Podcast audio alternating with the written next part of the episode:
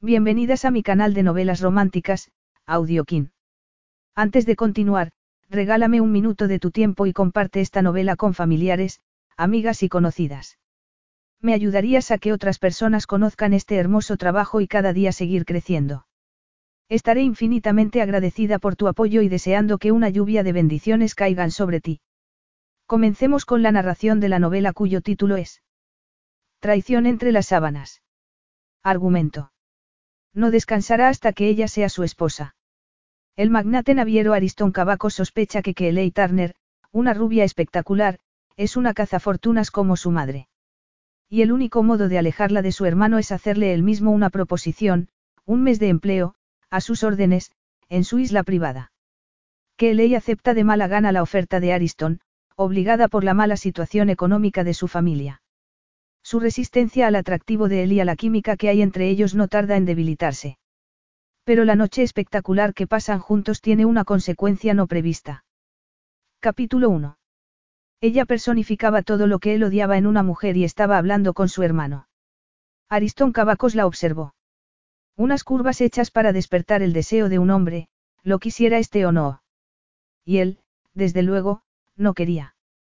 Pero su cuerpo se negaba tercamente a obedecer los dictados de su mente y un potente rayo de lujuria cayó directamente sobre su entrepierna. ¿Quién había invitado a que Turner? Estaba de pie al lado de Pablos, con el cabello rubio ondulando bajo las luces de la elegante Galería de Arte de Londres.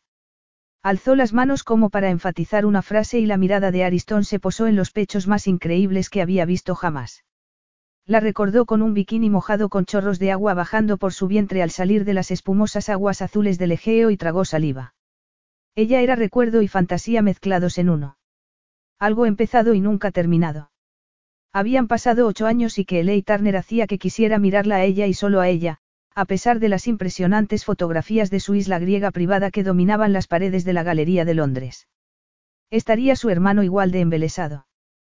Confiaba en que no, aunque el lenguaje corporal de los dos, inmersos en su conversación, excluía al resto del mundo. Aristón echó a andar por la galería, pero si los otros notaron que se acercaba, no dieron muestras de ello. Aristón sintió una punzada de rabia, que se apresuró a ignorar porque la rabia podía ser contraproducente. La calma fría resultaba mucho más eficaz para lidiar con situaciones difíciles y había sido la clave de su éxito.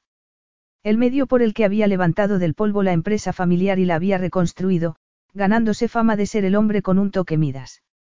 El reinado disoluto de su padre había terminado y Ariston, el hijo mayor, estaba al cargo. En aquel momento, el negocio de barcos de cabacos era el más provechoso del mundo y tenía intención de que siguiera siéndolo. Apretó la mandíbula.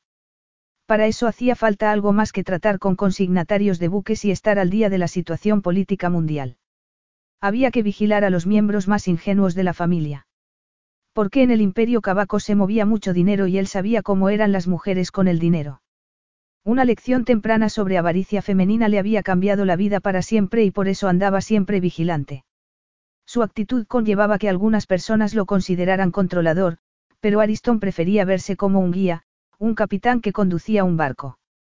Uno se alejaba de los icebergs por razones obvias y las mujeres eran como icebergs.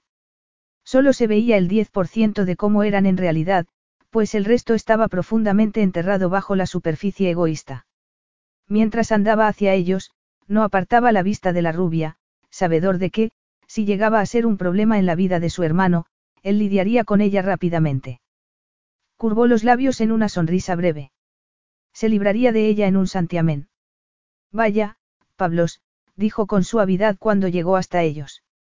Notó que la mujer se ponía tensa al instante. ¡Qué sorpresa! No esperaba verte aquí tan pronto después de la inauguración. ¿Has desarrollado un amor tardío por la fotografía o es que añoras la isla en la que naciste? Pablos no parecía contento con la interrupción, pero a Aristón eso le daba igual. De momento no podía pensar en nada que no fuera lo que ocurría en su interior.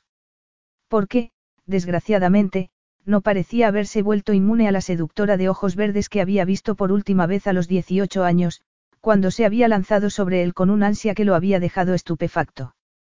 Su sumisión había sido instantánea, y habría sido completa si él no le hubiera puesto fin. Haciendo gala de la doble moral sexista que a veces le atribuían, la había despreciado por ello al tiempo que también se sentía embaucado. Había tenido que recurrir a todo su legendario autocontrol para apartarla y enderezarse la ropa, pero lo había hecho, aunque eso lo había dejado excitado y anhelante durante meses. Apretó los labios porque ella no era más que una golfa barata. De tal madre, tal hija, pensó sombrío. Y ese era un tipo de mujer con el que no quería que se relacionara su hermano. Ah, hola, Aristón, contestó Pablos, con aquel aire relajado que hacía que la gente se sorprendiera cuando se enteraba de que eran hermanos. Así es, aquí estoy de nuevo. He decidido hacer una segunda visita y encontrarme al mismo tiempo con una amiga. ¿Te acuerdas de que ley, verdad? Hubo un momento de silencio mientras los ojos verdes brillantes de ella se posaban en los suyos y Aristón sentía el fuerte golpeteo de su corazón. Por supuesto que me acuerdo de que ley, dijo con brusquedad, consciente de la ironía de sus palabras. Porque para él las mujeres eran fáciles de olvidar y eran solo un medio para un fin. Sí, a veces podía recordar unos pechos espectaculares o un trasero respingón. O si una mujer tenía un talento especial con los labios o las manos, quizás se mereciera una sonrisa nostálgica de vez en cuando. Pero que Eley Turner había sido especial en ese terreno y nunca había podido borrarla de su mente. ¿Por qué era fruta prohibida? ¿O por qué le había dado una muestra de increíble dulzura antes de que se viera obligado a rechazarla? Aristón no lo sabía. Era algo tan inexplicable como poderoso, y se sorprendió observándola con la misma intensidad con que miraba la gente cercana las fotos que adornaban las paredes de la galería. Pequeña pero con curvas imposibles, su espeso cabello le colgaba por la espalda en una cortina de ondas rubias. Llevaba unos vaqueros corrientes y un jersey anodino, pero eso no parecía importar. Con un cuerpo como el suyo, podía ir vestida con un saco y seguir siendo esplendorosa. El tejido barato se tensaba sobre la exuberancia de sus pechos y los vaqueros azules acariciaban las curvas de su trasero. No llevaba los labios pintados y muy poco los ojos. No tenía un aspecto moderno y, sin embargo, había algo en ella, algo indefinible, que tocaba un núcleo sensual en el interior de él y hacía que quisiera arrancarle la ropa y montarla hasta que gritara su nombre. Pero quería que se fuera más de lo que quería acostarse con ella, y pensó que ya era hora de trabajar en aquella dirección. Se volvió hacia su hermano y sonrió débilmente. No sabía que erais amigos, comentó, excluyéndola intencionadamente de la conversación. Hacía años que no nos veíamos, repuso Pablos. Desde aquellas vacaciones. Sospecho que aquellas vacaciones es algo que ninguno de nosotros quiere recordar, replicó Ariston, y disfrutó del sonrojo que cubrió el rostro de ella. Pero habéis seguido en contacto todo este tiempo. Somos amigos en las redes sociales, Pablo se encogió de hombros. Ya sabes cómo es eso. La verdad es que no lo sé. Conoces mi opinión sobre las redes sociales y no es positiva, contestó Ariston. Tengo que hablar a solas contigo. Pablo frunció el ceño. ¿Cuándo? Ahora. Pero acabo de encontrarme con Kelly. No puede esperar. Me temo que no, dijo Ariston. Vio que su Pablos miraba a Kelly pesaroso, como si quisiera disculparse por el comportamiento brusco de su hermano, pero le dio igual. Se había esforzado toda su vida por procurar que Pablo se mantuviera alejado del tipo de escándalos que habían tragado a su familia en otro tiempo, decidido a que no siguiera el camino lastimoso de su padre. Se había asegurado de que asistiera a un buen internado en Suiza y a la universidad en Inglaterra, y había influido con cautela en la elección de sus amigos, y amigas. Y aquella golfa guapa, con su ropa barata y sus ojos que invitaban al sexo estaba a punto de descubrir que no podía acercarse a su hermano. Es un asunto de negocios, dijo con firmeza. Más problemas en el Golfo. Algo así, repuso Ariston, irritado por la actitud de Pablos, que parecía olvidar que no se hablaba de negocios delante de desconocidos. Podemos ir a uno de los despachos de la galería. Nos lo prestan, añadió. El dueño es amigo mío. Pero qué ley. No te preocupes por ella. Estoy seguro de que tiene imaginación suficiente para cuidar de sí misma. Aquí hay mucho que ver. Se volvió a mirarla y le habló directamente por primera vez. Y muchos hombres encantados de ocupar el lugar de mi hermano. De hecho, veo que un par de ellos te están mirando. Seguro que puedes pasarlo muy bien con ellos, Kelly. No permitas que te entretengamos más. Kelly sintió que se quedaba paralizada. Le habría gustado que se le ocurriera una respuesta apropiada que lanzara aquel griego arrogante que la miraba como si fuera una mancha en el suelo y le hablaba como si fuera una ramera. Pero lo cierto era que no se atrevía a hablar, por miedo a decir solo cosas sin sentido. Porque ese era el efecto que le producía él. El efecto que producía a todas las mujeres. Hasta cuando hablaba con ella con desprecio en los ojos podía reducirla a un nivel de anhelo que no era como lo que sentía con la mayoría de los hombres. Podía lograr que fantaseara con él aunque solo exudara oscuridad. Que él había visto cómo lo había mirado su madre. Veía cómo lo miraban las otras mujeres de la galería, con miradas hambrientas pero nerviosas, como si observaran a una especie diferente y no supieran bien cómo lidiar con él. Como si comprendieran que debían apartarse, pero se murieran por tocarlo de todos modos. Y ella no podía juzgarlas por eso, ¿verdad? Porque había pegado con fuerza su cuerpo al de él y ansiado que saciara el profundo anhelo que sentía dentro. Se había comportado como una tonta, había malinterpretado un gesto sencillo de él y se las había arreglado para empeorar una situación ya de por sí mala. La última vez que lo había visto, su vida se había derrumbado y ocho años después seguía lidiando con los efectos colaterales. Que ley apretó los labios. Había sufrido demasiado para permitir que aquel multimillonario arrogante le hiciera sentirse mal consigo misma. Sospechaba que el reto burlón que brillaba en los ojos azules de él iba destinado a conseguir que se excusara y desapareciera, pero ella no haría eso. En su interior empezaba a forjarse una rebelión silenciosa. De verdad creía él que tenía el poder de echarla de aquella galería pública como la había echado de otro tiempo de su isla privada. No iré a ninguna parte, dijo. Vio que los ojos de él se oscurecían de rabia. Estaré encantada de mirar las fotografías del Asia. Había olvidado lo hermosa que es la isla y puedo entretenerme hasta que vuelvas, sonrió. Te espero aquí, Pablos. Tarda todo lo que quieras. Obviamente, no era la respuesta que quería Aristón y que Elei vio que la irritación endurecía los hermosos rasgos de él. Como quieras, dijo. Aunque no sé cuánto tardaremos. Ella lo miró a los ojos con una sonrisa. No te preocupes. No tengo prisa. Él se encogió de hombros. Muy bien. Vamos, Pablos. Echó a andar con su hermano al lado y que Elei, aunque se dijo que debía apartar la vista, no pudo hacer otra cosa que mirarlo fijamente, como todas las demás personas de la galería. Había olvidado lo alto y duro que era, porque se había obligado a olvidarlo, a purgar su memoria de una sensualidad que la había afectado como ninguna otra. Sin embargo, tenía la impresión de que parecía incómodo con el exquisito traje gris que llevaba. Su cuerpo musculoso parecía constreñido, como si estuviera más a gusto con los vaqueros cortados que había llevado en Lasia. Pero de pronto se le ocurrió que no importaba lo que llevara ni lo que dijera porque nada había cambiado. Lo veía y lo deseaba, era así de sencillo. Pensó en lo cruel que era la vida porque el único hombre al que había deseado en su vida era un hombre que la despreciaba. Apartó la vista con un esfuerzo y se obligó a concentrarse en una fotografía que mostraba la isla que llevaba generaciones en la familia Cabacos. Lasia era conocida como el paraíso de las Cícladas, con buenos motivos, y que Elei había tenido la sensación de que entraba en el paraíso en cuanto había pisado su arena plateada.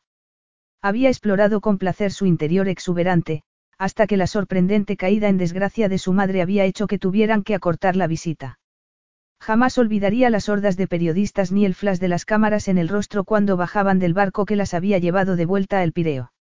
Ni los titulares a su vuelta a Inglaterra, o las vergonzosas entrevistas que había dado su madre después y que solo habían servido para empeorarlo todo.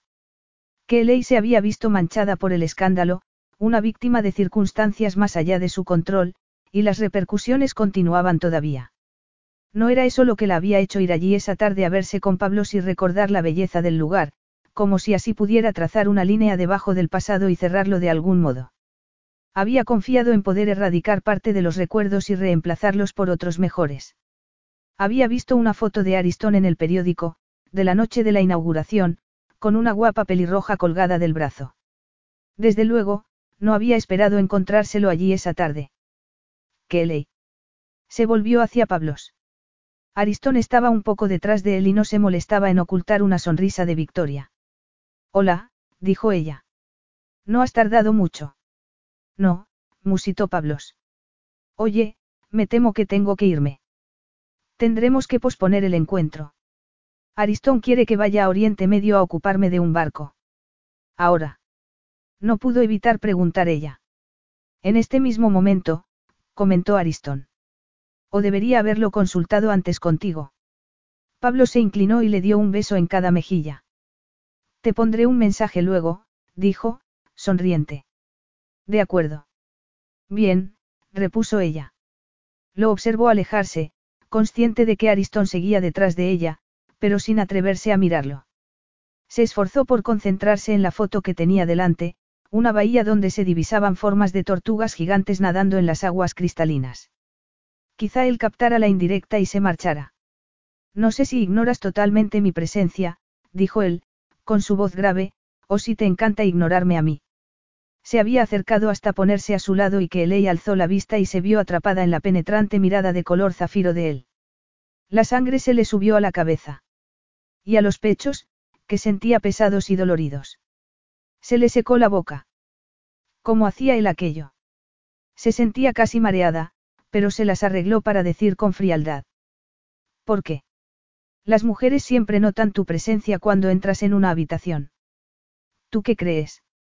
Y entonces que Elei se dio cuenta de que no tenía que jugar a aquel juego. Ni a ningún otro. Él no era nada para ella. Nada.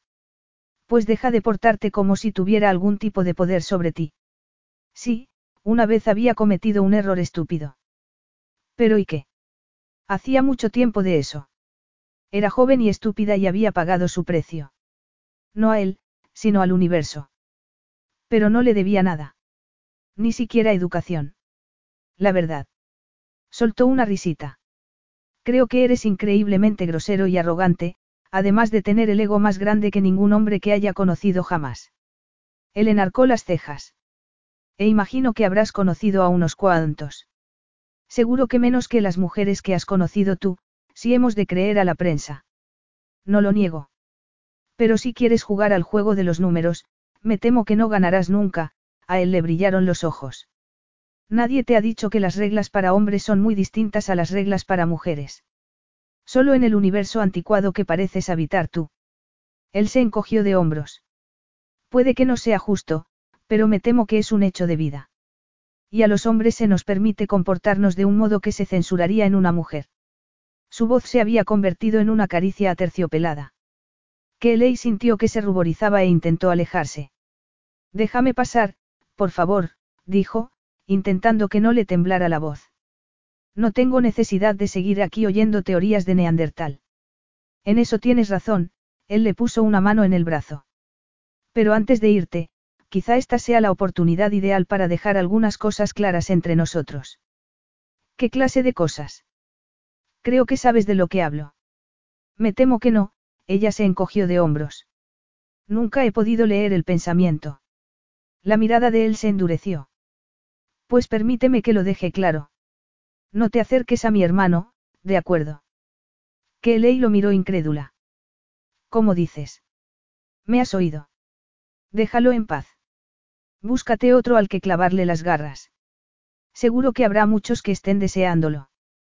Kelly sentía los dedos de él a través del jersey y era casi como si la marcara con su contacto, como si prendiera fuego a su piel. Se soltó con rabia. No puedo creer que tengas el valor de decir algo así. ¿Por qué no? Me preocupo por él.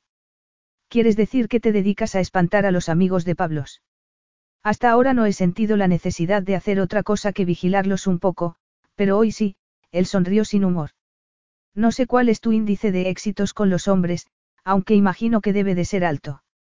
Pero creo que debo aplastar cualquier esperanza que puedas tener diciéndote que Pablos ya tiene novia. Una mujer hermosa y decente que lo quiere mucho, le brillaron los ojos. Y yo que tú no perdería más tiempo con él. ¿Y él tiene algo que decir en el tema? Preguntó Kelly. Has elegido ya el anillo de compromiso y decidido dónde va a ser la boda y con cuántas damas de honor. Aléjate de él, Kelly, repuso Ariston, cortante. Entendido. Lo irónico de aquello era que Kelly no tenía inclinaciones románticas hacia Pablos Cavacos y nunca las había tenido. Su amistad, si podía llamarse así, no iba más allá de pulsar un, me gusta, o un emoticono sonriente cuando él colgaba en las redes fotos de sí mismo disfrutando al sol con amigos. Verlo ese día le había resultado reconfortante porque se había dado cuenta de que a él no le importaba lo que había ocurrido en el pasado. Pero que él sabía que se movían en mundos totalmente diferentes que nunca chocaban. Él era rico y ella no. Le daba igual que tuviera novia, pero la orden imperiosa de Aristón era para ella como si agitaran un trapo rojo delante de un toro. Nadie me dice lo que tengo que hacer, repuso con calma. Ni tú ni nadie. Veré a quien yo quiera y tú no puedes impedírmelo. Si Pablos quiere contactarme, no lo rechazaré porque lo digas tú. Entendido. En la cara de él vio incredulidad, seguida de rabia, como si nadie nunca se hubiera atrevido a desafiarlo tan abiertamente, y ella intentó ignorar el mal presentimiento que la embargó de pronto. Pero había dicho lo que quería y ahora tenía que alejarse antes de que empezara a pensar lo que había sentido cuando la tocaba.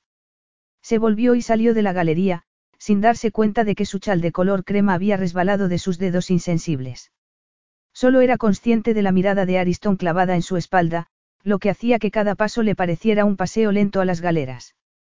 El ascensor de cristal llegó casi inmediatamente, pero que Eley temblaba cuando llegó a la planta baja y, cuando salió a la ajetreada calle de Londres, tenía la frente cubierta de sudor. Capítulo 2. El recorrido de vuelta a su casa, en New Malden, pasó como en una nube, con que Eley recordando el modo en que le había hablado Ariston, con un desprecio que no se había molestado en ocultar.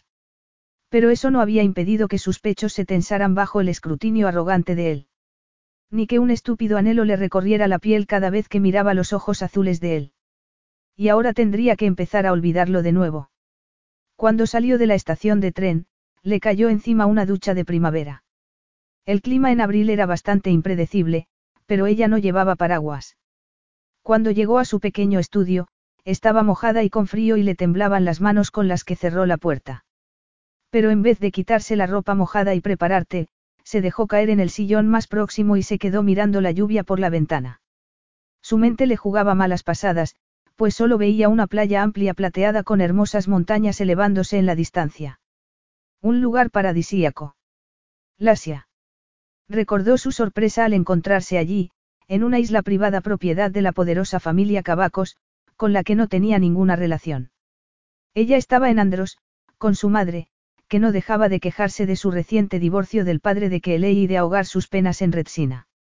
El padre de Ariston era uno de aquellos hombres que se dejaban deslumbrar por los famosos, aunque fueran de segunda categoría, y al enterarse de que aquella actriz y su hija estaban cerca, había insistido en invitarlas a continuar sus vacaciones en la isla. La madre de Kelly se había mostrado encantada con la proximidad de tantos hombres ricos y poderosos y se había dedicado a lucir palmito con un bikini demasiado pequeño para una mujer de su edad que Elaine no había querido saber nada de las fiestas porque, a pesar de su tierna edad, se había visto arrastrada por su madre a unas cuantas desde que había empezado a andar. A los 18 años intentaba pasar desapercibida porque así era como se sentía más segura. Se había alegrado de conocer al deportista Pablos, con el que se había entendido de inmediato. El adolescente griego le había enseñado a practicar snorkel en bahías cristalinas y la había llevado a hacer marchas por las montañas verdiazules. La atracción física no había entrado en el juego porque, igual que muchos hijos criados por padres licenciosos, que ley era más bien puritana y la idea del sexo la asqueaba vagamente. Pablos y ella habían interaccionado como hermanos y explorando juntos la isla. Pero después, una mañana, Ariston, el hermano mayor, había llegado en un barco blanco, como una especie de dios al timón, con el pelo moreno revuelto, la piel bronceada y ojos a juego con el color del mar oscuro. Que Ley lo había visto desde la playa y el corazón le había latido de un modo desconocido. Más tarde se lo habían presentado, pero se sentía tan cohibida en su presencia, que casi no había sido capaz de mirarlo a los ojos.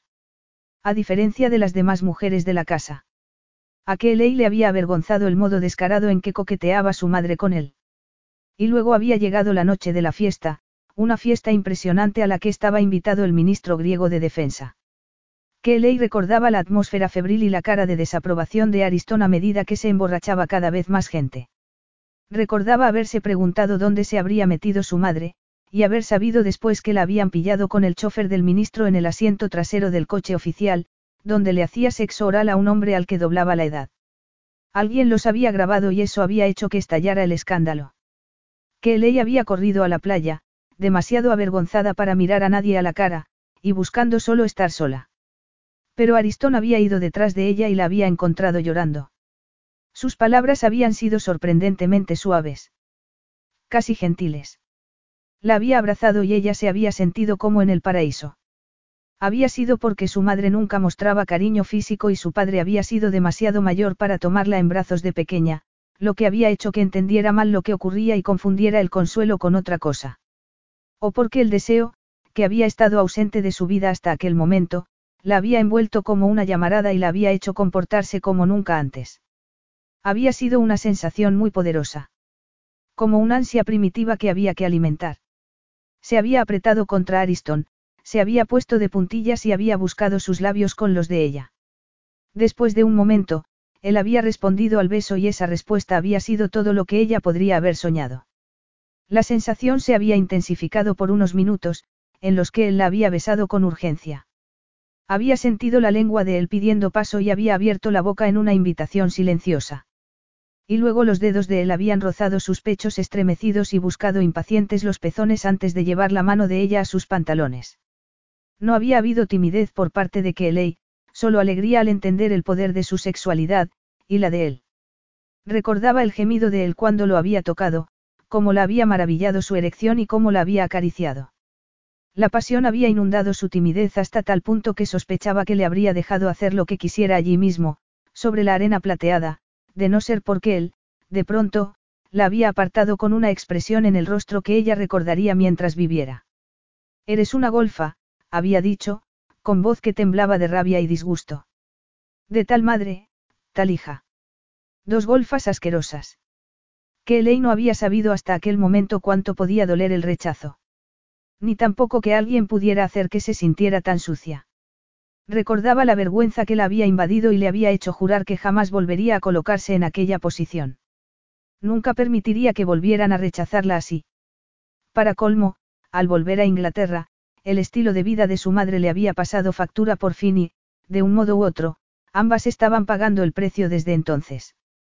Apartó de su mente los recuerdos porque tenía todavía el pelo mojado y había empezado a temblar, así que se obligó a levantarse y entrar en el pequeño cuarto de baño, donde el chorro miserable de agua templada que caía de la ducha hizo poco por calentarle la piel. Pero frotarse con brusquedad con una toalla sí ayudó, como también la taza de té grande que se preparó después. Acababa de ponerse el uniforme cuando llamaron a la puerta. Frunció el ceño. Su círculo social era pequeño porque trabajaba muchas horas y pocas veces invitaba allí a gente. No quería que la juzgaran. Que pensaran porque la hija única de un hombre rico y una actriz que había salido en una serie de películas de vampiros de bajo presupuesto había acabado viviendo en aquellas circunstancias. Llamaron de nuevo con más fuerza y abrió la puerta. Se quedó atónita al ver a la persona que estaba al otro lado. El corazón le golpeó con fuerza en el pecho cuando miró a Aristón a los ojos y agarró el picaporte con fuerza. El pelo negro de él estaba mojado y se pegaba a su cabeza, y las gotas de lluvia salpicaban su abrigo. Kelly sabía que debía cerrarle la puerta en las narices, pero el poderoso impacto de su presencia le hizo dudar. ¿Qué haces aquí? preguntó con frialdad. Se te han ocurrido más insultos que has olvidado dedicarme antes. Él curvó los labios en una especie de sonrisa. Creo que te has dejado esto. Ella miró el chal de color crema y se le encogió el corazón. Había pertenecido a su madre. Era un chal suave de cachemira, con un bordado de rosas minúsculas y hojas verdes. Estaba viejo, pero le recordaba a la mujer que había sido su madre en otro tiempo y sintió un nudo en la garganta. ¿Cómo has sabido dónde vivía?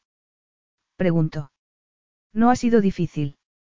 Has firmado el libro de visitantes de la galería, ¿recuerdas? Pero no tenías que traerlo personalmente. No podías pedirle a alguien que lo hiciera. Podía. Pero hay cosas que prefiero no delegar, Aristón la miró a los ojos. Y además, yo creo que no hemos terminado nuestra conversación. ¿Y tú? Que ley suponía que no, ya que, de algún modo, parecía haber muchas cosas que se habían quedado sin decir. Y quizá fuera mejor así. Sin embargo, algo le impedía cerrarle la puerta en las narices. Quizá porque le había llevado el chal de su madre y porque estaba mojado. Tal vez él notó su vacilación, pues dio un paso al frente. ¿No me vas a invitar a entrar? Preguntó con suavidad. Como quieras, repuso ella, como sin darle importancia. Pero el corazón le latía con fuerza cuando se volvió y oyó que él cerraba la puerta y la seguía. Y cuando se giró y lo vio allí de pie, tan poderoso y tan viril, sintió los pechos calientes y pesados por el deseo. ¿Por qué él? ¿Por qué tenía que ser Aristón Cavacos el único hombre que la hiciera sentirse tan viva? Aunque si vas a intentar justificar tu comportamiento controlador, yo que tú no me molestaría. ¿Y qué quieres decir con eso? Preguntó él. Quiero decir que has aparecido de pronto y has enviado a tu hermano de viaje solo para alejarlo de mí. Eso no es un poco desesperado. Él apretó los labios. Como ya te he dicho, tiene novia. Una joven de origen griego que acaba de licenciarse en medicina y está a años de distancia de alguien como tú. Y por si te interesa, el negocio del golfo es urgente y legal. Te haces demasiadas ilusiones si crees que yo fabricaría una catástrofe solo para apartarlo de tu compañía. Pero no te voy a mentir. No negaré que me alegro de que se vaya. A que le molestaban las palabras de él, aunque casi podía comprender su preocupación, porque el contraste entre la novia de Pablo y ella no podía ser mayor. Podía imaginar cómo lo vería Aristón. La doctora profesional cualificada frente a alguien que había hecho pocos exámenes en su vida. Si se lo hubiera pedido amablemente, quizá que Eley habría hecho lo que él quería. Darle su palabra de que no volvería a ver a Pablos, cosa que probablemente ocurriera de todos modos. Pero él no se lo pedía, se lo ordenaba. Y no la enfurecía tanto el desprecio de su mirada como su absoluta falta de respeto. Como si ella no significara nada. Como si sus sentimientos no contaran para nada. Como si tuviera que pagar el resto de su vida por un error de juventud. Levantó la barbilla. Si crees que puedes decirme lo que tengo que hacer, te equivocas, dijo. Te equivocas de plano. Aristón se puso tenso porque el desafío de ella lo excitaba y eso era lo último que quería. Había ido allí no solo por devolver el chal, sino porque una parte de él quería volver a verla, aunque se había convencido de que lo hacía para proteger a su hermano. Recordaba lo amigos que habían sido Pablos y ella en aquellas vacaciones en la isla, como pasaban todo el día juntos. La gente decía que el pasado tenía tentáculos poderosos y sentimentales y ella había conocido a su hermano cuando era joven e influenciable. Mucho antes de que alcanzara los 25 años de edad y entrara en posesión del fondo de dinero que había cambiado la actitud de la gente para con él, porque la riqueza siempre hacía eso. Podía Pablos dejarse seducir por aquella rubia sensual y olvidar el futuro seguro que tenía ante sí. Y sí que Eley Turner se daba cuenta de que podía llegar a disponer de una fortuna si jugaba bien sus cartas. Miró a su alrededor, sorprendido por el lugar. Porque aquello no era un estándar de vida bajo, era casi límite. Había imaginado plumas de pavo real y collares brillantes colgados sobre espejos. Paredes cubiertas de fotos antiguas que mostraban la fama, un poco chabacana, de su madre. Pero no había más que desnudez y un utilitarismo casi soso. El rasgo más sobresaliente era el de la limpieza. Apretó los labios. Aquello era un complot inteligente destinado a ilustrar lo buena ama de casa que podía ser si un hombre poderoso la sacaba de allí y le daba la oportunidad.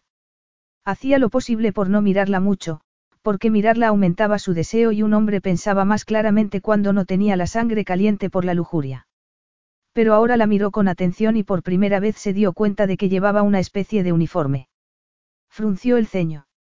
Miró el vestido azul marino informe, con un borde azul más claro, y se fijó en una placa pequeña que mostraban un sol brillante y lo que parecía un muslo de pollo debajo de la palabra, superahorro. Frunció los labios. ¿Trabajas en una tienda? Preguntó. Captó la indecisión que transmitió la mirada de ella, que acabó alzando un poco más la barbilla. Sí, trabajo en una tienda. ¿Por qué? ¿Por qué no? replicó ella con rabia. Alguien tiene que hacerlo. ¿Cómo crees tú que se llenan las estanterías de productos? Oh, espera, déjame adivinar. Tú nunca haces la compra. Tú rellenas estanterías. Preguntó él con incredulidad. Que Ley respiró hondo. Si se hubiera tratado de otra persona, quizá habría contado la verdad sobre su madre y todos los demás temas oscuros que la habían obligado a tener que dejar tantos trabajos que, al final, el supermercado superahorro había sido su única opción. Podía haberle explicado que hacía lo que podía para compensar por todos los años perdidos, estudiando mucho siempre que tenía un momento libre, y que estudiaba contabilidad y estudios empresariales por Internet. Quizá hasta habría penetrado en las profundidades de su desesperación y transmitido la sensación de desesperanza que sentía cuando visitaba a su madre todas las semanas. Cuando veía cómo sus rasgos, antes llenos de vida, se habían convertido en una máscara inmóvil y sus ojos azules miraban fijamente al frente sin ver. Cuando, por mucho que rezara porque no fuera así, su madre no conseguía reconocer a la mujer joven a la que había dado a luz. Kelly cerró brevemente los ojos y recordó la conversación incómoda que había sostenido la semana anterior con el encargado de la residencia. Este le había informado de que los gastos subían y no tendrían más remedio que subir el precio, y el Estado solo podía cubrir hasta cierto punto. Y cuando Kelly había intentado protestar por el traslado de su madre a aquel lugar cavernoso que era más barato pero estaba más lejos, el encargado se había encogido de hombros y le había dicho que la economía era así. Pero ¿por qué imaginar que Ariston Cavacos tendría otra cosa que un corazón frío e insensible? A él no le importarían sus problemas. El multimillonario controlador sin duda quería pensar lo peor de ella y que Elei dudaba de que su historia lacrimógena le hiciera cambiar de idea. De pronto sintió lástima de Pablos. Qué horrible debía de ser tener un hermano que estaba tan decidido a organizar su vida que no podía permitirse la libertad de hacerse amigo de quien quisiera. El multimillonario seductor que tenía delante no era más que un megalómano rabioso. Sí, relleno estanterías, musito. ¿Tienes algún problema con eso? Aristón quería decir que el único problema que tenía era con ella. Con su sensualidad innata, que conseguía traspasar incluso la ropa fea que llevaba. O quizá era porque la había visto en traje de baño, con la tela mojada pegándose a todas sus curvas. Quizá lo que lo excitaba era saber qué cuerpo de lujo cubría aquel uniforme grande. Sin embargo, le causaba impresión descubrir cuán humildes eran sus circunstancias. Como cazafortunas, era mucho menos eficaz de lo que había sido su madre, o no habría acabado en un apartamento minúsculo trabajando en un supermercado a horas intempestivas. Empezó a hacer cálculos mentales rápidos. Obviamente estaba arruinada y, por lo tanto, era fácilmente manipulable, pero también sentía que presentaba un tipo de peligro desconocido. Si no hubiera sido por Pablos, habría combatido el deseo que sentía de besarla y se habría marchado a intentar olvidarla. Habría llamado a la deslumbrante supermodelo con la que había ido a la exposición fotográfica y le habría exigido que fuera a su lado. Tragó saliva. La realidad era que la modelo parecía fácilmente prescindible comparada con que Kelly Turner y su poco halagüeño uniforme. Era el fuego que escupían sus ojos verdes, o el temblor indignado de sus labios lo que hacía que quisiera dominarla y subyugarla. O simplemente que quería proteger a su hermano de alguien como ella. Había enviado a Pablos lejos a lidiar con un problema, pero volvería. ¿Y cómo saber lo que podían hacer aquellos dos sin que él se enterara? Aquella rubia etérea conseguiría tentar a su hermano a pesar de la encantadora joven que lo esperaba en Melbourne. De pronto se le ocurrió una solución. Una solución tan sencilla que casi lo dejó sin aliento. ¿Por qué? ¿Acaso los hombres cabacos no eran muy territoriales? Pablo y él no habían crecido compartiendo. Ni juguetes, ni ideas, ni mucho menos mujeres. La diferencia de edad había contribuido a eso tanto como las agitadas circunstancias de su infancia. Así que, ¿por qué no la seducía él antes de que su hermano tuviera oportunidad de hacerlo? A Pablos no le interesaría una mujer que hubiera estado con él, por lo que sería un modo eficaz de apartarla de la vida de su hermano para siempre. Aristón tragó saliva. Y el sexo quizá consiguiera borrarla de su mente de una vez por todas. ¿Por qué? ¿Acaso no había sido todos esos años como una fiebre recurrente que todavía estallaba de vez en cuando? Era la única mujer a la que había besado y no se había acostado con ella, y quizá esa necesidad de perfección y terminación exigía que remediara dicha omisión. Miró a su alrededor. Las finas cortinas de la ventana quedaba a una calle lluviosa y la alfombra desgastada del suelo. Y de pronto comprendió que podía ser fácil. Siempre lo era con las mujeres cuando sacaba el tema del dinero. Apretó la mandíbula con amargura al recordar la transacción económica que lo había definido y condenado cuando no era más que un muchacho. ¿Necesitas dinero? Preguntó con suavidad. Me parece que sí, conclamó. Me ofreces dinero para que me aleje de tu hermano. Ella lo miró de hito en hito. Eso no se conoce como chantaje. En realidad, te ofrezco dinero para que vengas a trabajar para mí. Más dinero del que nunca podría soñar. ¿Quieres decir que tienes un supermercado y necesitas alguien que te rellene los estantes? Preguntó ella con sarcasmo. Aristón estuvo a punto de sonreír, pero se obligó a apretar los labios antes de devolverle la mirada. Todavía no he tenido la tentación de invertir en supermercados, repuso con sequedad, pero tengo una isla a la que de vez en cuando invito a gente. De hecho, mañana iré allí a preparar una fiesta. Me alegro por ti. Pero no veo que tiene eso que ver conmigo. Tengo que felicitarte por tener tantos amigos, aunque me cueste creer que tengas alguno. Aristón no estaba acostumbrado a una reacción tan insolente, y jamás por parte de una mujer. Sin embargo, eso hacía que quisiera abrazarla y besarla con fuerza. Que quisiera empujarla contra la pared y oírla gemir de placer cuando le deslizara los dedos dentro de las bragas. Tragó saliva. Te lo digo porque, en los momentos ajetreados, siempre hay trabajo en la isla para la persona adecuada. ¿Y tú crees que soy la persona adecuada?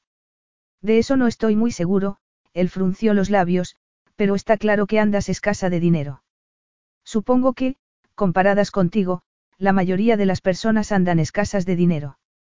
Estamos hablando de tus circunstancias, que ley, no de las mías. Y este apartamento tuyo es sorprendentemente humilde. Que ley no lo negó. ¿Cómo iba a hacerlo? Y. Preguntó. Y siento curiosidad. ¿Cómo ha ocurrido esto? ¿Cómo pasaste de volar por Europa en aviones privados a esto? Tu madre tuvo que ganar bastante dinero enrollándose con hombres ricos y con su costumbre de dar entrevistas a la prensa. No ayuda a financiar el estilo de vida de su hija. Kelly lo miró de hito en hito. Estaba muy equivocado, pero ella no se lo diría. ¿Por qué iba a hacerlo? Algunas cosas eran demasiado dolorosas para contarlas, especialmente a un hombre frío e indiferente como él. Eso no es asunto tuyo, replicó, cortante. Él la miró con expresión calculadora. Sea lo que sea lo que haces, está claro que no te funciona. ¿Por qué no quieres ganar más? Preguntó con suavidad. ¿No te apetece una bonificación jugosa que pueda catapultarte fuera de la trampa de la pobreza? Ella lo miró con recelo, intentando ahogar la esperanza repentina que embargaba su corazón. ¿Haciendo qué? preguntó. Él se encogió de hombros. Tu casa está sorprendentemente limpia y ordenada, así que asumo que eres capaz de hacer trabajo de hogar. Y también asumo que puedes cumplir instrucciones sencillas y ayudar en la cocina. Y confías en mí tanto como para contratarme. No lo sé. Puedo hacerlo. Aristón la miró fijamente a los ojos. Imagino que la razón de tu relativa pobreza es probablemente porque eres de poca confianza o te aburres fácilmente o las cosas no son tan fáciles como pensabas. Tengo razón. Has descubierto que no tienes tanto éxito de gorrona como tu madre. Vete al infierno exclamó ella. Pero sospecho que estarías dispuesta a dar el callo por un sueldo bueno, añadió pensativo. ¿Qué tal si te ofrezco un mes en el servicio doméstico en mi propiedad griega y la oportunidad de ganar así un dinero que podría transformar tu vida? A que ley le latía con fuerza el corazón. ¿Y por qué harías eso? preguntó. Ya sabes por qué, repuso él con dureza. No te quiero en Londres cuando vuelva Pablos. Tiene que viajar a Melbourne dentro de dos semanas, espero que con un anillo de diamantes en el bolsillo. Y después de eso, ya me da igual lo que hagas. Llamémoslo una póliza de seguros, ¿te parece? Estoy dispuesto a pagar bien por alejarte de la vida de mi hermano. Su desagrado la envolvía como agua sucia y que Elei quería decirle dónde podía meterse su oferta, pero no podía olvidar la voz en su cabeza que le decía que fuera realista. Podía permitirse rechazar una oportunidad que probablemente no volvería a encontrar nunca solo porque despreciaba al hombre que la hacía. ¿Tentada? Preguntó él. Lo estaba, sí. Tentada de decirle que nunca había conocido a nadie tan grosero e insultante. Se sonrojó cuando se dio cuenta de que le ofrecía empleo de sirvienta. De alguien que se ensuciara las manos limpiando lo que mancharan sus invitados y él que cortara verduras y le cambiara las sábanas mientras él disfrutaba en la playa con quien le apeteciera, probablemente la pelirroja espectacular que lo había acompañado a la inauguración en la galería. Abrió la boca para decirle que prefería morir a aceptar su oferta, hasta que recordó que no podía permitirse el lujo de pensar solo en sí misma. Miró uno de los agujeros de la alfombra y pensó en su madre y en las cosas que ella le pagaba, aunque su progenitora era totalmente ajena a ellas. La manicura semanal y una visita de la peluquera de vez en cuando para que se pareciera un poco a la mujer que había sido. Vivien Turner no sabía que hacía eso por ella, pero que Elei lo hacía. A veces se estremecía al imaginar cuál habría sido la reacción de su madre si hubiera podido ver en una bola de cristal la vida que estaría condenada a llevar. Pero, por suerte, nadie tiene una bola de cristal. Nadie podía ver lo que le deparaba el futuro. Y cuando los parientes de otros pacientes o alguno de los empleados reconocía a la mujer que había sido en otro tiempo Vivien Turner, a que Elei le enorgullecía que su madre tuviera el mejor aspecto posible, porque eso habría sido importante para ella. ¿Cuánto me ofreces? preguntó osadamente. Aristón se tragó el desagrado que le produjo la pregunta, pues demostraba que la avaricia de que Elei era tan transparente como la de su madre. Frunció los labios. La despreciaba por todo lo que representaba. Pero su repulsión no conseguía matar su deseo por ella. Se le secó la boca al pensar en tenerla en su cama. Porque era inconcebible que volviera al Asia y no se acostara con él. Eso cerraría aquel capítulo, para los dos. La recompensaría con dinero suficiente para que quedara satisfecha y ella se alejaría para siempre. Y lo más importante, Pablos no volvería a verla. Sonrió al mencionar una cantidad. Esperaba que ella mostrara gratitud y aceptara enseguida, pero, en lugar de eso, se encontró con una mirada de sus ojos verdes que era casi glacial. Quiero el doble, dijo con frialdad. Aristón dejó de sonreír, pero sintió que su lujuria se intensificaba porque la actitud de ella implicaba que sería más fácil ejecutar su plan. Se recordó con amargura que se podía comprar a todas las mujeres. Solo había que ofrecer el precio correcto. Trato hecho, dijo con suavidad. Capítulo 3. Lasia era tan hermosa como que Elei la recordaba. Miró por la ventanilla del coche el cielo azul sin nubes y se dijo que no pensaría en el pasado. Había ido allí a trabajar para Aristón Cavacos y ganar dinero para su pobre madre arruinada. Fijó la vista en la línea azul oscuro del horizonte y se dijo que tenía que buscar lo positivo, no lo negativo. Al bajar del avión en la única pista de aterrizaje del Asia, la esperaba un coche de lujo. Durante el vuelo, se había preguntado si la recordaría alguno de los empleados, pero, por suerte, el chofer era nuevo para ella y se llamaba Estelios. Parecía satisfecho de guardar silencio y que Elaine no dijo nada mientras el potente automóvil se abría paso por las carreteras de montaña hacia el complejo de edificios del otro lado de la isla. Pero, aunque tranquila por fuera, temblaba por dentro por muchos motivos. Para empezar, había perdido su empleo en el supermercado. El dueño había reaccionado con incredulidad cuando le había pedido un mes de vacaciones sin paga y le había dicho que debía de estar loca si esperaba eso. Le había dicho que estaba en el trabajo equivocado. Pero eso que él ya lo sabía porque, por mucho que se esforzara, nunca encajaba, ni allí ni en ninguna parte. Y desde luego, tampoco en aquella isla privada que exudaba riqueza y privilegios. Donde yates de lujo se balanceaban en el mar azul con el mismo descuido que si fueran juguetes de bebé en una bañera. Se inclinó hacia adelante para ver bien cuando el automóvil dobló un recodo e inició el descenso hacia el complejo que había visto por última vez a los 18 años y parpadeó sorprendida porque todo parecía muy distinto.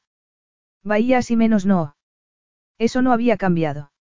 La cala natural, con su arena plateada, era tan espectacular como siempre, pero la mansión de la playa ya no existía y en su lugar se levantaba un edificio imponente, que parecía formado principalmente por cristal. Moderno y magnífico, sus paredes transparentes y ventanas curvas reflejaban los distintos tonos del mar y el cielo, de tal modo que la primera impresión de que Elei fue que todo era muy azul. Tan azul como los ojos de Ariston, pensó.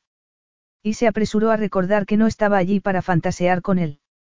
Y entonces, como si lo hubiera conjurado con la imaginación, vio al magnate griego de pie en una de las amplias ventanas del primer piso de la casa.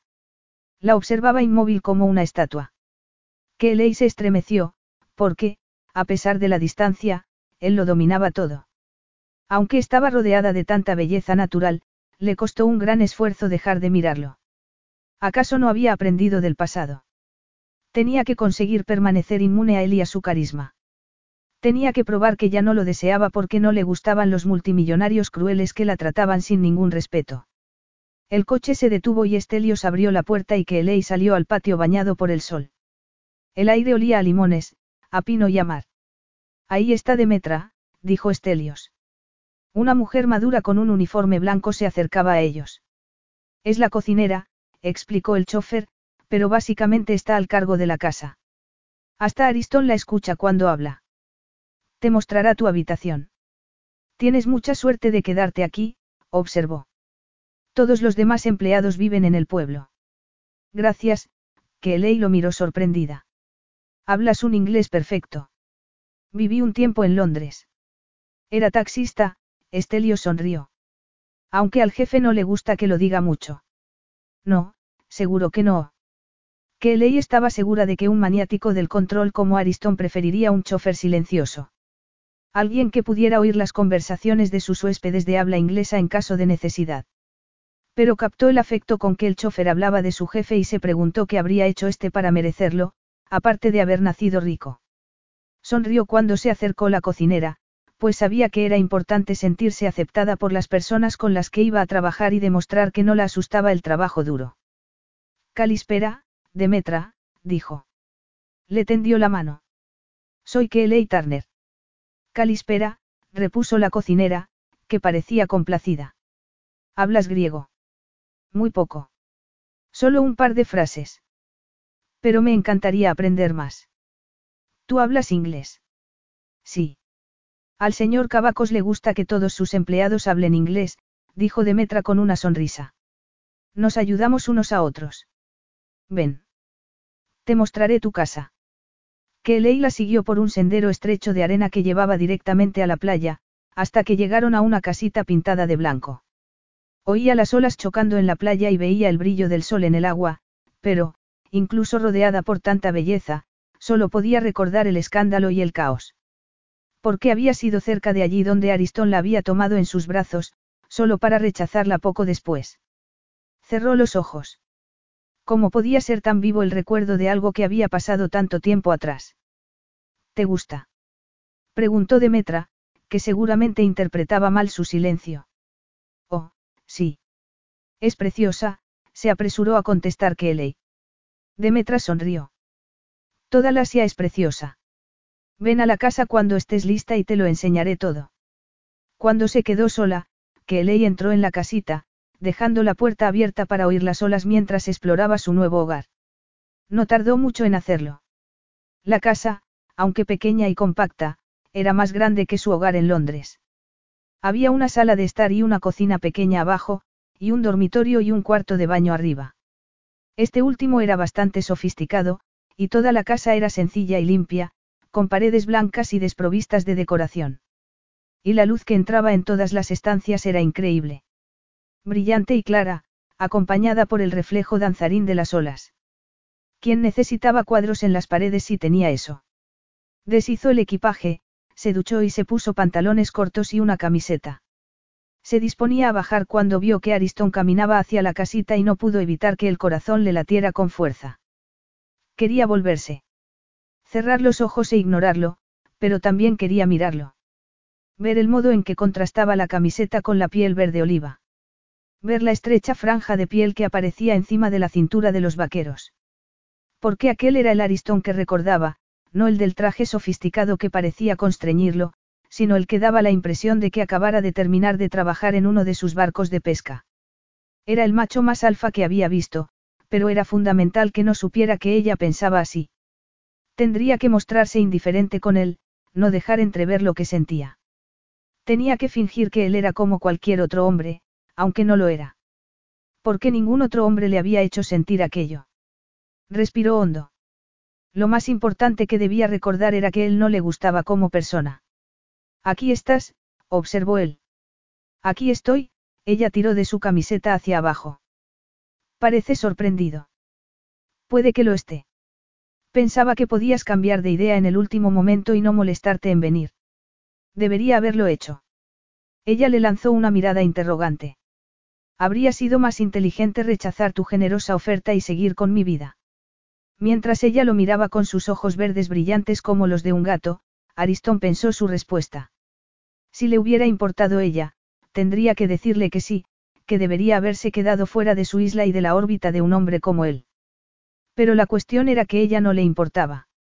Era una mercancía. Una mujer a la que tenía intención de seducir y terminar lo que había empezado tantos años atrás. ¿Por qué ponerla en guardia contra algo que les iba a producir mucho placer a ambos? Miró su cabello, espeso y claro, que le colgaba en una trenza retorcida sobre un hombro, y se preguntó por qué le resultaba tan difícil apartar la vista de ella. Había conocido mujeres más hermosas. Desde luego, había conocido mujeres más apropiadas que una chica que se dejaba conquistar por dinero. Pero saber eso no disminuía el impacto que le producía ella. Sus pechos exuberantes presionaban una camiseta del color de los limones que reían en las colinas detrás de la casa y unos pantalones cortos de algodón rozaban sus caderas y piernas bien formadas. Se había puesto unas chanclas brillantes y daba una imagen despreocupada y joven, como si no hubiera hecho el más mínimo esfuerzo para impresionarlo con su aspecto, y lo inesperado de eso hacía que la deseara todavía más. No, creo que estás en el lugar adecuado, contestó. Vamos a la casa y te la enseño. Verás que las cosas han cambiado bastante desde la última vez que estuviste aquí. No tienes por qué hacer eso, repuso ella. Demetra se ha ofrecido ya. Pero ahora te lo ofrezco yo. Ella inclinó la cabeza a un lado. No sería más apropiado que eso lo hiciera otro empleado. Seguro que hay muchas otras cosas que prefieres hacer. Un hombre tan ocupado como tú, con un gran imperio que dirigir. Me da igual que sea o no apropiado, Kelly. Soy un jefe muy activo. Y lo que tú dices va a misa, ¿verdad? Exactamente. ¿Por qué no lo aceptas y haces lo que digo? Kelly pensó con rabia que era tan mandón que resultaba ridículo. No se daba cuenta de lo anticuado que sonaba cuando hablaba así. Pero aunque no le gustaba su actitud, no podía negar el efecto que tenía en ella. Era como si su cuerpo hubiera sido programado para responder al dominio masculino de él y no pudiera hacer nada para evitarlo. Cerró la puerta de la casita y lo siguió por la playa hacia la casa grande. ¿Hay algo que quieras preguntar? Preguntó él por el camino. Había un millón de cosas. Quería saber por qué seguía soltero con 35 años cuando era uno de los mejores partidos del mundo.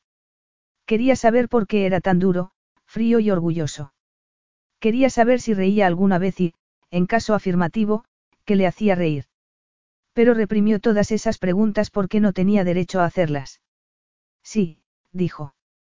¿Por qué derribaste la otra casa? Aristón sintió que le latía el pulso en la sien. Qué irónico que ella hubiera elegido un tema que todavía le hacía sentirse incómodo. Recordó la incredulidad de todos cuando había dicho que iba a demoler una casa que tenía mucha historia. La gente había creído que obraba llevado por la pena de la muerte de su padre. Pero no había tenido nada que ver con eso. Para él había sido un renacimiento necesario. Debía decirle que le habría gustado borrar el pasado junto con aquellos muros que caían. Que había querido olvidar la casa en la que su madre había jugado con él hasta el día en que se había marchado, dejándolos a Pablos y a él al cuidado de su padre que quería olvidar también las fiestas y el apestoso olor a marihuana y a las mujeres que llegaban desde toda Europa para entretener a su padre y a los hastiados amigos de su padre. ¿Por qué le iba a decir eso a que Eley Turner si su madre y ella habían sido ese tipo de mujeres? Nueva era, repuso con una sonrisa de dureza. Cuando murió mi padre, decidí que tenía que hacer algunos cambios. Dejar mi marca aquí. Ella miró la ancha estructura de cristal. Pues, desde luego, lo has hecho. Aristón sintió placer por el cumplido. Y no pudo evitar pensar cuánto le gustaría oír aquella voz suave susurrándole cosas muy distintas al oído. Se preguntó si sería una de aquellas mujeres que hablaban durante el sexo. O guardaba silencio hasta que llegaba al orgasmo y daba respingos de placer en el oído del hombre. Curvó los labios en una sonrisa. Estaba deseando averiguarlo. Le hizo señas de que caminara adelante, aunque el movimiento oscilante del trasero femenino hacía que le resultara difícil concentrarse en la gira. Le mostró la cancha de tenis, el gimnasio, su despacho y dos salas de recepción, pero optó por no llevarla arriba, a los siete dormitorios con baño incorporado ni, por supuesto, a su suite. Demetra le enseñaría todo eso más tarde. Al final la llevó a la sala de estar principal, que era el punto central de la casa, y observó atentamente su reacción cuando vio las vistas al mar que dominaban tres de las enormes paredes de cristal. Ella permaneció un momento inmóvil. No pareció fijarse en los carísimos huevos de Fabergé que había en una de las mesitas bajas, ni en la rara escultura de Lisipos que había comprado él en una casa de subastas en Nueva York y que había establecido su reputación de conocedor de arte. ¡Guau! dijo ella. ¿A quién se le ocurrió esto? Pedí al arquitecto que me diseñara algo que realzara las vistas y que hiciera que cada estancia fluyera hacia la siguiente, dijo él. Quería luz y espacio por todas partes, para que, cuando esté trabajando, no parezca que estoy en la oficina. No imagino ninguna oficina así. Es, bueno, es el lugar más impresionante que he visto, se volvió hacia él. El negocio familiar debe de marchar bien. Muy bien, repuso él. Seguís construyendo barcos. Él enarcó las cejas. Mi hermano no te lo dijo. No, no me lo dijo. Casi no tuvimos tiempo de saludarnos antes de que te lo llevaras. Sí, seguimos construyendo barcos, contestó él. Pero también hacemos vinos y aceite de oliva en el otro lado de la isla, que, sorprendentemente, han tenido mucho éxito en lugares de todo tipo. Hoy en día la gente valora los productos orgánicos y los productos cabacos están en las listas de la compra de la mayoría de los grandes chefs mundiales. Enarcó las cejas. ¿Hay algo más que quieras saber? Ella se frotó las manos en los pantalones cortos. En Inglaterra dijiste que esperabas invitados este fin de semana. Así es. Dos de mis abogados llegarán mañana desde Atenas a la hora del almuerzo y hay cinco personas que vienen el fin de semana a una fiesta. Y son griegos. Internacionales, gruñó él.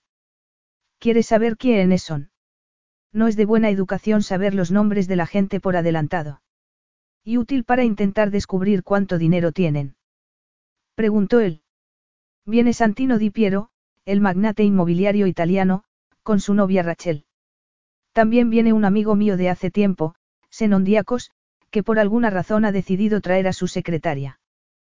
Creo que se llama Megan. Son cuatro, dijo ella, decidida a no reaccionar a los comentarios desagradables de él. Y la última invitada es Bailey Saunders, comentó él. Su nombre me resulta familiar, que Eley vaciló.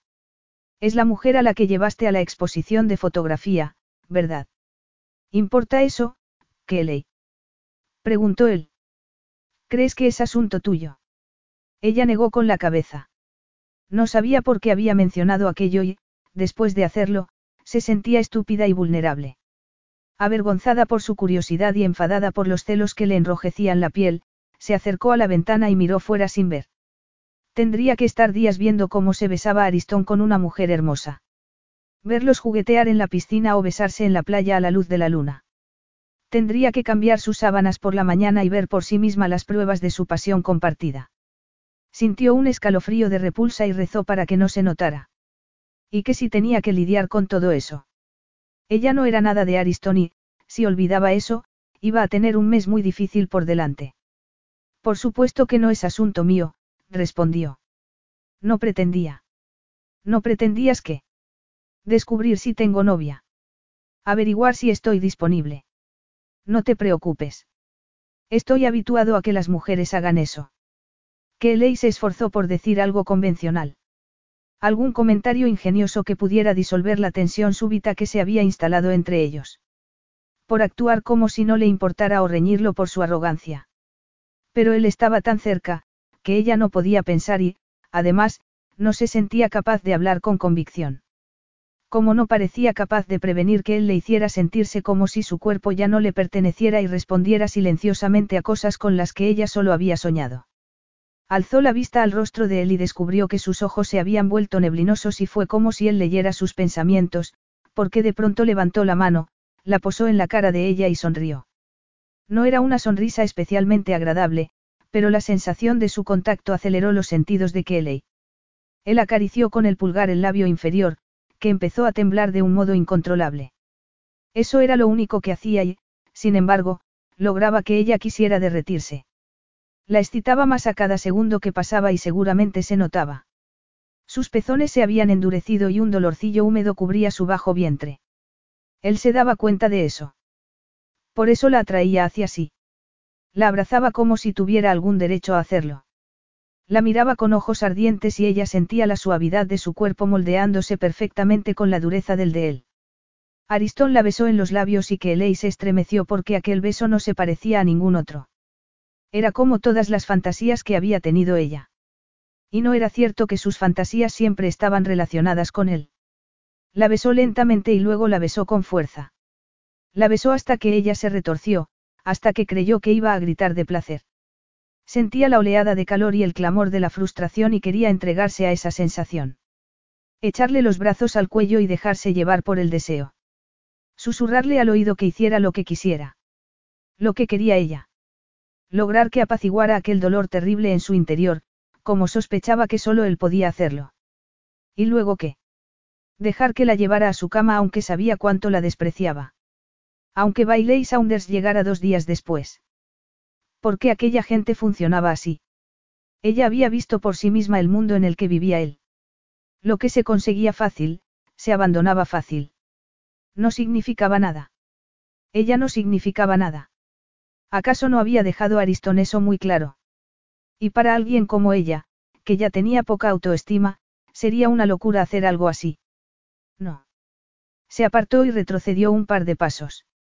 ¿Qué te crees que haces para echarte sobre mí de ese modo? Él soltó una risita teñida de frustración. Oh, por favor, gruñó. Por favor, no insultes mi inteligencia. Tú estabas caliente y deseosa. Querías que te besara y yo he cumplido tu deseo encantado. Yo no quería, replicó ella. Oh, qué ley, ¿por qué negar la verdad? Eso no está bien. Yo valoro mucho la sinceridad en mis empleados. Y seguro que cruzar límites físicos con tus empleados es un comportamiento inaceptable en cualquier jefe. ¿Te has parado a considerar eso? Quizás si dejaras de mirarme de un modo tan invitador, yo podría dejar de responder como un hombre en lugar de como un jefe. Yo no hago eso. exclamó ella con indignación. Seguro. No te mientas a ti misma. Kelly se mordió el labio. Lo había mirado de un modo invitador. El corazón le latió con fuerza. Claro que sí. Y si era totalmente sincera, ¿acaso no había querido que la besara desde que lo había visto de pie en la ventana de su mansión de cristal, con su poderoso físico dominándolo todo a su alrededor? Y ella no podía permitirse sentir eso. Estaba allí para ganar un dinero que la ayudara a cuidar de su madre, no para enredarse con un machista como Aristón y que le rompieran el corazón en el proceso.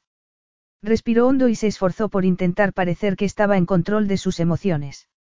No puedo negar que hay una atracción entre nosotros, dijo, pero eso no significa que vayamos a hacer algo con ella. No solo porque seas mi jefe y no es lo más apropiado, también porque ni siquiera nos caemos bien el uno al otro. ¿Y qué tiene que ver eso con esto? ¿Lo dices en serio? Muy en serio, él se encogió de hombros. En mi experiencia, un poco de hostilidad siempre añade un toque picante. Tu mamá no te ha enseñado eso. El insulto implícito hizo que Kelly quisiera pegarle y decirle que se guardara sus opiniones para sí porque no sabía lo que decía. Pero no se arriesgó a acercarse a él porque tocarlo era desearlo y no podía permitirse volver a colocarse en esa posición. Él le había pedido sinceridad, no. Pues se la daría.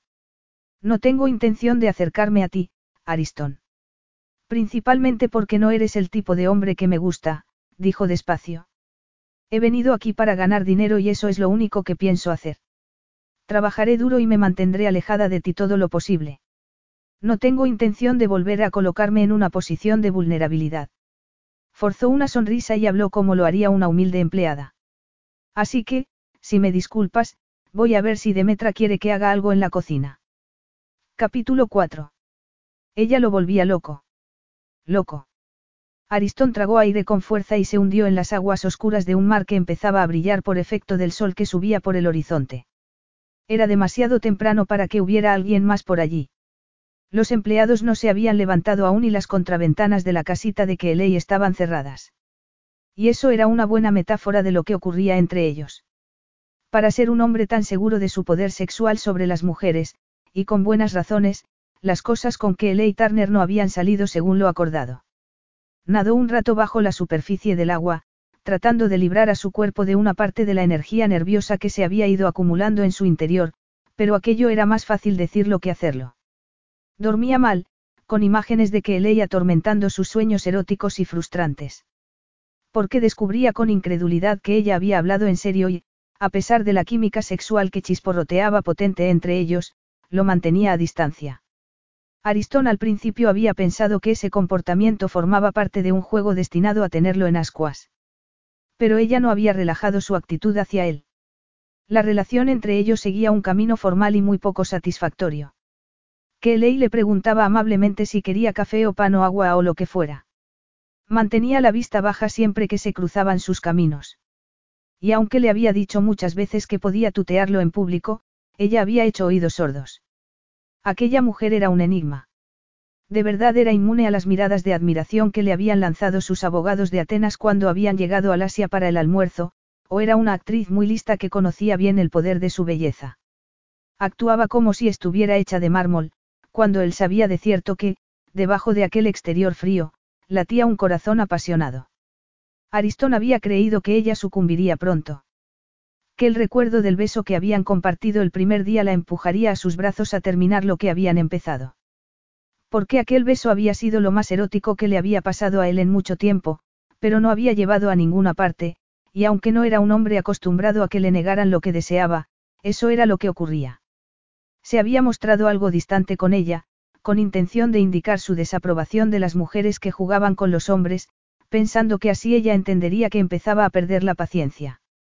Había imaginado que lo encontraría solo en algún momento, que le bajaría la cremallera de los pantalones y lo tocaría donde ansiaba que lo tocaran. Tragó saliva. Cualquier otra mujer lo habría hecho. Y que Eley tenía antecedentes en ese campo. Si todo hubiera ido acorde con su plan, tendría que haberse acostado ya con ella y haber disfrutado varias sesiones de sexo espectacular. De hecho, ya debería haberse aburrido de la adoración inevitable de ella y su único dilema debería ser ya buscar el mejor modo de decirle que se había terminado. Pero las cosas no habían salido así. Ella se había volcado en su trabajo con un entusiasmo que lo había sorprendido. Rellenaba los estantes de los supermercados con la misma pasión. Demetra le había comunicado que era una alegría tener a la joven inglesa en la cocina y en la casa. Una alegría. Hasta el momento, él había visto pocas muestras de eso. La actitud fría de ella estaba destinada a avivar su apetito sexual. Porque, si era así, funcionaba. A Aristón le subía la presión arterial cada vez que ella salía a la terraza con su uniforme blanco. El vestido blando de algodón le daba un aire de pureza y su cabello rubio iba recogido en un moño serio, que le hacía parecer la sirvienta perfecta. Pero el brillo del fuego en sus ojos verdes cada vez que se veía obligada a mirarlo a los ojos era inconfundible, como si lo retara a volver a acercarse a ella. Aristón empezó a nadar con fuerza hacia la orilla. Ya salía el sol y era hora de afrontar un nuevo día y hacer de anfitrión. Habían llegado cuatro invitados, pero Bailey Saunders ya no estaba en la lista. La había llamado un par de días atrás para pedirle que aplazara la visita y ella había aceptado. Por supuesto que sí. Las mujeres siempre lo hacían. Echó a andar por la arena con una punzada de anticipación. Quizá era hora de que Kelly Turner entendiera que era inútil resistirse a lo inevitable. ¿Quieres llevar el café, Kelly? Preguntó Demetra, señalando la bandeja cargada. Por supuesto, repuso la joven. Pongo algunas galletitas de limón en un plato. Muy bien. Kelly comprobó automáticamente que llevaba todo lo necesario y sacó la bandeja a la terraza. Era un viaje más hasta la mesa colocada al lado de la enorme piscina, donde Ariston terminaba un almuerzo largo con sus glamurosos invitados. Se mordió el labio inferior. Había hecho todo lo posible por apartarlo de su mente, por evitarlo siempre que podía y concentrarse en sus tareas, decidida a hacer un trabajo del que pudiera enorgullecerse. Quería borrar la impresión negativa que él tenía de ella y mostrarle que podía ser sincera, trabajadora y decente.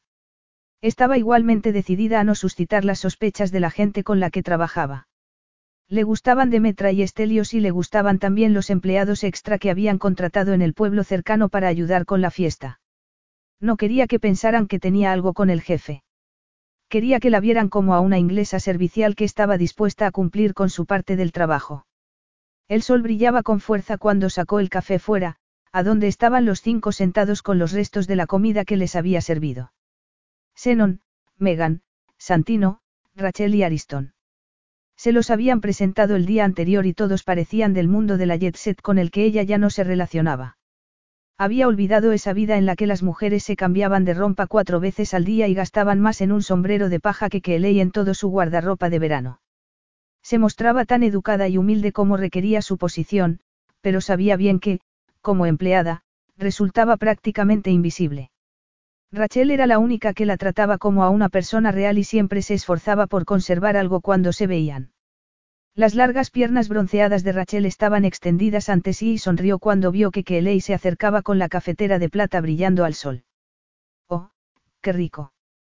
Me encanta este café griego tan espeso y tan dulce, dijo. Tomó una tacita de la bandeja. Gracias, Kelly. ¿Es posible tomar más agua con gas? Hoy hace mucho calor.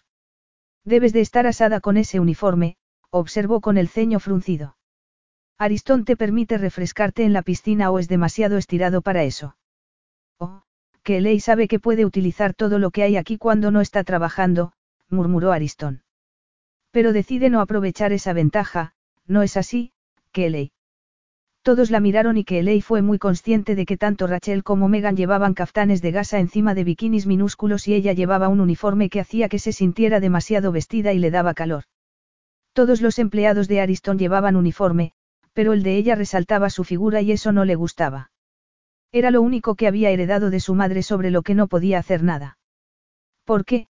Por mucho que intentara disfrazar su figura con ropa amplia, su pecho siempre parecía demasiado grande y la curva de sus caderas demasiado ancha, y el uniforme se pegaba precisamente donde ella no quería que se pegara.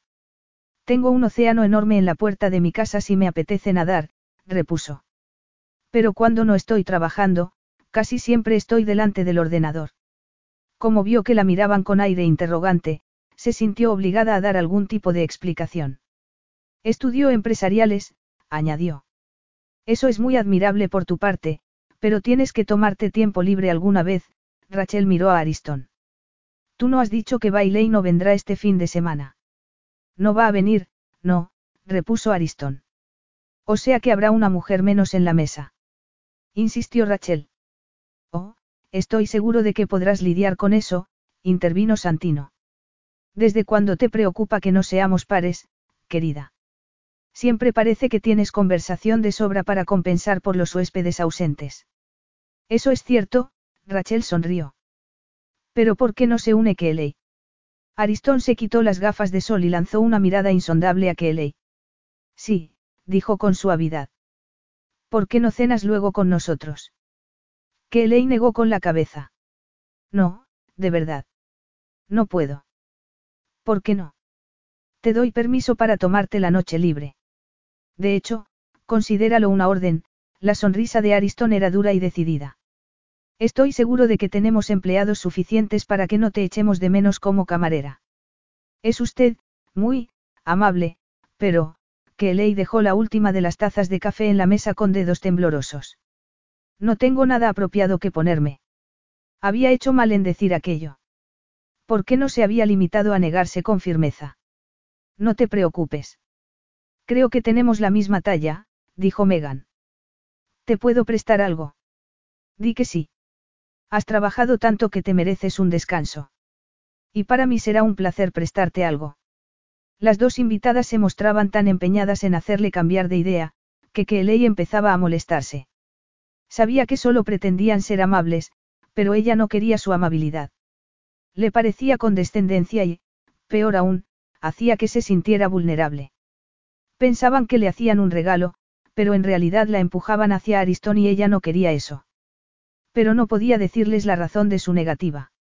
No podía confesar que le preocupaba la posibilidad de acabar en la cama con su jefe. Y en último extremo, era inútil resistirse porque eran cinco contra uno y no había modo de librarse. Solo vas a cenar con ellos, nada más, se recordó esa tarde, debajo de la ducha. Lo único que tenía que hacer era ponerse un vestido prestado e intentar mostrarse agradable. Podía marcharse cuando quisiera. No tenía que hacer nada que no quisiera. Y así fue como se encontró caminando hacia la terraza, ataviada con el único vestido de Megan que le valía y que era un tipo de ropa que ella jamás habría elegido llevar. Era demasiado delicado. Demasiado femenino. Demasiado, revelador. Rosa y suave, con un corpiño de corte baño que resaltaba sus pechos y con la falda ciñéndose a sus caderas exactamente del modo en que ella no quería. Y como no estaba ciega ni era tonta, había visto a Ariston mirarla cuando salió a la terraza iluminada por velas. Y había visto el modo instintivo en que había entornado los ojos, lo cual había hecho que a ella se le endurecieran los pechos. Tenía la garganta tan seca que bebió media copa de champán muy deprisa y se le subió directamente a la cabeza. Eso le calmó los nervios, pero tuvo también el efecto no deseado de suavizar su reacción a su jefe griego, porque, naturalmente, se encontró sentada a su lado. Se dijo que no se dejaría afectar por él. Que era un manipulador insensible que no tenía en cuenta sus sentimientos. Pero, por alguna razón, sus pensamientos no llegaban hasta su cuerpo, que parecía tener voluntad propia. Que Ley lo sentía así en la oleada pesada de sangre a sus pechos y en su desasosiego siempre que Aristón la miraba, cosa que parecía hacer mucho más de lo necesario. Y si eso no fuera ya bastante malo, le costaba adaptarse a aquella inesperada cena social. Hacía mucho tiempo que no asistía a una tan lujosa y nunca había ido por sí misma. Antes siempre la habían invitado por su madre, pero aquello era diferente. Ya no tenía que mirar por el rabillo del ojo si su madre hacía algo escandaloso, ni tenía que pensar ansiosamente si conseguiría llevarla a casa sin que se pusiera en ridículo. Esa vez la gente parecía interesada en ella, y que Elaine no quería que fuera así. ¿Qué podía decir de sí misma aparte de que había hecho una serie de trabajos menores porque eran los únicos que podía encontrar después de una educación dejada a medias que no le había permitido cualificarse en nada? Pasó la velada bloqueando preguntas, algo que había aprendido a hacer con los años, de modo que, cuando le hacían una pregunta personal, le daba la vuelta y cambiaba rápidamente de tema. Se había vuelto muy ducha en el arte de las evasivas, pero esa noche parecía que tenía el efecto contrario al esperado. Eran sus vaguedades la razón por la que Santino empezó a monopolizarla la segunda parte de la velada, mientras el rostro contraído de Rachel parecía indicar que lamentaba su decisión impetuosa de haber pedido que se uniera a ellos. Que Ley sentía deseos de levantarse y anunciar que no sentía ningún interés por el hombre de negocios italiano, que había solo un hombre en la mesa que atrajera su atención y tenía que esforzarse mucho para no sentirse fascinada por él. Porque esa noche Ariston estaba fabuloso, con un aspecto tradicional y tremendamente viril. El cuello de su camisa blanca estaba desabrochado y mostraba un triángulo sedoso de piel aceitunada, y sus pantalones oscuros estrechos realzaban sus piernas largas y la fuerza poderosa de sus muslos. Y la observaba todo el rato con tal intensidad que ella casi no podía comer. Le ponían delante un plato tras otro de comida deliciosa, pero no podía hacer mucho más que jugar con ella en el plato. ¿Te diviertes, Kelly? preguntó Aristón con suavidad. Mucho, repuso ella, sin importarle que él oyera la mentira en su voz. ¿Qué más podía decir? Que sentía cosquilleos en la piel cada vez que la miraba que su perfil le parecía lo más hermoso que había visto en su vida y no deseaba otra cosa que mirarlo eternamente. Rompió el molde de su velada de Cenicienta al retirarse mucho antes de la medianoche. En cuanto el reloj dio las once, se puso en pie y dio amablemente las gracias por una cena encantadora. Consiguió mantener la cabeza alta hasta que salió de la terraza, pero cuando ya no podían verla, echó a correr. Pasó de largo por su casita y siguió corriendo hasta la playa, contenta de llevar sandalias cómodas debajo del vestido largo. Y contenta también de que las olas golpearan la arena y el ruido apagara el golpeteo de su corazón. Sujetó el dobladillo del vestido, se apartó un poco para que el agua no tocara la tela y se quedó mirando las olas iluminadas por la luna. Recordó lo que había sentido cuando la habían despedido del supermercado justo antes de volar al Asia y la había invadido la sensación de no tener un lugar real en el mundo. En aquel momento volvía a sentir lo mismo, porque en realidad no había formado parte de aquella mesa llena de glamour. Había sido una extraña que se había vestido para la ocasión con la ropa de una desconocida. Había entendido Aristón lo marginada que se había sentido, o estaba demasiado ocupado abrumándola con su potente sexualidad para darse cuenta de eso. No se daba cuenta de que lo que probablemente era solo un juego para él significaba mucho más para alguien como ella, que no tenía un círculo de amigos como el suyo ni riqueza en la que apoyarse. Sus ojos se llenaron de lágrimas y pensó si serían fruto de la autocompasión. Porque, si lo eran, tendrían que secarse rápidamente. Se frotó los ojos con el dorso de la mano y se dijo con fiereza que debía alegrarse de ser lo bastante fuerte para resistirse a alguien que nunca podría ser otra cosa que una aventura de una noche. Pero cuando se volvió para ir a su casita, vio a un hombre que caminaba hacia ella, un hombre que reconoció al instante a pesar de la distancia. ¿Cómo no reconocerlo cuando su imagen estaba marcada a fuego en su mente?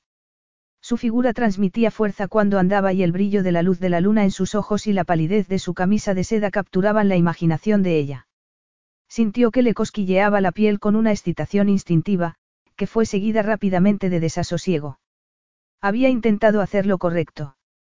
Había hecho todo lo que estaba en su mano por alejarse de él. ¿Por qué tenía que estar allí? Aristón, dijo con firmeza. ¿Qué haces aquí? Estaba preocupado por ti. Te has marchado bruscamente de la cena y he visto que tomabas el camino de tu casita, pero no se encendía ninguna luz. ¿Me has espiado? No. Soy tu jefe, la voz de él sonaba profunda por encima del suave lamer de las olas. Estaba preocupado por ti. Sus ojos se encontraron. ¿De verdad? Preguntó ella. Hubo una pausa. Sí. No, negó él, y su voz se volvió dura de pronto. En realidad, no lo sé. No sé qué es esto. Solo sé que no puedo dejar de pensar en ti. Que vio el cambio súbito que se producía en él. La tensión que daba rigidez a su cuerpo, que ella sospechaba que era un reflejo de la tensión que sentía también ella. Y supo lo que iba a ocurrir por la expresión de la cara de él, por la mirada de deseo que activó una necesidad parecida en lo más profundo de ella. Aristón, susurró. Pero sonó más como una plegaria que como una protesta. Él la abrazó y ella le dejó, sin hacer caso a las objeciones que poblaban su mente. Y en el momento en que la tocó, estuvo perdida.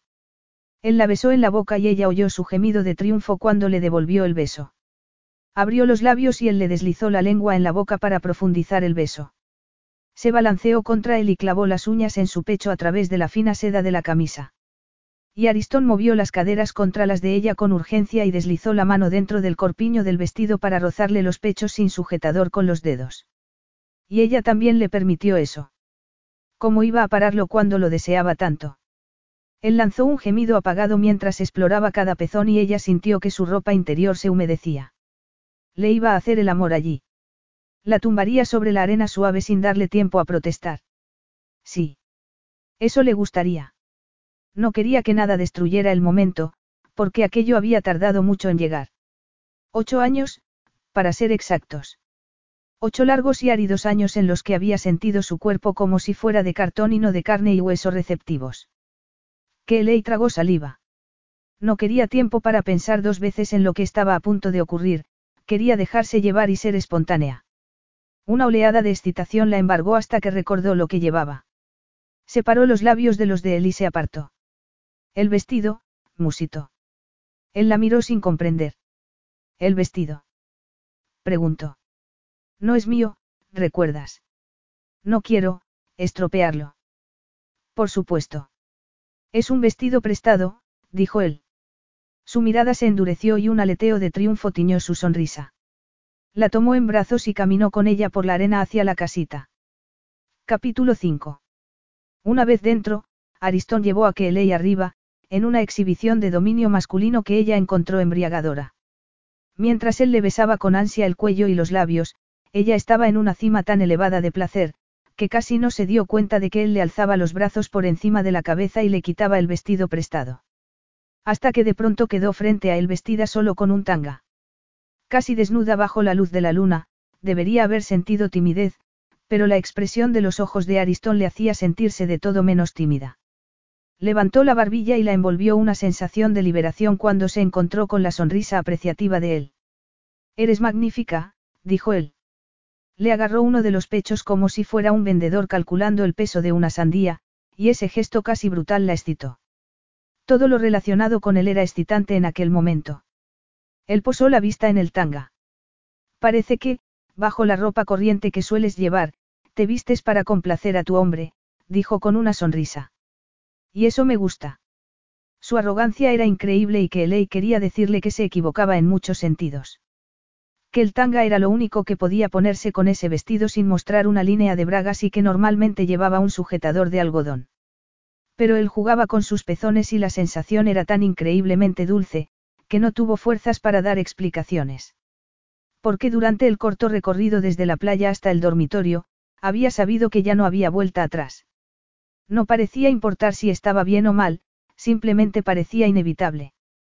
Iba a dejar que Ariston Cavacos le hiciera el amor y nada podría detenerla. Alzó la vista hacia él, que empezaba a desabrocharse la camisa. Juega con tus pechos, le ordenó con suavidad. Tócate.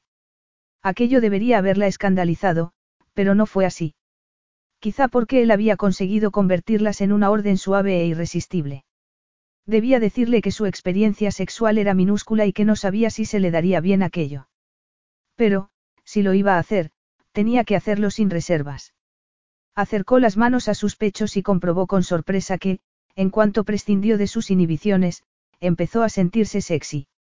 Imaginó que eran las manos de Ariston las que trazaban movimientos eróticos sobre su piel excitada. Se contoneó con impaciencia y cerró los ojos. No, dijo él. Abre los ojos. Quiero que me mires. Quiero ver tu expresión cuando llegues al orgasmo. Y créeme, llegarás una y otra vez. Kelly abrió mucho los ojos porque las palabras de él eran muy gráficas, muy explícitas. Tuvo la impresión de que demostraba deliberadamente su control sobre ella. Era eso lo que le gustaba, estar al cargo. El corazón le latió con fuerza porque él ya estaba desnudo, con una erección pálida y orgullosa entre los rizos oscuros, y ni siquiera las sobrecogedoras dimensiones de aquello consiguieron intimidarla. Aristón se acercó, le quitó las manos de los pechos y las reemplazó por sus labios. Inclinó la cabeza y besó cada pezón por turnos. Los acarició con maestría hasta que ella soltó un gemido de placer. Me gusta oírte gemir, dijo. Prometo que te haré gemir toda la noche. ¿De verdad? Sí, él deslizó los dedos en su pelo y le sostuvo la cabeza para que solo pudiera mirarlo a él. ¿Sabes cuántas veces te he imaginado así, Kelly? Desnuda a la luz de la luna como una especie de diosa. Diosa. Estaba loco. Una chica que rellenaba estantes en un supermercado. Estuvo a punto de reír. Quería decirle que no dijera esas cosas, pero la verdad era que le gustaban. Le gustaba cómo la hacían sentirse. ¿Y por qué no se iba a sentir como una diosa por una vez cuando las palabras de él creaban imágenes en su mente que incrementaban su deseo? Porque probablemente aquel era el modo en que actuaba él. Aquel era su método. La halagaba hasta someterla con frases de experto. Le decía las cosas que anhelaba oír, aunque no fueran ciertas. Presumiblemente, aquello era lo que hacían siempre los hombres y las mujeres y no significaba nada. El sexo no significaba nada. Esa era una de las cosas que le había enseñado su madre. Aristón, consiguió decir con los labios secos. Tú también has soñado conmigo. murmuró él. Tal vez, confesó ella. Él soltó una risita de placer y pasó la mano por el minúsculo tanga. Me encanta que seas misteriosa, dijo. Hace mucho que aprendiste a tener a un hombre en ascuas. Kelly se mordió el labio inferior. Su impresión de ella estaba un millón de veces alejada de la realidad, pero ¿por qué pinchar la burbuja en aquel momento? Era obvio que él pensaba que era una especie de imán para los hombres y seguramente sería una pérdida de tiempo intentar convencerlo de otra cosa. Porque ella no esperaba ningún futuro de aquello. Sabía que solo una tonta esperaría una relación con un hombre como Ariston, pero, aún así, se le encogió el corazón al pensar en lo pasajero que sería aquello. Y si sus fantasías sobre ella lo excitaban, ¿por qué no seguirle el juego? ¿Por qué no arañar en los pocos conocimientos que tenía y trabajar con eso?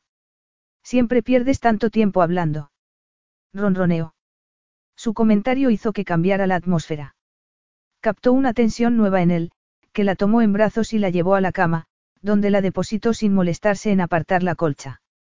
Le lanzó una mirada insondable. Perdóname por no reconocer tú, él deslizó la mano entre las piernas de ella, apartó el tanga con un murmullo y pasó el dedo por el calor húmedo de ella, impaciencia. Que tragó saliva, porque ahora el dedo de él trabajaba con un objetivo y ella sentía que aumentaba su calor interior. Quería que volviera a besarla, pero la única zona que él parecía interesado en besar era su torso y después su vientre y después, después, ella reprimió un respingo cuando él le bajó el tanga, colocó la cabeza entre sus piernas y ella sintió el cosquilleo de su pelo en los muslos. Su cuerpo estaba tenso por lo que pasaría a continuación, pero nada habría podido prepararla para aquel primer lametón dulce. Se retorció en la cama e intentó apartarse del placer casi insoportable que escalaba dentro de ella, pero él le sujetaba las caderas para que no pudiera moverse. Así que ella yació allí impotente, prisionera voluntaria del magnate griego, mientras una oleada tras otra de placer alcanzaban tal intensidad, que cuando estallaron, fue como si un río rompiera sus orillas y gritó el nombre de él. Cuando sus espasmos empezaban a desaparecer, sintió un calor delicioso atravesar su cuerpo. Alzó la vista y lo encontró apoyado sobre ella con una sonrisa divertida en los labios. Um, musitó él. Para ser una mujer que da una de cal y otra de arena, no esperaba que gritaras así. Que Elei no supo qué decir. Sería vergonzoso confesar que nunca había conocido un placer así. Se preguntó cómo reaccionaría él si supiera lo pobre que era su experiencia sexual. Se lamió los labios. No lo espantes, se dijo. ¿Por qué romper aquella maravilla con la realidad? Dile lo que espera oír. No seas la mujer que nunca te has atrevido a ser. No debería ser tan bueno, musito. Y entonces yo no gritaría. Bueno. Todavía no he empezado, murmuró él. Ella tragó saliva. Yo no. Él la miró fijamente. No qué, ley. Ella se lamió los labios. No tomo la píldora ni ninguna otra cosa. Aunque la tomaras, siempre me gusta asegurarme doblemente, dijo él. Sacó un preservativo del bolsillo de los pantalones y que Elei lo observó ponérselo y pensó en lo anatómico que resultaba todo aquello, como si las emociones no jugaran ningún papel en lo que estaba a punto de ocurrir. Tragó saliva. De verdad había pensado que podría ser de otro modo. Que Aristón Cavacos podría mostrarle ternura o afecto. Bésame, dijo de pronto. Por favor. Bésame. Aristón frunció el ceño y, cuando se entregó al beso que ella le había pedido, se le encogió el corazón. Aquella mujer era muy, sorprendente. Tan pronto una seductora fría como una chica casi tímida. Después de haberle hecho esperar más tiempo del que había tenido que esperar nunca a nadie, se mostraba dulce en su respuesta. Había aprendido en las rodillas de su madre el mejor modo de cautivar a un hombre. Había descubierto que tenerlos en ascuas era lo que más excitaba a los hombres que habían visto de todo, habían hecho de todo y a veces se habían aburrido en el camino. Sentía que iba a explotar cuando la acarició y la besó y el corazón le latió con fuerza cuando se colocó encima de ella y empezó a penetrarla lentamente. Y no era ridículo que casi se sintiera decepcionado por la facilidad con la que entró en su calor húmedo y resbaladizo.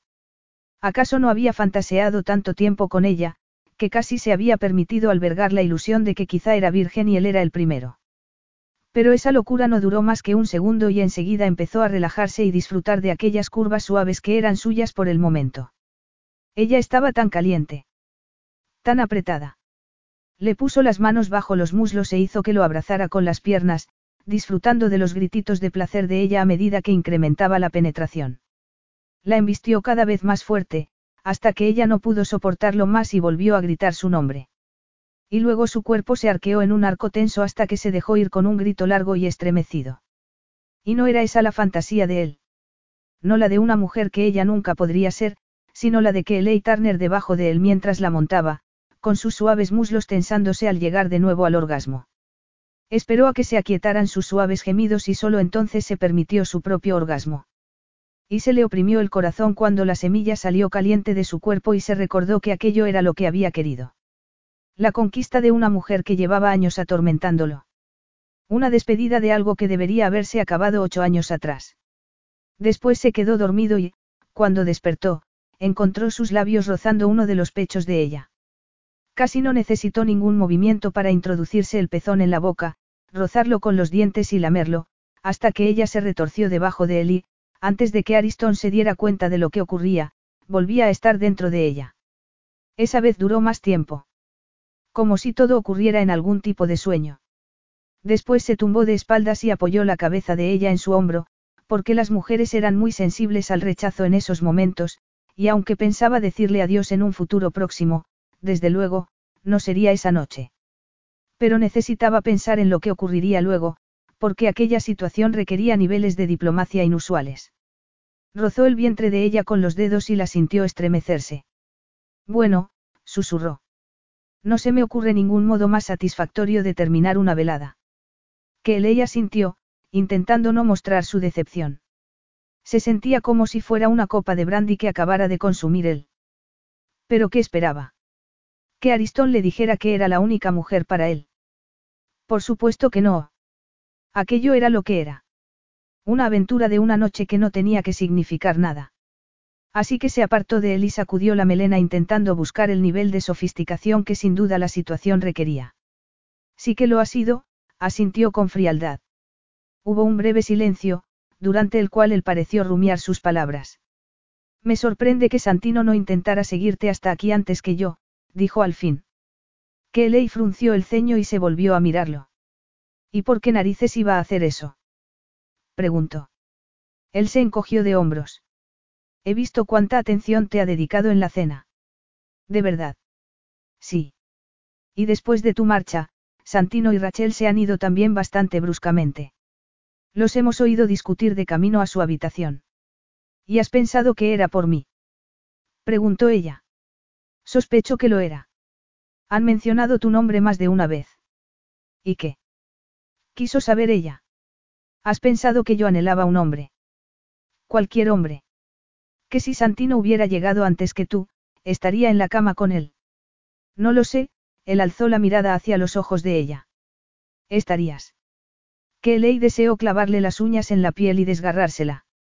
Quería hacerle daño, hacerle algo que imitara el dolor que sentía en su corazón. Respiró hondo, amargamente consciente de la mala opinión que tenía de ella. Pero eso lo había sabido desde el principio, no. ¿Y qué esperaba? Que la creciente atracción sexual entre ellos hubiera anulado la evidente falta de respeto que sentía por ella. Que admitirlo tan pronto en su cama iba a hacer que la admirara. Qué estúpida había sido. Márchate, dijo en voz baja. Oh, Kelly. Repuso él con suavidad. No hay por qué exagerar. Me has hecho una pregunta y he contestado con sinceridad. ¿Preferirías que te mintiera? Va en serio. Replicó ella. Él hizo ademán de volver a abrazarla, pero ella saltó de la cama antes de que pudiera tocarla. Vete de aquí, repitió. Él se encogió de hombros. Puso los pies en el suelo y agarró sus pantalones. No pretendía insultarte. Ah, no. En ese caso, creo que deberías examinar bien lo que acabas de decir. Crees que no discrimino nada sexualmente, ¿verdad? Que me da igual un hombre atractivo que otro. ¿Cómo voy a saberlo? Después de todo, eres hija de tu madre.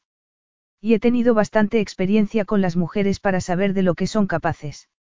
Sé la falta de escrúpulos que pueden tener. Kelly se puso un camisón de algodón que colgaba en un gancho de la puerta. No se atrevió a hablar hasta que se ató el cinturón y ocultó su cuerpo desnudo a la vista de él. ¿Por qué me has seducido cuando tienes tan mala opinión de mí? Él se detuvo en el acto de ponerse la camisa. ¿Por qué te encuentro muy atractiva? ¿Por qué encendiste en mí un anhelo hace años y no ha desaparecido nunca? Quizá desaparezca ahora. Y eso es todo. Aristón entrecerró los ojos. No es bastante. Pero el instinto le decía a Kelly que había algo más. Y ella necesitaba saberlo, aunque sospechaba que no le iba a gustar. Dime la verdad como has hecho antes, dijo. Él se encogió de hombros. Todo empezó con que quería hacerte mía, por lo que ya te he dicho, musito. Pero también por qué. ¿Por qué qué? Por favor, no pares ahora. Él se abrochó los pantalones antes de alzar la visa. ¿Por qué mi hermano no se verá tentado por ti si sabe que yo me he acostado contigo antes? Y tú, naturalmente, te encargarías de que lo supiera. De ser necesario, sí.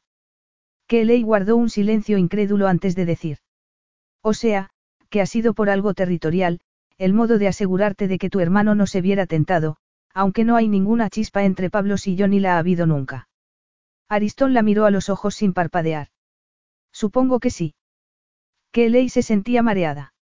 Aquello era aún peor de lo que había pensado. Cerró los ojos un instante y respiró con fuerza. ¿Te das cuenta de que tendré que irme de la isla? Después de esto, no puedo seguir trabajando para ti. Él negó con la cabeza. Eso no es necesario. Ah, no. Ella rió con amargura. ¿Cómo imaginas tú esto? Conmigo siguiendo con el trabajo doméstico y tú viniendo aquí a hurtadillas a acostarte conmigo. O tengo que abandonar el uniforme como en una especie de ascenso raro y cenar todas las noches con tus invitados y contigo. No hay necesidad de exagerar, dijo él entre dientes. Ya pensaremos en algo. No hay ningún modo de arreglar algo así, dijo ella. No permitiré que me trates de este modo y no pasaré más tiempo en compañía de un hombre que es capaz de tratar así. Lo de esta noche ha sido un error, pero eso ya no tiene remedio. Pero no me quedaré ni un segundo más de lo necesario. Quiero irme mañana a primera hora. Antes de que se despierte la gente. Había terminado de abrocharse la camisa y la expresión de su rostro rugoso quedaba oculta en las sombras. ¿Eres consciente de que necesitas mi cooperación para eso? Puede que no esté dispuesto a dejarte marchar tan fácilmente. ¿Has pensado en eso? Me da igual lo que quieras tú, más vale que dejes que me vaya, a ella le temblaba la voz. Porque soy buena nadadora, y si tengo que nadar hasta la isla más próxima, créeme que lo haré. O llamaré a un periódico internacional y les diré que me tienes prisionera en tu isla, e imagino que la prensa se divertiría mucho con eso. A menos que pienses confiscarme el ordenador, lo cual te recuerdo que es un delito. Vete de aquí, Ariston, y prepara uno de tus aviones para que me lleve a Inglaterra. ¿Me entiendes? Capítulo 6.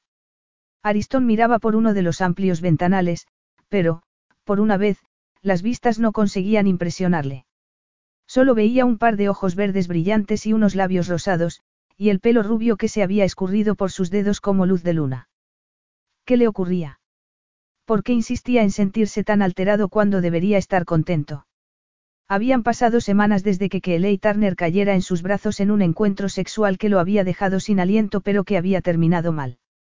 Ella había regresado a Londres a la mañana siguiente, negándose a mirarlo a los ojos y sin despedirse. Pero había tomado el dinero que le había dado, no. No había mostrado ningún recelo en aceptar la suma adicional que él había incluido. Había pensado que quizá recibiría un correo electrónico furioso diciéndole lo que podía hacer con su dinero. Pero no. Era una mujer, no. ¿Y qué mujer rechazaría la oferta de dinero fácil? Y eso había sido todo.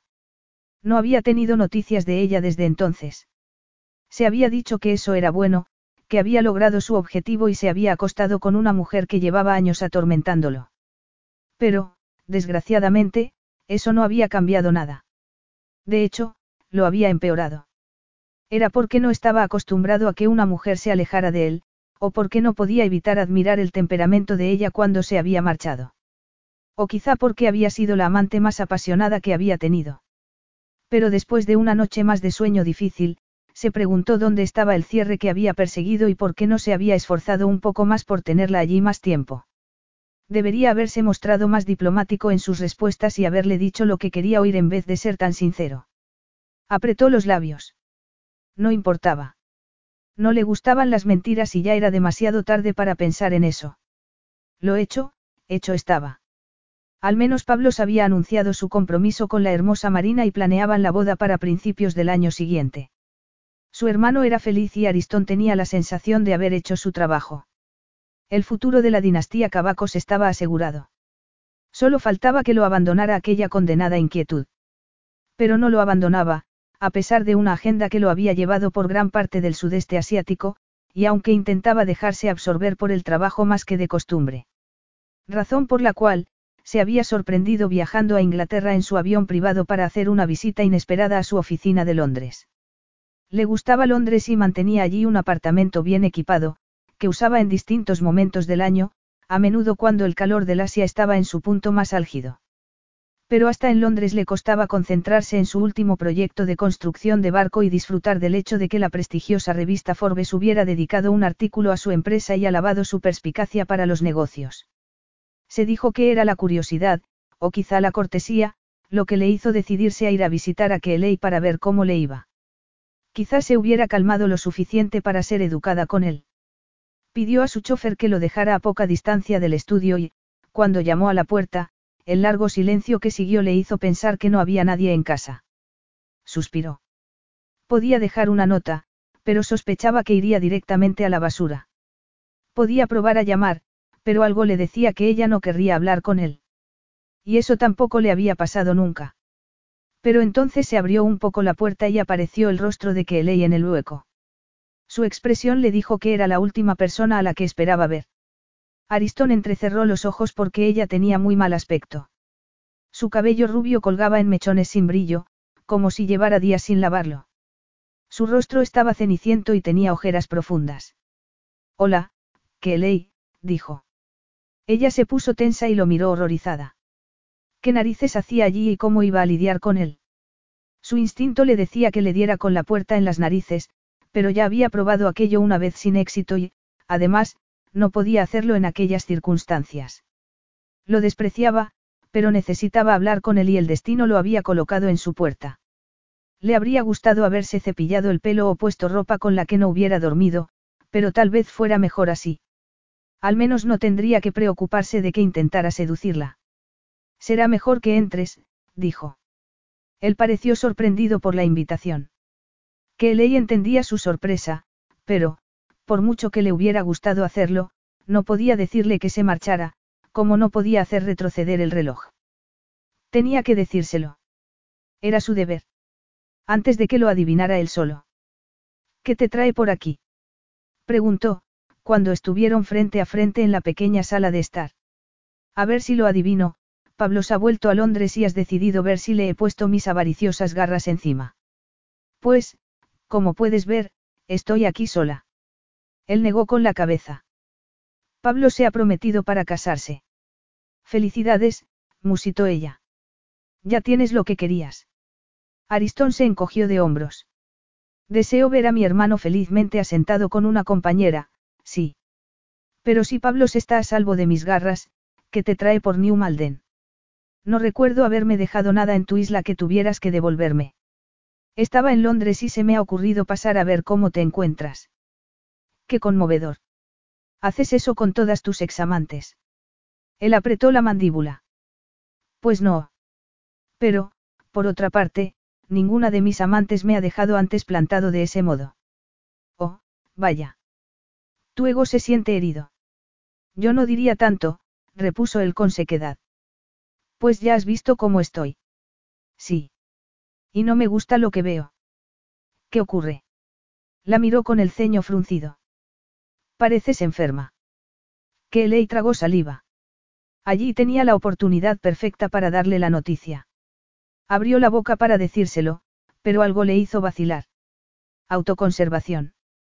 La sensación de que, cuando se lo dijera, ya nada volvería a ser igual. He estado enferma, admitió. Pero la verdad es que estoy embarazada, dijo con rapidez. Él tardó un momento en hablar. Enhorabuena, dijo con voz sin inflexiones. ¿Quién es el padre? Era una reacción que Kelly debería haber anticipado, pero no lo había hecho y se sintió herida.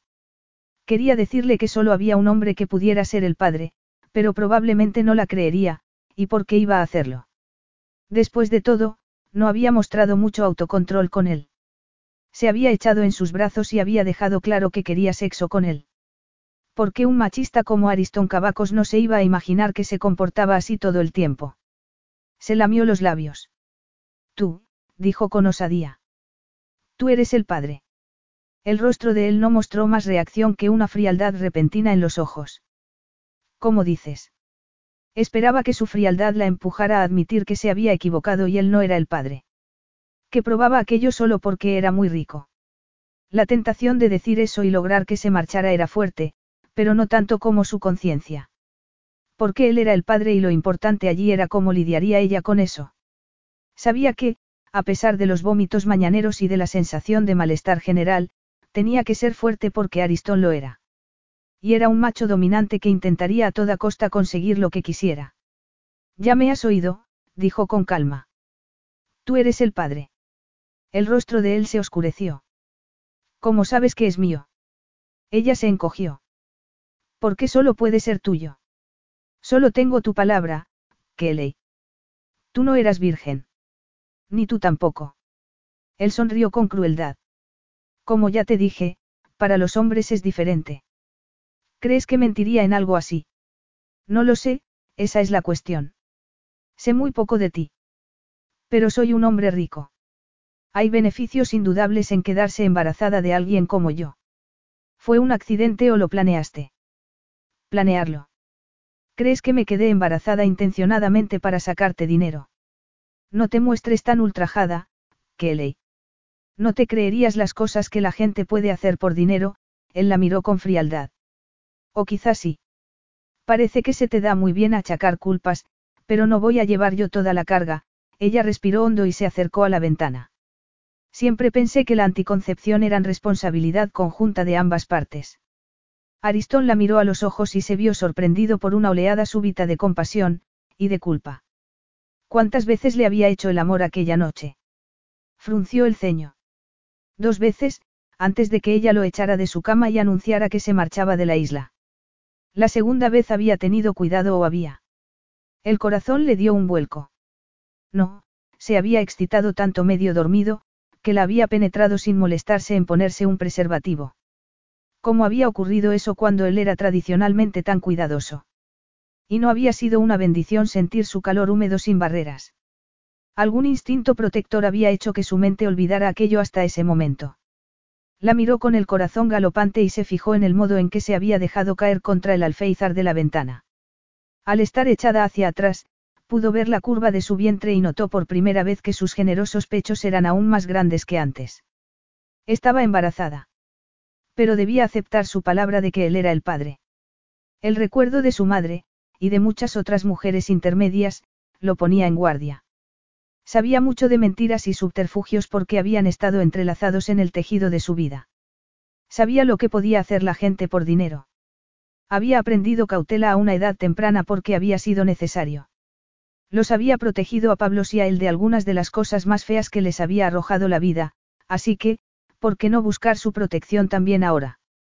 Tienes razón, por supuesto. La anticoncepción es responsabilidad del hombre y la mujer, dijo. Pero eso no responde satisfactoriamente a mi pregunta. ¿Cómo sabes que soy el padre de tu hijo? ¿Por qué? Aristón vio que se mordía el labio inferior como si intentara reprimir las palabras, pero luego salieron de su boca en un torrente apasionado. Porque solo había tenido sexo una vez antes, declaró. Un hombre, una vez, hace años, y fue un desastre, de acuerdo. Eso te dice todo lo que quieres saber, Aristón. Él sintió una oleada de placer oscuro y primitivo. Todo encajaba ahora. Su aire maravillado cuando le había hecho el amor, sus gritos de incredulidad al llegar al orgasmo, todo eso hablaba de una mujer que alcanzaba el placer por primera vez, no de alguien acostumbrada al sexo. Pero ¿y si mentía? ¿Y si estaba usando dotes de actriz, aprendidas en las rodillas de su madre? Apretó los labios.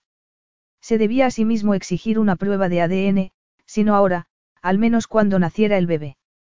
Pero la complexión cenicienta de ella y sus ojos cansados le provocaron otra oleada de compasión. Repasó mentalmente los hechos y las posibles soluciones. A pesar de la falta de cualificaciones de ella, no era estúpida. Seguramente se daba cuenta de que la atacaría con todas sus fuerzas si descubría que lo había engañado. Miró a su alrededor intentando imponer algo de orden en sus alborotados pensamientos. Aceptaba que era un hombre difícil que no creía en el amor, que no se fiaba de las mujeres y que guardaba con fiereza su espacio personal, y esos factores habían descartado la forzosa intimidad de un matrimonio. El deseo de prolongar su estirpe no había estado presente en él y siempre había asumido que sería Pablos el que proporcionaría los herederos para llevar el imperio Cavacos hacia el futuro. Pero aquella revelación lo cambiaba todo. En pocos minutos algo había empezado a cambiar en él, porque si aquel era su hijo, quería tomar parte en el proceso. Una parte importante. Se le encogió el corazón. ¿Cómo podría ser de otro modo? ¿Cómo no reclamar para sí su carne y su sangre? Miró los ojos cansados de que y pensó que aquello debía de ser lo último que ella quería, un niño no planeado con un hombre al que odiaba. Y con poco dinero. ¿Por qué, entonces, no ofrecerle un incentivo que les conviniera a los dos? ¿Y cuándo pensabas decírmelo? Preguntó. ¿O no lo ibas a hacer? Claro que sí. Solo, Esperaba el momento apropiado, dijo ella, con la voz de alguien que había estado posponiendo lo inevitable. Pero no parecía llegar nunca. Él frunció el ceño. ¿Por qué no te sientas? Ahí no pareces estar muy cómoda. Y tenemos que hablar. Kelly alzó la barbilla, pero se dirigió a un sillón. A pesar de su pelo sin lavar y de los pantalones grises de chandal, Aristón no pudo evitar que su cuerpo reaccionara cuando ella pasó a su lado que tenía aquella mujer que hacía que quisiera penetrarla siempre que se acercaba. Ella se instaló en el sillón y alzó su rostro hacia él. Habla, dijo. Él asintió. Metió las manos en los bolsillos del pantalón y la miró. Imagino que no quería ser madre, comentó. Ella se encogió de hombros. Todavía no. ¿Y si te libero de esa carga? Que Ley lo interpretó mal, porque abrazó inmediatamente su vientre como si quisiera proteger al niño no nacido. Si vas a proponer, gritó. Lo que propongo, la interrumpió él, es que te mudes de este agujero infernal en miniatura a un apartamento de lujo de tu elección. Que te vean los mejores médicos, que controlarán tu embarazo y se asegurarán de que los dos estéis bien de salud. ¿Y después del parto? Después del parto, ¿qué? Susurró ella. ¿Me entregues al niño? Él sonrió con frialdad. Hubo una pausa. ¿Puedes repetir eso? Preguntó ella débilmente. Para estar segura de que no te he entendido mal. Yo criaré al niño, dijo él. Y tú nombras tu precio. Ella tardó un momento en hablar y a él le sorprendió la furia que brillaba en sus ojos verdes cuando se puso en pie. Por un momento pensó que lo iba a atacar, pero no lo hizo. Se quedó de pie, con los brazos en jarras y respirando con fuerza. ¿Me has ofrecido comprarme a mi hijo? Preguntó. Ese es un modo muy melodramático de decirlo, Kelly. Considéralo una transacción. Lo más razonable que podemos hacer en estas circunstancias. Te has vuelto loco. Te doy la oportunidad de empezar de nuevo. Sin mi hijo. Un hijo te atará. Yo puedo darle a ese niño todo lo que necesite, dijo él. Miró la habitación. Tú no. Pero en eso te equivocas, respondió ella, apretando los puños. Tú puedes tener todas las casas, yates y sirvientes del mundo, pero tienes un gran agujero donde debería estar tu corazón. Eres un bruto frío e insensible que privaría a un bebé de su madre y, por lo tanto, eres incapaz de darle a este niño lo único que necesita más que ninguna otra cosa. ¿Y qué es? Amor. Aristón sintió que se tensaba su cuerpo. Quería a su hermano y en otro tiempo había querido a su madre, pero era consciente de sus limitaciones. No, no sentía eso que ella llamaba amor, y por qué sentirlo si sabía el dolor brutal que podía causar. Sin embargo, algo le decía que era inútil intentar defender su postura. Ella lucharía por aquel niño con todas sus fuerzas y eso complicaría las cosas.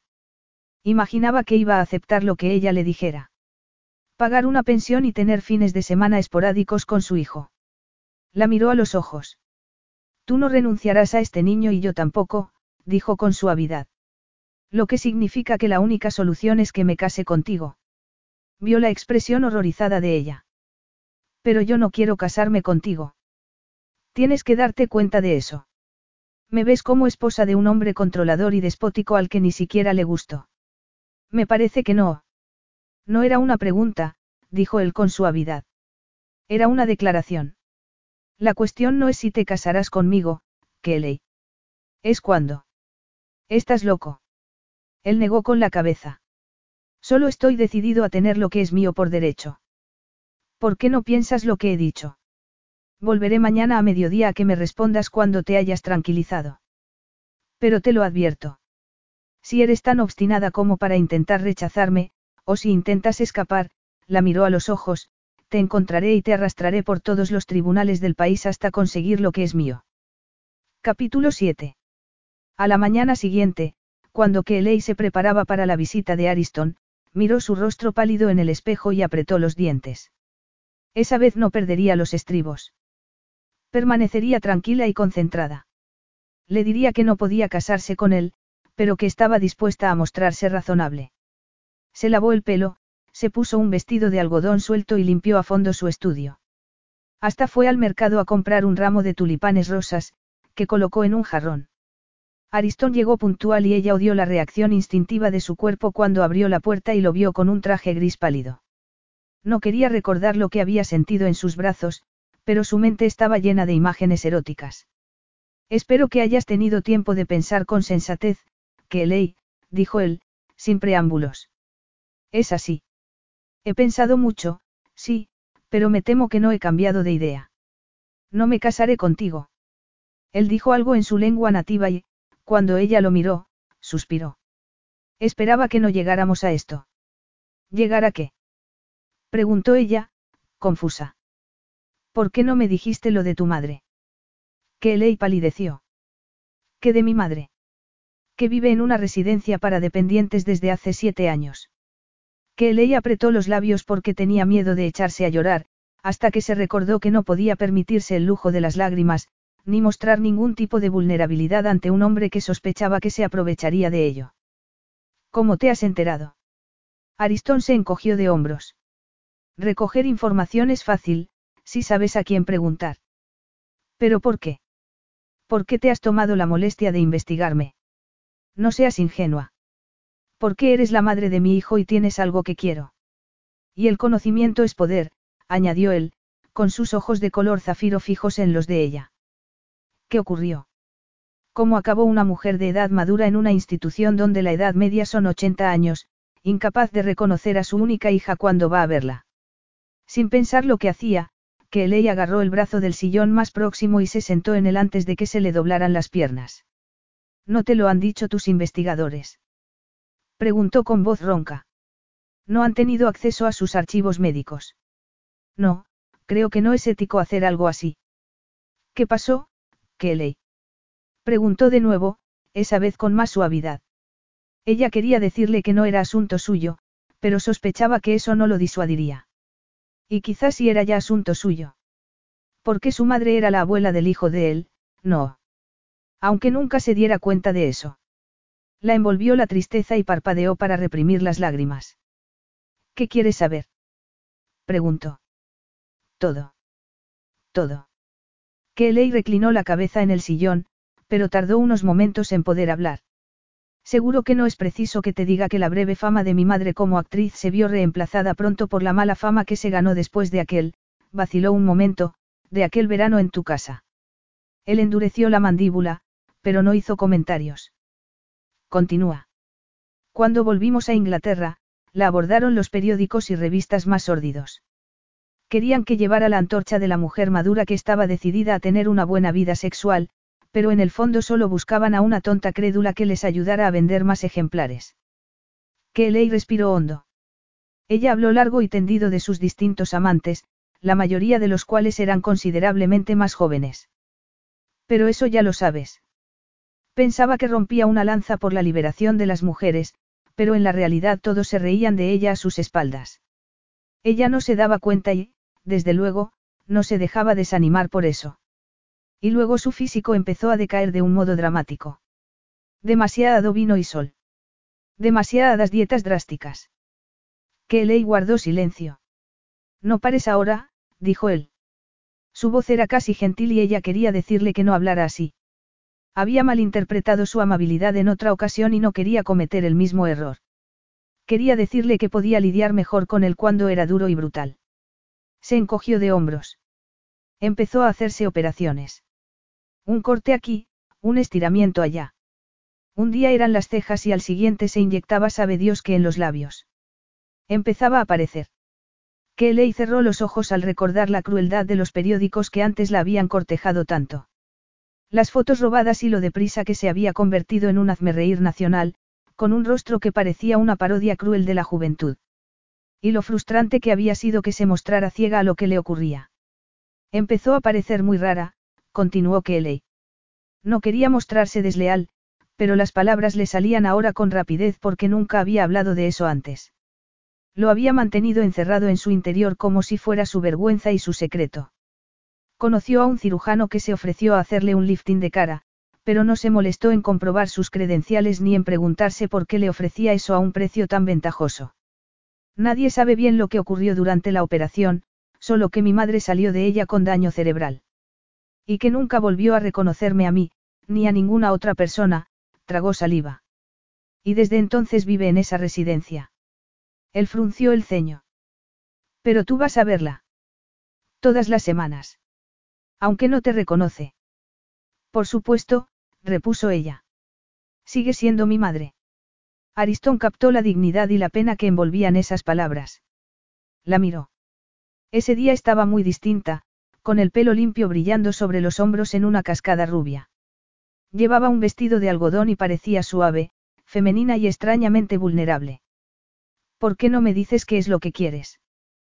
preguntó él. Ella lo miró a los ojos.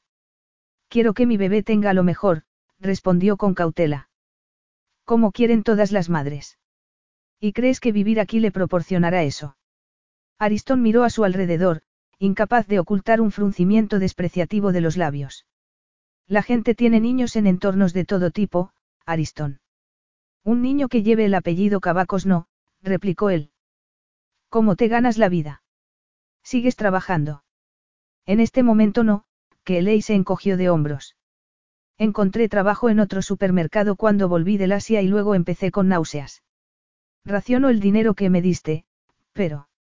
¿Y cómo crees que te vas a arreglar? Insistió él. Que Ley tragó saliva.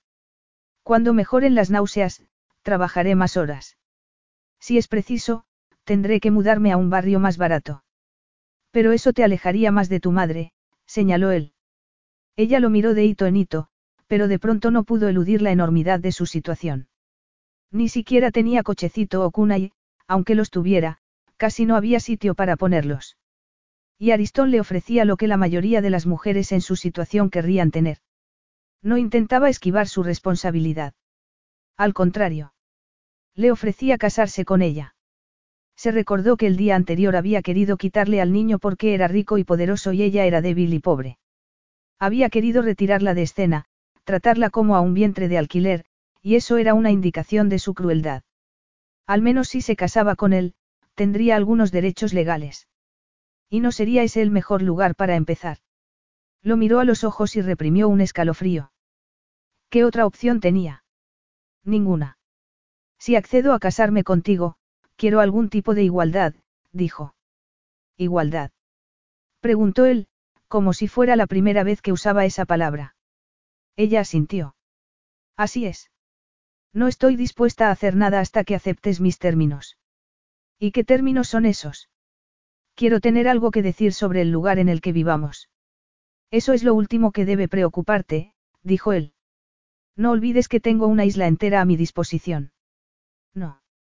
exclamó ella con vehemencia, porque la idea del aislamiento de la isla y de estar completamente a merced de él le daba escalofríos. Lasia no es un lugar apropiado para criar a un niño. Yo me crié allí. Exactamente.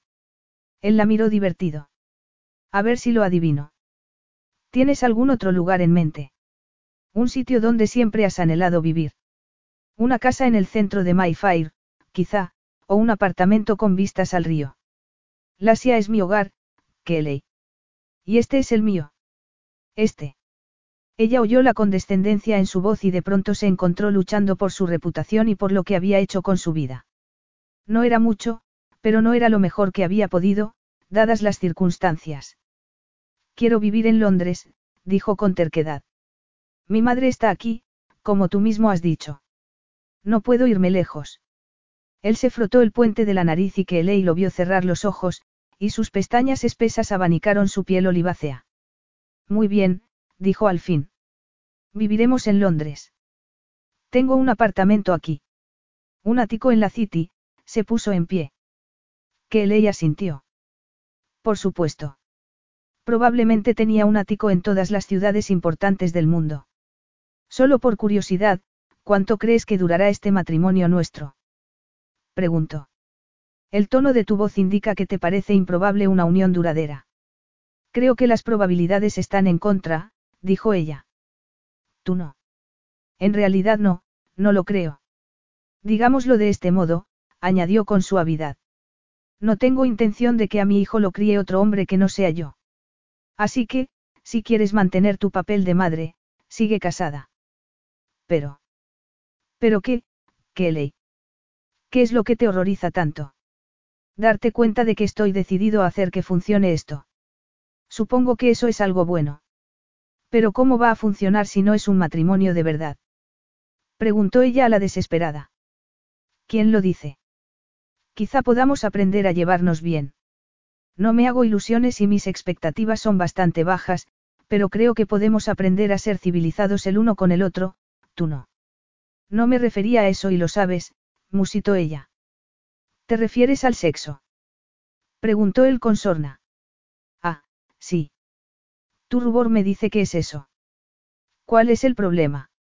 Cuando dos personas tienen una química como la nuestra, parece una lástima no aprovecharla.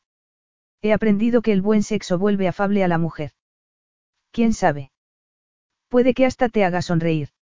Que Ley se sentía, a su pesar, excitada por el modo de hablar de él.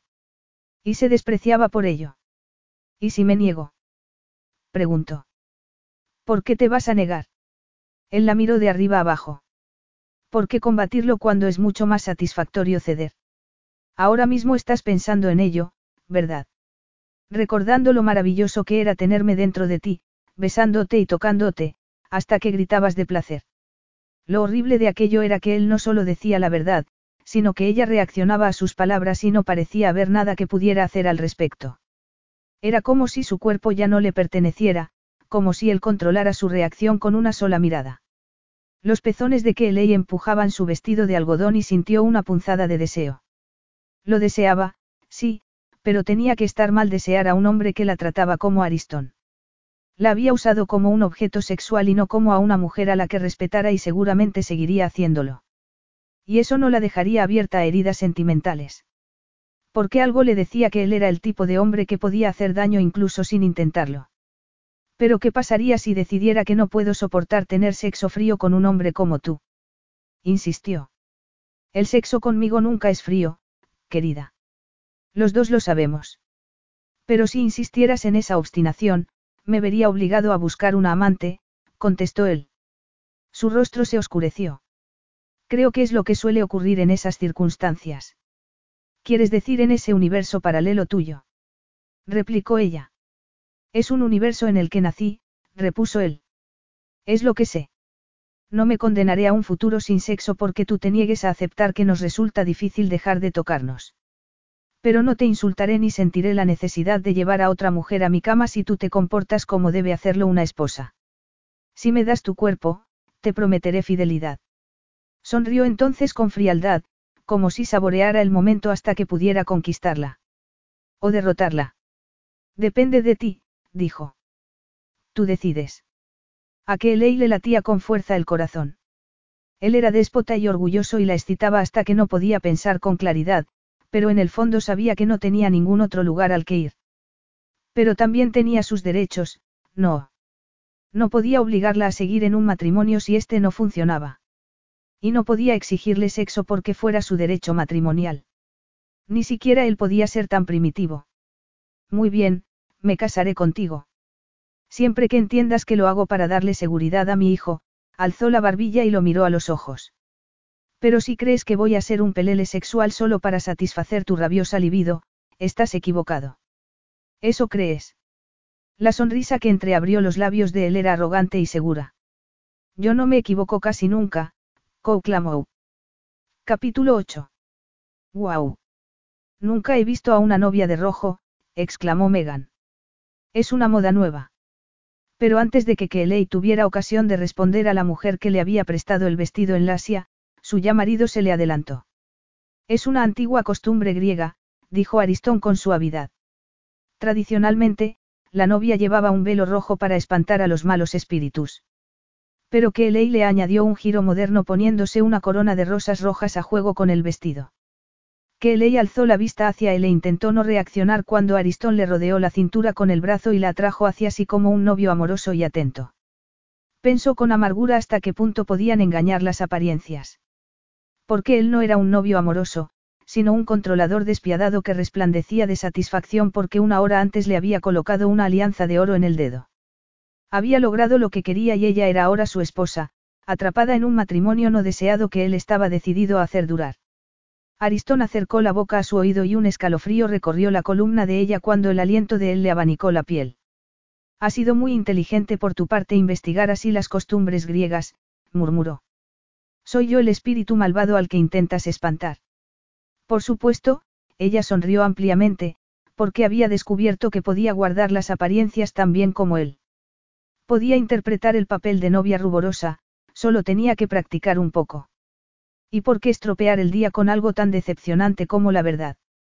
¿Por qué no dejar que la gente creyera lo que quisiera, la versión cuento de hadas de su historia, que la hija pobre de una actriz olvidada había cazado a uno de los solteros más cotizados del mundo?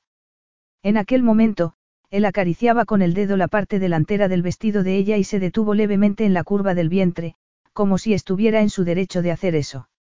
Y seguramente lo estaba. Porque ahora él movía los hilos, no. Le había dado una tarjeta de crédito nueva y le había dicho que comprara lo que quisiera para transformarse en la mujer que iba a ser su esposa. Porque quiero que, a partir de ahora, parezcas mi esposa, le había dicho, y no una trabajadora de supermercado que lleva mi anillo. El comentario la había molestado y había sentido tentaciones de llevar siempre su ropa más vieja, a ver qué le parecía a él.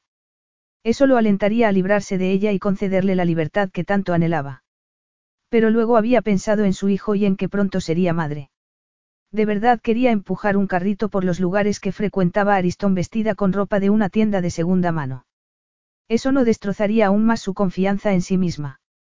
Pero lo que más la perturbaba era que, una vez que había empezado, le había resultado sorprendentemente fácil gastar el dinero de su multimillonario prometido. Quizá se parecía más a su madre de lo que pensaba. O quizá había olvidado el señuelo del dinero y cómo podía lograr que la gente hiciera cosas impredecibles. Durante su infancia, cuando tenían medios, el dinero había resbalado entre los dedos de su madre como si fuera arena y, a veces, si se sentía benévola, gastaba una parte en su única hija. Pero sus regalos habían sido un fracaso.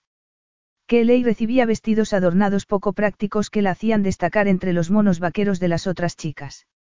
Había arruinado unos zapatos de ante frívolos en un charco y había usado lazos y cintas que le daban aire de otra época. Y, como represalia, casi se había convertido luego en un chicazo.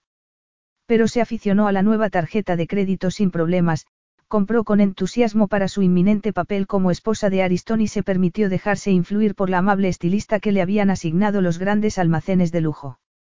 Compró ropa elegida especialmente teniendo en cuenta el embarazo y compró también ropa interior nueva, zapatos y bolsos. ¿Y acaso no disfrutaba de la sensación de seda y cachemira en la piel en lugar de las telas rasposas que llevaba antes?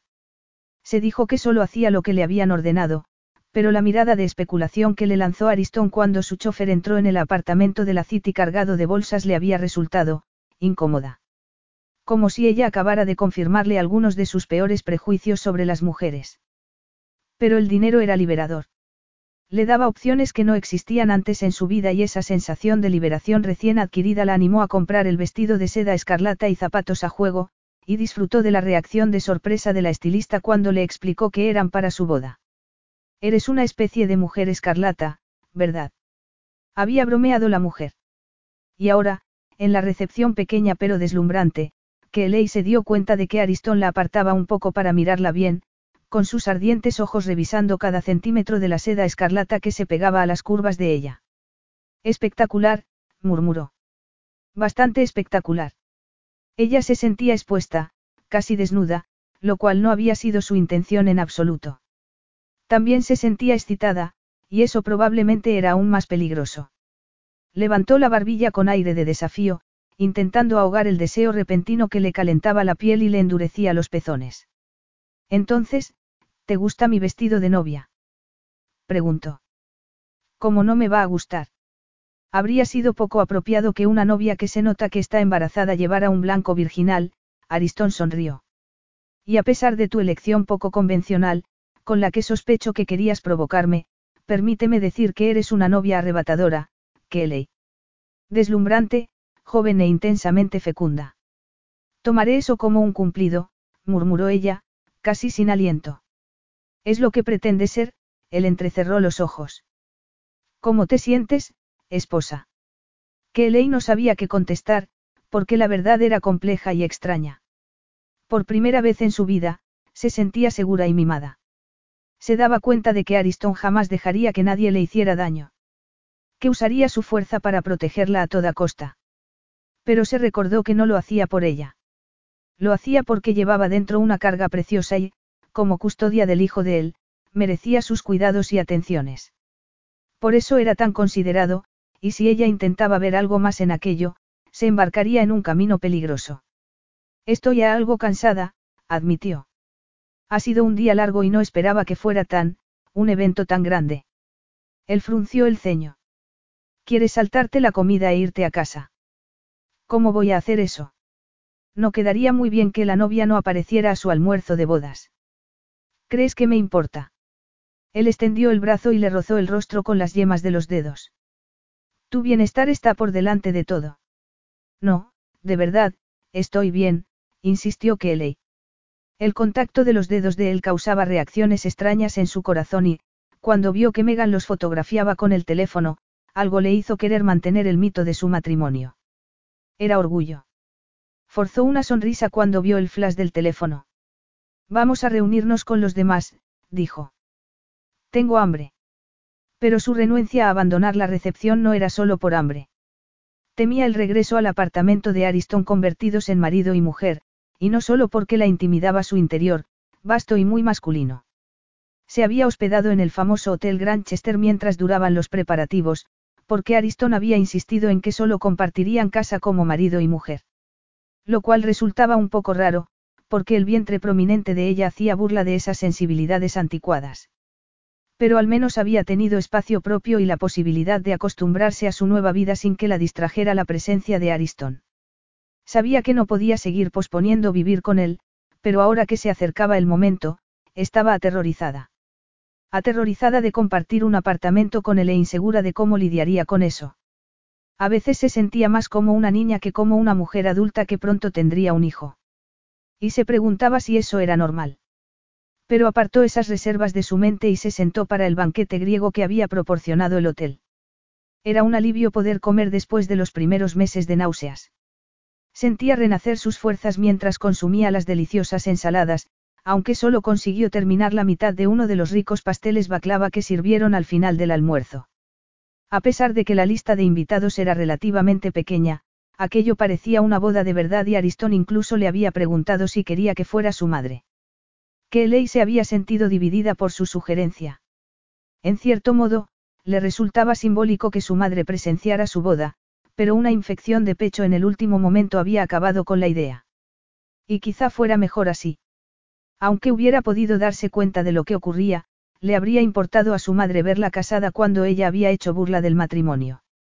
Kelly se había preguntado por qué Aristón no había sugerido un viaje al juzgado acompañado solo por dos testigos. No habría sido lo más apropiado dadas las circunstancias. A lo mejor quiero hacer una declaración de intenciones, había explicado él. Declaración de intenciones. Así es. Gritarlo a los cuatro vientos. Empezar por fingirlo para provocar que ocurra. ¿Te refieres a poner tu sello sobre mí? Había preguntado ella con acidez. Marcarme como propiedad de Cabacos, como hiciste la noche que te acostaste conmigo. A él le habían brillado los ojos como la luz del sol en un mar griego oscuro.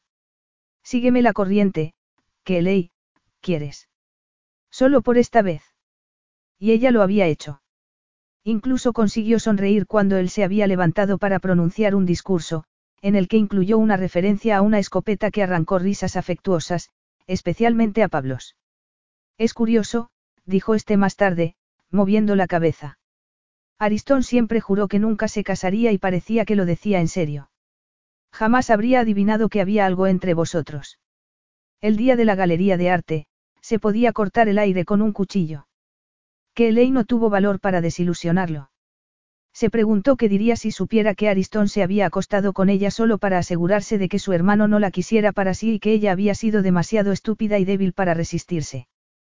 Pero la necesidad de control de él le había salido mal y ahora estaba atado a una mujer a la que no quería, aunque lo disimulaba muy bien. Cuando él alzó su copa para brindar por su esposa, que Elei debería haber odiado su habilidad de interpretación, pero lo que pasó fue que sintió un vacío estúpido en el corazón cuando se sorprendió anhelando algo que nunca podría ser suyo. Él parecía un recién casado y actuaba como tal, pero el brillo frío en sus ojos azules contaba otra historia. Jamás te querrá, se dijo. No lo olvides nunca. Durante el recorrido hasta el apartamento, que se quitó las flores escarlatas de la cabeza y se sacudió trocitos de confeti del pelo. Pero no pudo sacudirse el desapego cuando Aristón y ella entraron en el impresionante vestíbulo de su bloque de apartamentos, donde mozos y porteros se mostraron atentos y algunos hombres trajeados la miraron con curiosidad. Ella se apretó el chal alrededor de los hombros en un intento vano por ocultar todo lo posible el vestido escarlata. ¿Por qué no se había cambiado antes y puesto algo más práctico? Un ascensor privado los llevó hasta el ático, con sus vistas impresionantes de muchos de los edificios icónicos de Londres y su serie aparentemente interminable de habitaciones. Las terrazas exteriores estaban llenas de una jungla de plantas, que hacían olvidar que uno se encontraba en el corazón de la ciudad. Que Ley solo había estado allí una vez, en una visita incómoda para supervisar la instalación de su ropa nueva en una habitación grande que ahora era su vestidor y donde el ama de llaves de Ariston había colgado cada prenda en hileras ordenadas por colores. Abrazó su chal cuando entraron en un vestíbulo tan grande como su estudio, donde una estatua de mármol de un hombre parecía mirarla de manera amenazadora. ¿Y qué hacemos ahora? preguntó ella sin rodeos. ¿Por qué no te cambias ese vestido? sugirió él. No has dejado de temblar desde que salimos de la recepción. Acompáñame y te recordaré dónde está nuestro dormitorio. Ella lo miró. ¿Quieres decir que compartiremos dormitorio? No seas ingenua, que ley, él sonrió. Por supuesto que sí. Quiero tener sexo contigo. Creía que lo había dejado claro. Es lo que hacen los matrimonios. Pero los votos que hemos hecho no eran reales. No. Entonces podemos hacer que lo sean. ¿Recuerdas lo que he dicho antes de fingirlo para hacer que ocurra? Se echó a reír. Y no me mires así. Pareces una de esas mujeres de una película antigua a la que han atado a las vías y acaba de darse cuenta de que se acerca el tren. No pretendo comportarme como un cavernícola, si es lo que te preocupa. Pero tú dijiste. Dije que quería tener sexo contigo. Y es cierto. Pero tiene que ser consentido. Tendrías que entregarte a mí plena y conscientemente. No hablo de un encuentro en mitad de la noche, donde chocan dos cuerpos y cuando quieren darse cuenta están practicando sexo sin intercambiar ni una palabra. ¿Quieres decir como la noche en la que concebimos a nuestro hijo? Preguntó ella. Él soltó una risa breve. Eso es exactamente lo que quiero decir. Pero esta vez quiero que los dos seamos plenamente conscientes de lo que sucede, hubo una pausa. A menos que a ti te excite someterte en silencio. Ya te lo dije, prácticamente no tengo experiencia sexual, repuso ella. De pronto le parecía importante que él dejara de considerarla una especie de estereotipo y empezara a tratarla como a una persona real. Se mordió el labio inferior. Nunca había tenido un orgasmo hasta que me acosté contigo. Él la miró y ella pudo ver un brillo de algo incomprensible en sus ojos azules. Quizá por eso no me esfuerzo mucho por seducirte, comentó. Quizá quiera que dejes de mirarme como si fuera el lobo feroz y te relajes un poco. Tu vestidor está ahí al lado. ¿Por qué no te quitas el vestido de novia y te pones algo más cómodo? Por ejemplo. Lo que te haga sentirte bien. Pero no te preocupes, añadió él con sequedad. Seguro que podré evitar tocarte si eso es lo que quieres.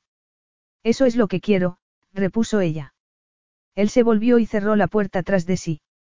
Kelly pensó que la naturaleza humana era algo curioso. Se había preparado para combatir los avances de él, pero saber que no los iba a ver la decepcionaba. Nunca sabía en qué punto estaba con él. Tenía la sensación de ir de puntillas a nivel emocional. Era esa la intención de Ariston, no era solo su modo de comportarse con las mujeres.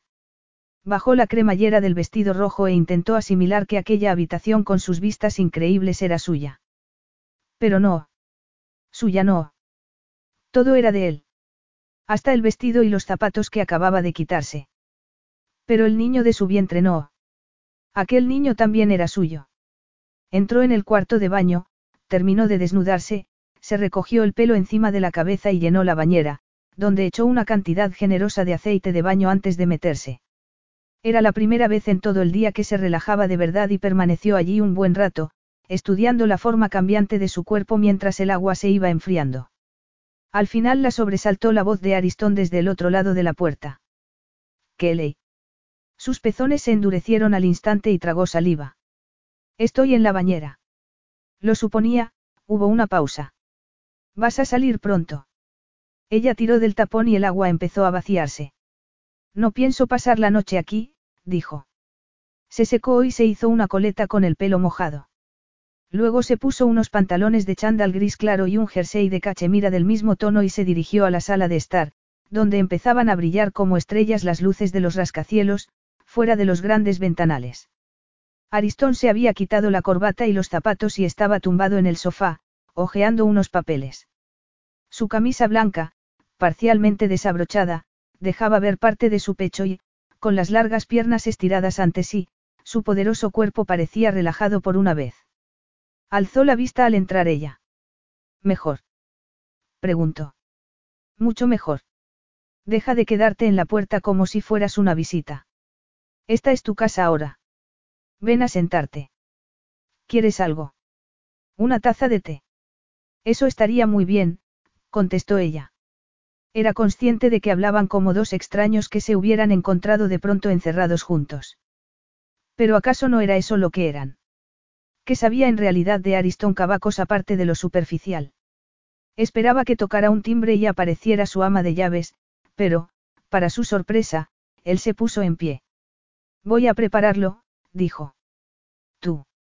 Soy perfectamente capaz de hervir agua, repuso él con sequedad. Pero tu ama de llaves no está aquí. Esta noche no. Pensé que sería preferible que estuviéramos solos la primera noche de nuestra luna de miel. Sin interrupciones. Cuando él salió, Kelly se sentó en un sofá. Se sentía aliviada. Al menos podría relajarse sin el escrutinio silencioso de los empleados domésticos, que podían preguntarse por qué una de ellos se había convertido en su nueva señora. Alzó la vista cuando volvió Ariston, con té de menta para ella y un vaso de whisky para él. Se sentó enfrente de ella y, mientras sorbía el whisky, que Ley pensó en todos los aspectos contradictorios de su carácter que lo convertían en un enigma. Y de pronto deseó saber más. Sospechaba que, en circunstancias normales, él esquivaría cualquier pregunta de ella con impaciencia. Pero aquellas no eran circunstancias normales y no sería posible convivir con un hombre al que no conocía. Un hombre cuyo hijo llevaba en el vientre. ¿Recuerdas que preguntaste si quería a mi madre en la boda? Dijo. Él entrecerró los ojos. Sí. Y tú me dijiste que no estaba lo bastante bien para asistir. Sí. Es cierto. No lo está, ella respiró hondo. Pero nunca has mencionado a tu madre y acabo de darme cuenta de que no sé nada de ella. Él apretó los dedos en torno al vaso. ¿Y por qué vas a saberlo? Preguntó con frialdad. Mi madre está muerta. Eso es todo lo que necesitas saber. Unos meses atrás, que Ley podría haber aceptado eso. Conocía su lugar en la sociedad y no veía razones para salir del camino humilde por el que la había llevado la vida. Había hecho lo que había podido en sus circunstancias y había intentado mejorarlas, con distintos niveles de éxito. Pero las cosas eran distintas ahora. Ella era distinta. Llevaba al hijo de Ariston debajo del corazón. Perdóname si me resulta intolerable que esquives mi pregunta con una respuesta así, dijo. Y tú perdóname si te digo que es la única respuesta que vas a conseguir, replicó él. Pero estamos casados. Es curioso, ella respiró hondo. Tú hablas abiertamente de sexo, pero rehuyes la intimidad. Puede que sea porque yo no entro en intimidades. Pero no crees que deberías intentarlo. No podemos seguir hablando de tazas de té y del tiempo. ¿Por qué sientes curiosidad, Kelly? ¿Quieres tener algo para controlarme? Dejó el whisky en una mesa cercana. ¿Alguna información jugosa que te proporcione un dinero por si alguna vez quieres ir a la prensa? ¿Crees que yo caería tan bajo? Ya lo hiciste cuando querías irte del Asia, ¿recuerdas? ¿O vas a culpar a tus hormonas de tu falta de memoria? Kelly tardó un momento en recordar lo que había dicho cuando se sentía humillada al darse cuenta de que él se había acostado con ella por las razones equivocadas. Eso fue porque dijiste que no me permitiría salir de tu isla, replicó. Esto es ahora y voy a tener un hijo tuyo. Y eso cambia las cosas. Por supuesto. Lo cambia todo. ¿En qué sentido? Kelly se lamió los labios. Se sentía como si estuviera en un juicio. ¿Y si nuestro hijo? Empezó a decir. Y vio que la expresión de él cambiaba de un modo dramático. Era la misma expresión de orgullo fiero que lo había invadido al asistir a la primera ecografía del bebé. Una expresión sorprendente en un hombre que afirmaba no tener emociones. ¿Y si nuestro hijo empieza a hacer preguntas sobre su familia, como hacen los niños? Continuó ella. No será perturbador que no pueda contestar a ninguna pregunta sobre su abuela solo porque su padre es un estirado que no quiere entrar en intimidades, porque insiste en ocultarse y no contarle esas cosas ni a su esposa. Tú no has dicho que nuestros votos no eran reales. Ella lo miró a los ojos. Fingirlo para hacer que ocurra, recuerdas. Hubo una pausa. Él tomó su vaso y bebió un trago largo de whisky antes de volver a dejarlo. ¿Qué quieres saber? gruñó. Había un millón de cosas que ella quería preguntar. Sentía curiosidad por saber qué lo volvía tan arrogante y controlador. ¿Por qué parecía tan distante? Pero optó por una pregunta que quizá le diera alguna idea sobre su carácter. ¿Qué fue de ella, Aristón? ¿Qué le pasó a tu madre? Capítulo 9. Aristón miraba los ojos verdes de Kelly con el corazón latiéndole con fuerza. Y aunque en el fondo sabía que ella tenía todo el derecho a preguntarle sobre su madre, todos sus instintos lo impulsaban a no decírselo. Porque, si se lo decía, le revelaría su yo interior y eso era algo que siempre había mantenido encerrado. Comprendía de dónde procedía su aversión a la intimidad, pero estaba contento con mantenerla. Él hacía las reglas que gobernaban su vida y, si a los demás no les gustaban, mala suerte. Su estilo de vida exigente le había ido muy bien y, aunque sus amantes lo habían acusado de frío e insensible, no había visto motivos para cambiar.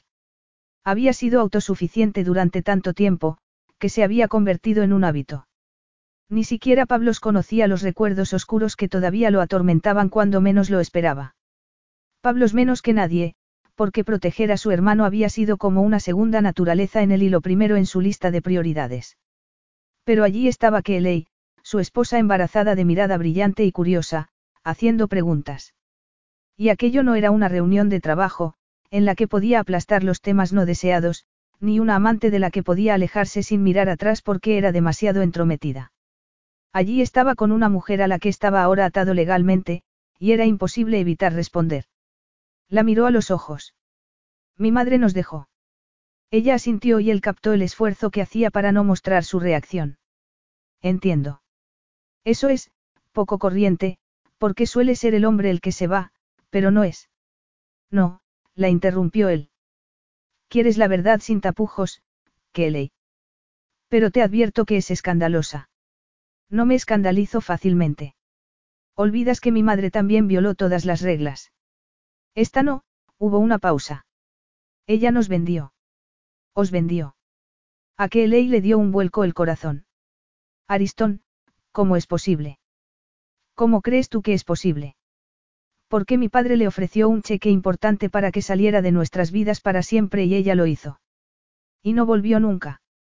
No, no volvió nunca. Kelly parpadeó sin comprender. ¿Pero por qué? Aristón apretó los dientes. Deseaba que ella parara ya. No quería continuar porque entonces empezaría el dolor. Un dolor amargo y abrasador. No por él, sino por Pablos, el bebé cuya madre no lo había querido lo bastante para luchar por él. Sintió que se le encogía el corazón cuando empezó a hablar. No digo que mi padre no tuviera culpa, dijo con amargura. Claro que sí. Lo habían criado para que pensara que era una especie de dios, el hijo de uno de los dueños de barcos más ricos del mundo. Era un mujeriego. En un momento en el que el amor libre era moneda corriente, siempre tenía mujeres, muchas mujeres. Por lo que tengo entendido, mi madre decidió que no podía tolerar más sus infidelidades y le dijo que ya había tenido bastante. ¿Y si era así? preguntó Kelly con cautela, ¿por qué no se divorció de él? Porque a él se le ocurrió algo mucho más atractivo que un divorcio complicado. Le ofreció mucho dinero si desaparecía y nos dejaba en paz. Una ruptura limpia, lo llamó él. Mejor para él. Mejor para ella. Mejor para todos, frunció los labios. Ella solo tenía que firmar un acuerdo diciendo que nunca volvería a ver a sus dos hijos. Y lo firmó. Lo firmó, afirmó él, sombrío. Firmó y se fue a empezar otra vida en Estados Unidos. Y no volvimos a verla nunca más. Pablo era solo un bebé. ¿Y tú? Yo tenía diez años, repuso él con una voz sin inflexiones. Una voz que, en opinión de Kelly, podía partirle el corazón a cualquiera. ¿Y qué pasó luego? preguntó ella. Aristón se puso en pie, recogió sus papeles e hizo un montoncito ordenado con ellos en la mesa antes de contestar. Mi padre estaba ocupado celebrando lo que le parecía el trato perfecto, haberse librado de una esposa irritante. Contrató niñeras que nos cuidaran, pero ninguna pudo ocupar el lugar de nuestra madre. Aunque yo era pequeño, sospechaba que muchas habían sido elegidas por su aspecto más que por su habilidad para cuidar de un bebé confuso y asustado. Fijó la vista a lo lejos. Fui yo el que cuidó de Pablos desde el principio. Era mi responsabilidad. Yo lo banaba y le cambiaba los pañales. Le enseñé a nadar y a pescar. Le enseñé todo lo que sabía porque quería que fuera un niño normal. Y cuando llegó el momento, insistí en que fuera a un internado en Suiza porque lo quería lejos del estilo de vida libertino de mi padre. Por eso lo alenté a hacerse marinero, porque, cuando estás en el mar, no te dejas influir ni seducir por la riqueza. A tu alrededor solo hay mar, viento y naturaleza salvaje. Y de pronto que Elei comprendió mucho mejor a Aristón Cavacos, su necesidad de control y lo que antes le había parecido una actitud sobreprotectora hacia su hermano menor. Y comprendió también por qué había amenazado con luchar por su hijo, por despiadado que pudiera parecer eso. ¿Por qué a Aristón no le gustaban las mujeres? ¿Y quién podía culparlo? Él no pensaba que las mujeres eran la parte que merecía quedarse al hijo en caso de separación. Él había visto una burla del llamado vínculo materno. Había luchado por proteger a su hermano y haría exactamente lo mismo por su hijo. Pero habría sido tan mala su madre. No corría el peligro de ver solo una versión de la historia. Quizá ella no habría podido hacer nada contra el poder de tu padre si hubiera intentado luchar por la custodia, aventuró. Al menos podría haberlo intentado, repuso él con voz helada. O haber venido de visita. Haber escrito una carta, llamado por teléfono. No estaba deprimida. Preguntó ella a la desesperada, buscando algo, lo que fuera, para intentar entender qué podía haber motivado a una mujer a abandonar así a un bebé y a un hijo de diez años. Un niño que se había convertido en un hombre poderoso con un corazón de piedra. No, que ley, no estaba deprimida. O si lo estaba, lo ocultó bien con una serie interminable de fiestas. Le escribí una vez, dijo él. Justo antes del quinto cumpleaños de Pablos. Hasta le envié una foto suya, jugando con un castillo de arena que habíamos hecho juntos en la playa de Asimenos. Quizá pensé que esa imagen le haría volver. Quizá mantenía todavía la ilusión de que en el fondo lo quería. Y. Y nada, me devolvieron la carta sin abrir. Y un par de semanas después nos enteramos de que se había pinchado una dosis de heroína mayor de lo habitual, su voz vaciló un instante y, cuando volvió a hablar, estaba llena de desprecio. La encontraron en el suelo del cuarto de baño con una jeringa en el brazo. Kelly se frotó las manos para intentar borrar así el frío que le cubría de pronto la piel. Pobre mujer musitó. Aristón, recuperada ya la compostura, la miró con ojos tan fríos como el mar de invierno. ¿La defiendes? Defiendes lo indefendible. ¿Crees que todo el mundo tiene algún rasgo que lo redime? ¿O es porque se trata de un miembro de tu sexo? Solo intentaba verlo desde otra perspectiva, eso es todo, que Elei respiró hondo. Siento lo que os pasó a Pablos y a ti. Ahórratelo. No te lo he contado porque quisiera tu comprensión. No. ¿Y por qué me lo has contado? Aristón se acercó a ella y que Elei contuvo el aliento porque estaba lo bastante cerca para tocarla y porque su cuerpo poderoso transmitía rabia. Para que reconozcas lo que es importante para mí, dijo él con voz ronca. Y comprendas por qué nunca dejaré ir a mi hijo. Ella lo miró y el corazón le latió con fuerza. Eso lo entendía, pero ¿dónde la dejaba aquello? Tenía que ser castigada por los pecados de su madre. Sería siempre otra mujer a la que despreciar y mirar con recelo.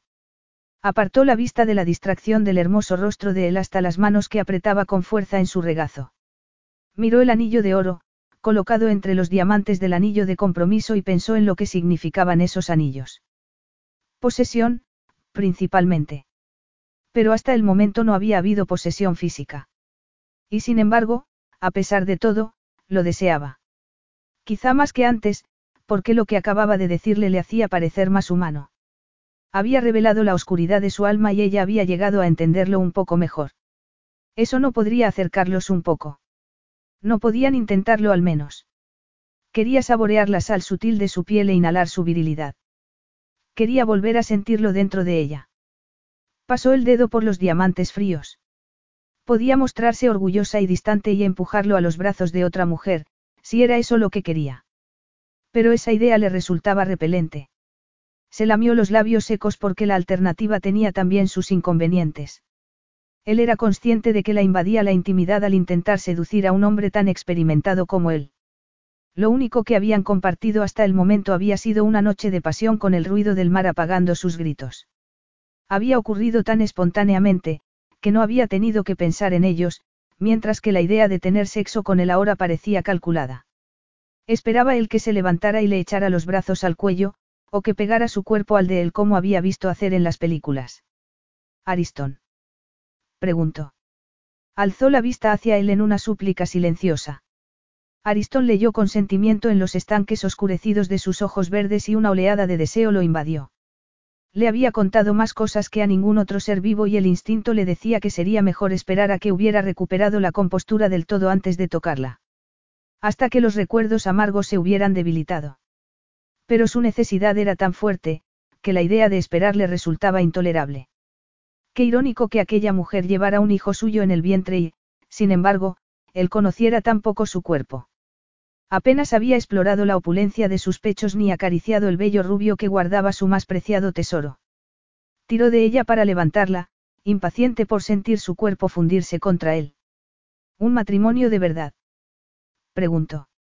Le alzó la barbilla con los dedos para que solo pudiera mirarlo a él. ¿Es eso lo que quieres, Kelly? Sí, respondió ella. O tan de verdad como podamos hacerlo. Pero cuando tiró de la cinta de su cola de caballo para que le cayera el pelo en ondas, Aristón comprendió que tenía que ser sincero con ella. Que Ley tenía que entender que las confidencias que habían compartido ese día no serían algo habitual. Le había dicho lo que ella necesitaba saber para entender de dónde procedía. Pero tenía que aceptar sus limitaciones, una en especial. No esperes que sea el hombre de tus sueños, dijo con voz ronca. Seré el padre y el esposo que pueda ser y te volveré loca en la cama. Eso te lo prometo. Pero nunca podré amarte. ¿Lo comprendes? Porque si puedes aceptar eso y estás dispuesta a vivir con ello, podemos hacer que esto funcione. Ella asintió. Abrió los labios como para hablar, pero él ahogó sus palabras con un beso. ¿Por qué había terminado de hablar? Quería aquello y lo quería ya. Pero no allí. La tomó en brazos y echó a andar hacia el dormitorio. Pesó mucho, protestó ella sin convicción. ¿Eso crees? preguntó él. Vio que ella abría mucho los ojos cuando abrió la puerta del dormitorio de una patada y se dio cuenta demasiado tarde de que ese era el tipo de cosas con las que las mujeres construían sus fantasías. Pues muy bien. Él solo podía ser como era en realidad. No le había advertido de lo que era capaz y de lo que no. La depositó vestida sobre la cama, pero cuando ella empezó a arañarle los hombros, le apartó las manos con gentileza. Déjame desnudarme antes, dijo. Cuando se desabrochó la camisa, le temblaban los dedos como a un borracho y eso lo divirtió. ¿Qué poder tenía aquella rubia sobre él con aquellos ojos verdes oscurecidos por el deseo? Era porque llevaba dentro a su hijo. Era eso lo que le hacía sentirse poderoso y débil a la vez. Vio que ella abría mucho los ojos cuando dejó caer la camisa al suelo y se quitó los pantalones, pero la pregunta que habría hecho normalmente de si disfrutaba con el espectáculo no le pareció apropiado porque aquello era, diferente. Sintió una punzada de rebelión. ¿Acaso se había creído los votos que había hecho ese día? Aristón, susurró que Eley, y de pronto se sintió confusa porque no sabía qué había hecho que se oscureciera su rostro. Se estaría arrepintiendo. Pero no. Podía ver por sí misma que ese no era el caso, y aunque tanta hambre sexual debería haberla asustado, la verdad era que se estremecía de anticipación. Alzó los labios, pero el beso de él fue solo un roce breve antes de bajarle los pantalones y sacarle el jersey por la cabeza, de modo que ella se quedó en ropa interior. Y que Eley se alegró de haber dejado que la estilista la convenciera de comprar un conjunto a juego que había costado una fortuna. El sujetador de seda, que se abrochaba delante, se pegaba a sus pechos y las braguitas a juego hacían que sus piernas parecieran mucho más largas que de costumbre. La apreciación que mostraban los ojos de él le hacía sentirse muy femenina. Él posó una mano en el pecho de ella y que Elei sintió que se endurecía su pezón. Él también debió de notarlo, porque una sonrisa breve curvó sus labios. Te deseo, murmuró. Yo también a ti, susurró ella. Él se inclinó para bajarle las braguitas. Nunca he hecho el amor con una embarazada. Kelly lo miró con reproche. Espero que no. Todo esto es nuevo para mí, dijo él. Abrió el sujetador y bajó la cabeza para tomar uno de los pezones entre los dientes. Para mí también, gimió ella. Echó atrás la cabeza y la apoyó en la almohada. Él tardó su tiempo. Más tiempo del que ella habría creído posible dada su evidente excitación. El cuerpo de él estaba tenso cuando acariciaba la piel de ella como si estuviera decidido a volver a familiarizarse con aquella versión nueva y embarazada de ella. Y a que le encantaba lo que le hacía. Él le palmeó los pechos y trazó círculos pequeños alrededor de su ombligo con la punta de la lengua. Enredó sus dedos en el vello púbico de ella y la acarició hasta que se retorció. Hasta que sus terminaciones nerviosas estaban tan excitadas que creía que no podría soportarlo más. Hasta que ella susurró su nombre y él la penetró por fin. Kelly gimió cuando la llenó con su miembro en la primera embestida y él se quedó inmediatamente inmóvil y le miró la cara. ¿Te hago daño? En absoluto. Eres, el instinto le hizo adelantar las caderas para que él entrara todavía más en su cuerpo. Porque aquello era más seguro que decirle que era el hombre más atractivo que había visto jamás y que no podía creer que fuera su esposo. Oh, Ariston. exclamó. Dio un respingo cuando él empezó a moverse dentro de ella. Y él sonrió porque aquel sonido sí le resultaba familiar. El sonido de una mujer pronunciando así su nombre. Se obligó a concentrarse en el placer de ella, en hacer que nunca olvidara su noche de bodas. Porque una mujer satisfecha era una mujer dócil y eso era lo que más le convenía. Cuando ella llegó al orgasmo, él estaba a punto de perder su autocontrol, así que se permitió por fin el lujo de su propio orgasmo. Pero no estaba preparado para el modo en que atravesó su cuerpo como una tormenta furiosa ni para el sonido primitivo, casi salvaje, que surgió de su garganta. Capítulo 10. Un brillo suave se coló por debajo de las pestañas de Kelly y se desperezó con languidez. Repleta de los placeres de la noche y con el olor almizcleño del sexo persistente todavía en el aire, extendió el brazo en busca de Ariston, pero el espacio a su lado en la cama estaba vacío y la sábana fría. Buscó su reloj, parpadeando, y miró al otro lado de la habitación. Eran poco más de las seis de la mañana de un sábado y allí estaba su esposo, abrochándose los gemelos. Ella se incorporó un poco en la cama. ¿Vas a trabajar? Él se acercó a la cama. Me temo que sí. Pero es sábado. ¿Y? Que Ley apartó el edredón. Se dijo que la dedicación de Aristón al trabajo era el precio que se pagaba por estar casada con un hombre tan rico. Pero le resultaba difícil no mostrarse disgustada porque habría sido agradable pasar la mañana en la cama por una vez. Haber hecho cosas como los recién casados normales, gemir, reír por encontrarse migas en la cama o debatir a quién le tocaba hacer el café. Pero ella no era una recién casada normal, claro. Era la esposa de un hombre poderoso que se había casado con ella solo por el bien del bebé. Forzó una sonrisa. ¿A qué hora volverás a casa? preguntó. Aristón tomó su chaqueta y miró a Kelly tumbada sobre la cama. Sus pesados pechos se desbordaban por encima del camisón de seda, lo cual, de algún modo, le daba un aire aún más decadente que si hubiera estado desnuda. Tragó saliva para paliar la sequedad repentina que sentía en la boca. Había sido una noche en la que ella se había mostrado todavía más sensual que de costumbre, con respuestas desinhibidas a los avances de él.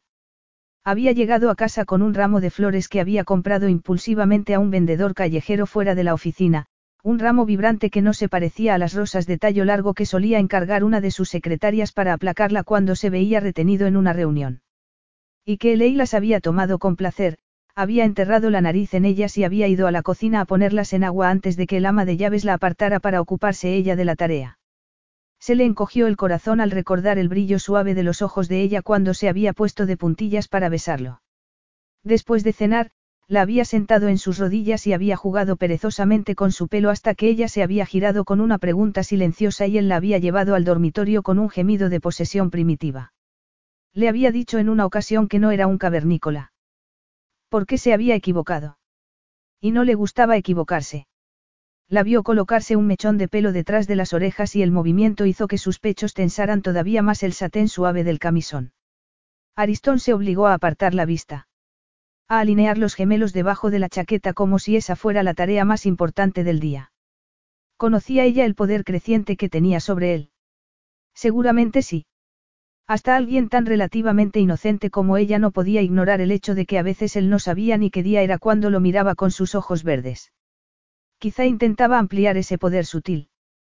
Tal vez fuera esa la razón de la expresión de determinación que había cruzado su rostro suave. Aristón. Preguntó ella. Es necesario que vayas. Me temo que sí. Anatoly Bezrodny viene desde Moscú el lunes y tengo que mirar algunas cosas antes de que llegue. Hubo una pausa. Ella encendió la luz de la mesilla e hizo un mohín con los labios. Pasas más tiempo en la oficina que en casa. Quizá te gustaría dictarme mi agenda. Preguntó él. Hablar con mi secretaria para que consulte mis citas contigo. Pero tú eres el jefe, protestó ella, sin dejarse disuadir por la regañina. Y no tienes por qué trabajar tantas horas. ¿Por qué lo haces? Lo hago porque soy el jefe. Tengo que dar ejemplo. Por eso tienes una casa hermosa en la que vivir y mucha ropa bonita que ponerte. Deja de protestar y dale un beso de despedida a tu esposo, se acercó a la cama y se inclinó sobre ella. No has olvidado que esta noche cenamos fuera, ¿verdad? Pues claro que no, ella alzó sus labios a los de él. Lo estoy deseando. Pero a él le pareció que el beso que le dio era más obligado que apasionado y eso era un desafío para él, porque no le complacía nada que no fuera una capitulación total. Tomó el rostro de ella entre sus manos y profundizó el beso hasta que Kelly empezó a gemir y él se sintió muy tentado a darle lo que quería, hasta que una mirada rápida al reloj le indicó que su coche estaría esperando abajo. Más tarde, prometió, antes de alejarse de mala gana. Cuando se marchó, Kelly se recostó en las almohadas y parpadeó para reprimir las lágrimas que llenaban sus ojos. ¿Qué le ocurría y por qué estaba tan insatisfecha últimamente? Al casarse con Aristón, sabía perfectamente dónde se metía. Sabía que era un adicto al trabajo y que nunca le había prometido su corazón. Había sido sincero desde el principio y le había dicho que nunca podría amarla. Y ella lo había aceptado. Le daba tanto como era capaz de dar. Que cerró los ojos y suspiró. Él no tenía la culpa de que los sentimientos de ella estuvieran cambiando, de que quisiera más de lo que él estaba dispuesto a dar. Y era inútil permitir que se intensificaran esos sentimientos. Se llevaría una decepción si seguía anhelando lo que no podía tener, en vez de sacarle el máximo provecho a lo que tenía. Tomó el delicioso desayuno que había preparado la cocinera de Ariston y le dijo al chofer que no lo necesitaría ese día. Le dio la impresión de que el chofer parecía casi decepcionado y ella se preguntó, no por primera vez, si Ariston no le habría pedido que la vigilara. No, tomó su bolso y comprobó que llevaba el teléfono móvil. No debía empezar a pensar de ese modo. Eso era ser paranoica. Pensó en ir a ver las hojas de otoño en Ide Park, pero algo le hizo tomar el metro hasta New Malden. Era la nostalgia lo que le hacía volver a su antiguo barrio.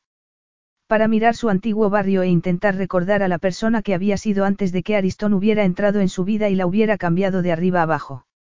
Se encontró caminando por calles familiares hasta que llegó a su antiguo estudio y se quedó mirando la ventana. Se preguntó si imaginaba que la gente le lanzaba miradas subrepticias. Parecía fuera de lugar persiguiendo fantasmas del pasado con su ropa cara y su bolso de diseño. Almorzó en un bar de sándwiches y pasó la tarde en la peluquería antes de volver a casa a prepararse para la cena, pero no consiguió sacudirse un aire de tristeza cuando el ama de llaves le abrió la puerta. No sabía lo que había esperado de su matrimonio con Ariston, pero no había sido aquella sensación de aislamiento. Sabía que él era complicado, distante y exigente, pero, bueno, había tenido esperanzas. Había pensado que la convivencia y un sexo increíble los acercarían más. Que lo que había empezado como un matrimonio de conveniencia podría convertirse, si no en uno de verdad, si en uno que se le pareciera. Por supuesto que sí, porque las mujeres estaban programadas para pensar así. Querían intimidad y compañía, especialmente si iban a tener un hijo. Sabía que había roto una barrera invisible cuando él le había contado el dolor de su infancia, y después de la pasión de la noche de bodas había esperado que la intimidad aumentara entre ellos. Pero no. ¿Y ahora? Se puso un vestido de noche de seda negra por la cabeza, con cuidado de no despeinarse. Ahora se veía obligada a aceptar la dura realidad de estar casada con alguien que apenas parecía notar su presencia, a menos que estuviera desnuda. Un hombre que se marchaba por la mañana temprano y regresaba a la hora de cenar. Sí, la acompañaba a todas las citas con el doctor y murmuraba las palabras apropiadas cuando veía a su hijo en la pantalla. Y de vez en cuando iban juntos al campo o veían juntos una película, pasos pequeños que le hacían esperar que podrían tener algo de intimidad no sexual. Pero sus esperanzas se veían ahogadas cada vez que la apartaba él, el señor enigmático que jamás volvería a cometer el error de confiarse a ella. Aristón llegó a casa con prisa y fue directo a la ducha. Salió de su vestidor con un traje negro como su pelo espeso. Se acercó a la cómoda ante la que estaba sentada ella y empezó a masajearle los hombros, cubiertos solo por los tirantes del vestido negro. Kelly sintió al instante los estremecimientos predecibles del deseo y se endurecieron sus pezones. Aristón, dijo con voz ronca, cuando los dedos de él bajaron de sus hombros a acariciar su caja torácica. ¿Qué? Solo estoy compensando por lo que no he tenido tiempo de hacer esta mañana. ¿Y cómo voy a evitar tocarte si estás tan hermosa? Ella se puso un pendiente de ópalo. No me siento particularmente hermosa, dijo. Pues lo eres. Te lo digo yo. De hecho, tengo tentaciones de llevarte ahora mismo a la cama para demostrarte cuánto me excitas. ¿Eso te gustaría? Por supuesto que le gustaría. Pero usar el sexo como única forma de comunicación empezaba a resultar peligroso. El contraste entre su pasión física y su distancia mental resultaba desconcertante y, perturbador. Kelly se puso el segundo pendiente. No tenemos tiempo. Pues saquemos tiempo. No, dijo ella con firmeza. Se puso en pie. Llevaba unos zapatos que probablemente no eran la elección más sensata para una mujer embarazada, pero era la primera vez que iba a ver a los colegas de Ariston y, naturalmente, quería impresionar. No quiero llegar con las mejillas sonrojadas y el cabello revuelto después de haber pasado media tarde en la peluquería. Pues la próxima vez quizá deberías saltarte la peluquería si te pone de tan mal humor, gruñó él. Era una de aquellas pequeñas riñas estúpidas que surgían de pronto y que Elei sabía que debía despejar la atmósfera, que seguía tensa cuando entraron en el automóvil. Su mal humor no iba a mejorar las cosas. Le puso una mano en la rodilla a Aristón y sintió el músculo duro flexionarse bajo sus dedos. Siento haber estado gruñona. Él la miró. No te preocupes, repuso. Probablemente solo serán las hormonas. Ella quería gritar que no todo tenía que ver con sus condenadas hormonas, pero se contuvo. Miró su vientre antes de alzar la mirada hasta la de él. ¿Por qué no hablarle de algo que le preocupaba últimamente, un tema práctico que podía mejorar la calidad de sus vidas. Vaciló un momento. ¿Es necesario que tengamos tantos empleados? Preguntó al fin. Él entrecerró los ojos. No sé a qué te refieres. Ella se encogió de hombros. Tenemos ama de llaves, mujer de la limpieza, cocinera, chofer y secretaria, además de un hombre que viene una vez a la semana a regar las plantas de la terraza. Y. Es un apartamento grande. Todos tienen un papel necesario en mi vida. Ya lo sé. Pero creo que yo también podría ayudar. Aristón frunció la frente. ¿Haciendo qué? No sé. Tareas. Cosas. Algo que me haga sentir como una persona real que está conectada con el mundo, más que como una muñeca a la que le dan todo hecho. Limpiar un poco, quizá. O cocinar, se mordió el labio. Pero el otro día le ofrecí a María pelar patatas y reaccionó como si hubiera amenazado con tirar una bomba en mitad de la cocina. Probablemente porque no le pareció apropiado, contestó él, que parecía elegir sus palabras con cuidado. ¿Y eso por qué? Porque tú ya no eres una empleada, Aristón ya no intentó ocultar su irritación. Ahora eres la señora de mi casa y yo preferiría que te portaras como tal. Ella se sentó más recta. Hablas como si te avergonzaras de mí. No seas absurda, replicó él. Pero no es posible saltar entre los dos mundos, eso tienes que entenderlo. No puedes pelar patatas un momento y al momento siguiente pedirle a alguien que te sirva té. Tienes que tener claro tu nuevo papel y demostrárselo a todos para que nadie se confunda. ¿Comprendes? Ella tragó saliva. Creo que captó la idea general. Él le tomó la mano. Y todo irá mejor cuando tengas al bebé. Sí, Probablemente. Al menos eso es algo que puedo hacer yo. Hubo una pausa. Él le acariciaba la mano con el pulgar. Aunque necesitaremos una niñera, por supuesto, añadió él. Pero, que Eley empezaba a sentir gotas de sudor en la frente. Pensaba que, como te ocupaste tanto de Pablos, no querrías que tuviéramos ayuda exterior con el bebé. Estoy equivocada también en eso. Vio que se oscurecía el rostro de él. Obviamente, tú harás casi todo, pero yo estaré fuera trabajando la mayor parte del día, dijo. ¿Y? preguntó ella, confusa. Los ojos de él reflejaron un momento el brillo de las luces cuando el automóvil se detuvo delante del restaurante. Y necesitamos una niñera que hable griego para que mi hijo crezca hablando mi lengua. Eso es vital, teniendo en cuenta todo lo que heredará algún día. Kelly seguía pensando en esas palabras cuando entraron en el restaurante griego, donde los condujeron hasta la mejor mesa del comedor. Pero ella casi no se fijó en la decoración de las paredes, pintadas de azul cielo, ni en las columnas de mármol que daban la impresión de que estuvieran en un templo griego antiguo. Seguía rumiando la noticia de la niñera de tal modo que le costó concentrarse en los nombres de los colegas de Aristón ni de sus hermosas esposas, todas esbeltas y morenas. Recitó los nombres para sí en silencio, como un niño que aprendiera las tablas de multiplicar. Teo y Anna. Nikios y Corinna. Y por supuesto, todos hablaban griego de vez en cuando. ¿Y por qué no, si era su lengua materna. Aunque pasaban enseguida al inglés para no excluirla, que Ley se sentía fuera de lugar. Y aquello sería lo que ocurriría cuando tuviera el niño. Estaría en la periferia de todas las conversaciones y eventos. La madre inglesa que no se podía comunicar con su hijo medio griego.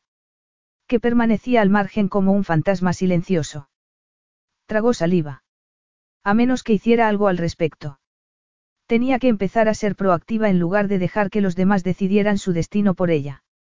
Si no le gustaba algo, tenía que cambiarlo. Los hombres conversaban entre ellos y que miró a Corinna, que jugueteaba con su sorbete de manzana.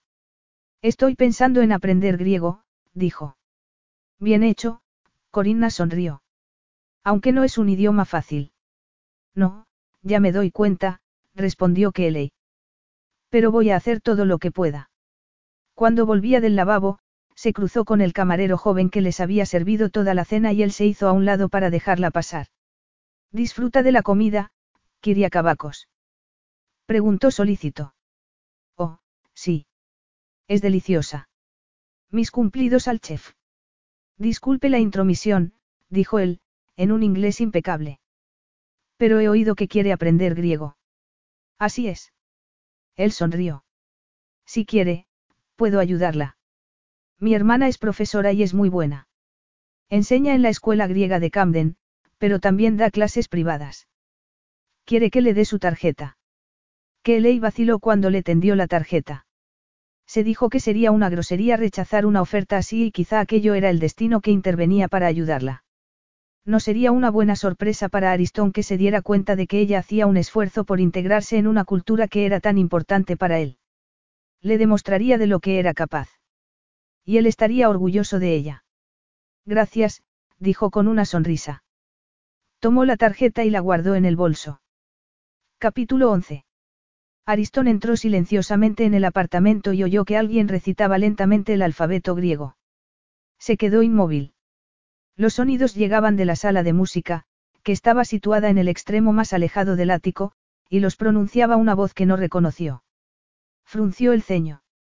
A continuación oyó una segunda voz que repetía las letras con dificultad y se dio cuenta de que era su esposa. Echó a andar por el pasillo y lo que vio lo pilló por sorpresa. Una chica griega muy guapa, ataviada con un suéter y una falda vaquera muy corta, estaba de pie al lado de una de las grandes ventanas, y su esposa, sentada cerca del piano, leía en alto de un libro de texto. Las dos levantaron la vista al entrar él y Aristón vio que Kelly lo miraba dudosa. ¿Qué pasa aquí? preguntó él, con una sonrisa que intentaba ser agradable. Aristón. No te esperaba. Eso parece, él enarcó las cejas. ¿Y quién es esta? Eva. Es mi profesora de griego. Hubo una pausa. No sabía que tuvieras una profesora de griego. ¿Por qué no te lo he dicho? Quería que fuera una sorpresa. Oigan, veo que están ocupados, Eva miró primero a uno y luego al otro y empezó a recoger un montón de papeles y guardarlos en un maletín de piel. Será mejor que me vaya. No, dijo Kelly. Todavía queda media hora de clase. Siempre puedo volver, repuso Eva, con una voz animosa que sugería que eso no sería una opción. Aristón esperó hasta que Kelly acompañó a la profesora a la puerta y regresó a la sala de música, donde lo miró de hito en hito. ¿A qué ha venido eso? preguntó. Yo puedo preguntarte lo mismo. ¿Quién es Eva? Ya te lo he dicho. Es mi profesora de griego. No es obvio. Tu profesora de griego, repitió él despacio. ¿Y dónde la has encontrado? Que suspiró. Es la hermana del camarero que nos sirvió la noche que fuimos al restaurante Castro. Me oyó decirle a Corinna que quería aprender griego y me dio la tarjeta de Eva cuando volvía del lavabo. Repite eso, dijo él. Es la hermana de un camarero al que conociste en un restaurante. ¿Qué tiene eso de malo? Lo preguntas en serio. Quiso saber él. Piénsalo bien. No conoces a esas personas. Ahora ya sí. ¿Qué ley? explotó él. No te das cuenta de las consecuencias potenciales de invitar a desconocidos a mi casa. También es mi casa, contestó ella, con voz temblorosa. Al menos, eso creo. Aristón alteró con esfuerzo su tono de voz para intentar ahogar la furia que crecía dentro de él. No pretendo ser difícil, pero mi posición no es como la de otros hombres. Sucede que soy extremadamente rico y tú lo sabes. Oh, sí, lo sé. No es probable que lo olvide, ¿verdad? replicó ella con calor. ¿Qué quieres que haga? Que vaya corriendo a ver si Eva se ha llevado uno de tus preciosos huevos Fabergé. O quizá, continuó él, como si no la hubiera oído, presentarte a la profesora de griego era una distracción inteligente y el guapo camarero tiene algún interés en ti.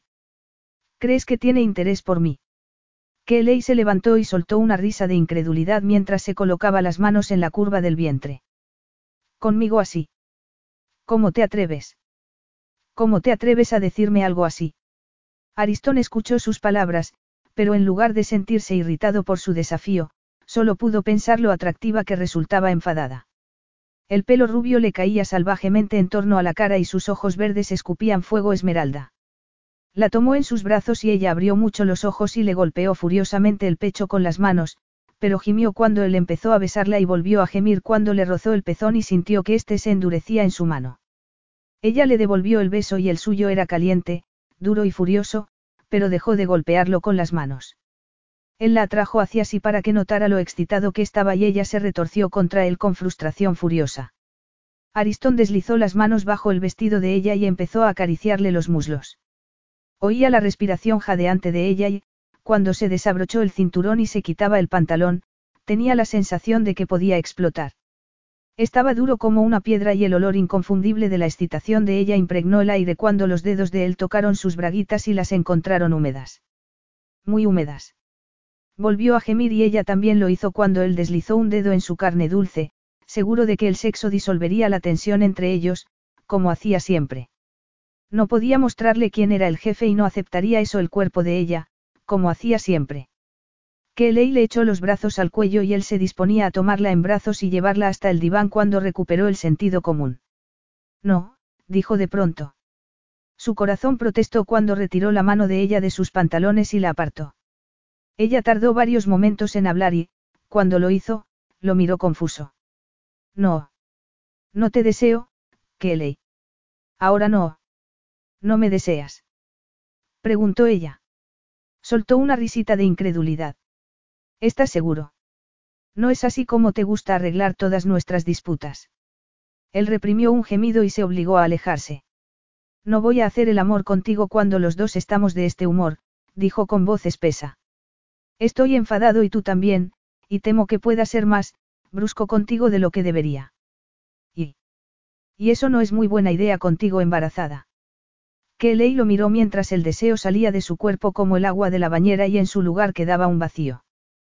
Porque, independientemente de lo que hiciera o de lo que dijera, o de lo mucho que se esforzara o el tiempo que estuvieran casados, Aristón siempre estaría al mando. Podía aprender griego, pero no supondría ninguna diferencia. Podía incluso intentar averiguar algo más sobre los barcos que poseía su marido, pero sería perder el tiempo. Porque lo que ella quería no contaba. Solo contaba lo que quería él y siempre sería así, porque él mandaba y llevaba años haciéndolo.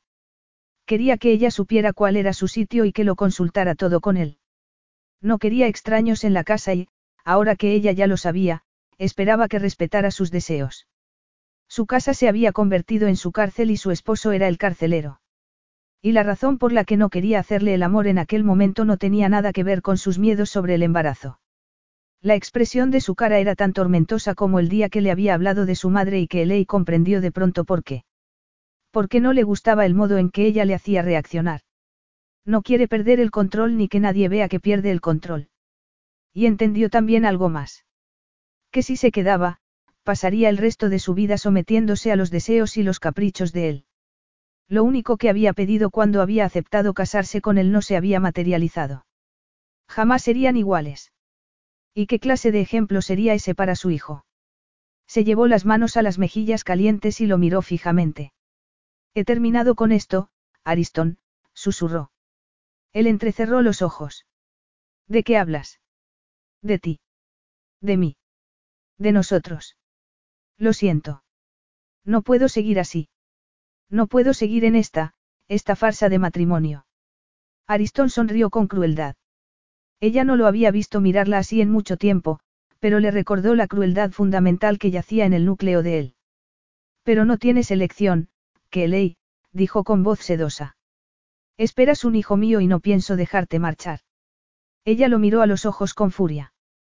Tú no puedes detenerme creo que descubrirás que sí puedo. Tengo la experiencia y los recursos. Tú no tienes nada y yo lo tengo todo. Puedo conseguir que el tribunal dictamine a mi favor en una batalla por la custodia, no lo dudes, aunque preferiría no tener que seguir ese camino. Así que no me obligues. ¿Por qué no te calmas y reconsideras esto? La miró con frialdad. Quizá he sido poco razonable. Quizá. Preguntó ella. No lo entiendes, ¿verdad? Esto no es un matrimonio. Es una farsa y una cárcel. Y no hablo solo de tu falta de confianza o del comportamiento de carcelero que has demostrado solo porque he tenido la temeridad de invitar a alguien a venir a casa. Kelly. No. Tienes que escucharme. ¿Quieres oír la realidad de lo que es estar casada contigo? Lo maravilloso que es. Tú pasas muchas horas en la oficina y, cuando vuelves, como máximo me toleras. Orgasmos garantizados y algún viaje que otro al teatro no crean intimidad, pero supongo que eso no debería sorprenderme porque tú no quieres intimidad. Tú mismo me lo dijiste y en ese momento pensé que podría vivir con ello, o que quizá eso cambiaría, pero ahora sé que no puedo. Porque yo no te importo nada. Solo te importa tu hijo. A veces haces que me sienta como un personaje en una película de ciencia ficción, Alguien que lleva a tu hijo dentro para que puedas quitármelo en cuanto nazca. Como si fuera una incubadora. Kelly. ¿Quieres dejar de interrumpirme? Gritó ella. Cuando mencioné que tenemos demasiados empleados y comenté mi deseo de ayudar con el trabajo de casa, me miraste como si fuera un monstruo. ¿Qué se supone que debo hacer todo el día? Ir de tiendas como una maniquí bien vestida gastando de tu tarjeta de crédito. Muchas mujeres lo hacen. Pues yo no. Por si te interesa, me aburre muchísimo. Tuve una breve historia de amor con lo de gastar en exceso antes de casarnos, pero eso ya pasó. Es una existencia vacía y sin sentido. Prefiero donar dinero a caridades antes que seguir comprando más bolsos caros. Kelly. No he terminado, continuó ella con frialdad. Tú hablas griego y yo no, lo que significa que siempre estaré al margen, y cuando tomo la iniciativa de dar clases, me acusas de querer conquistar al hermano de mi profesora.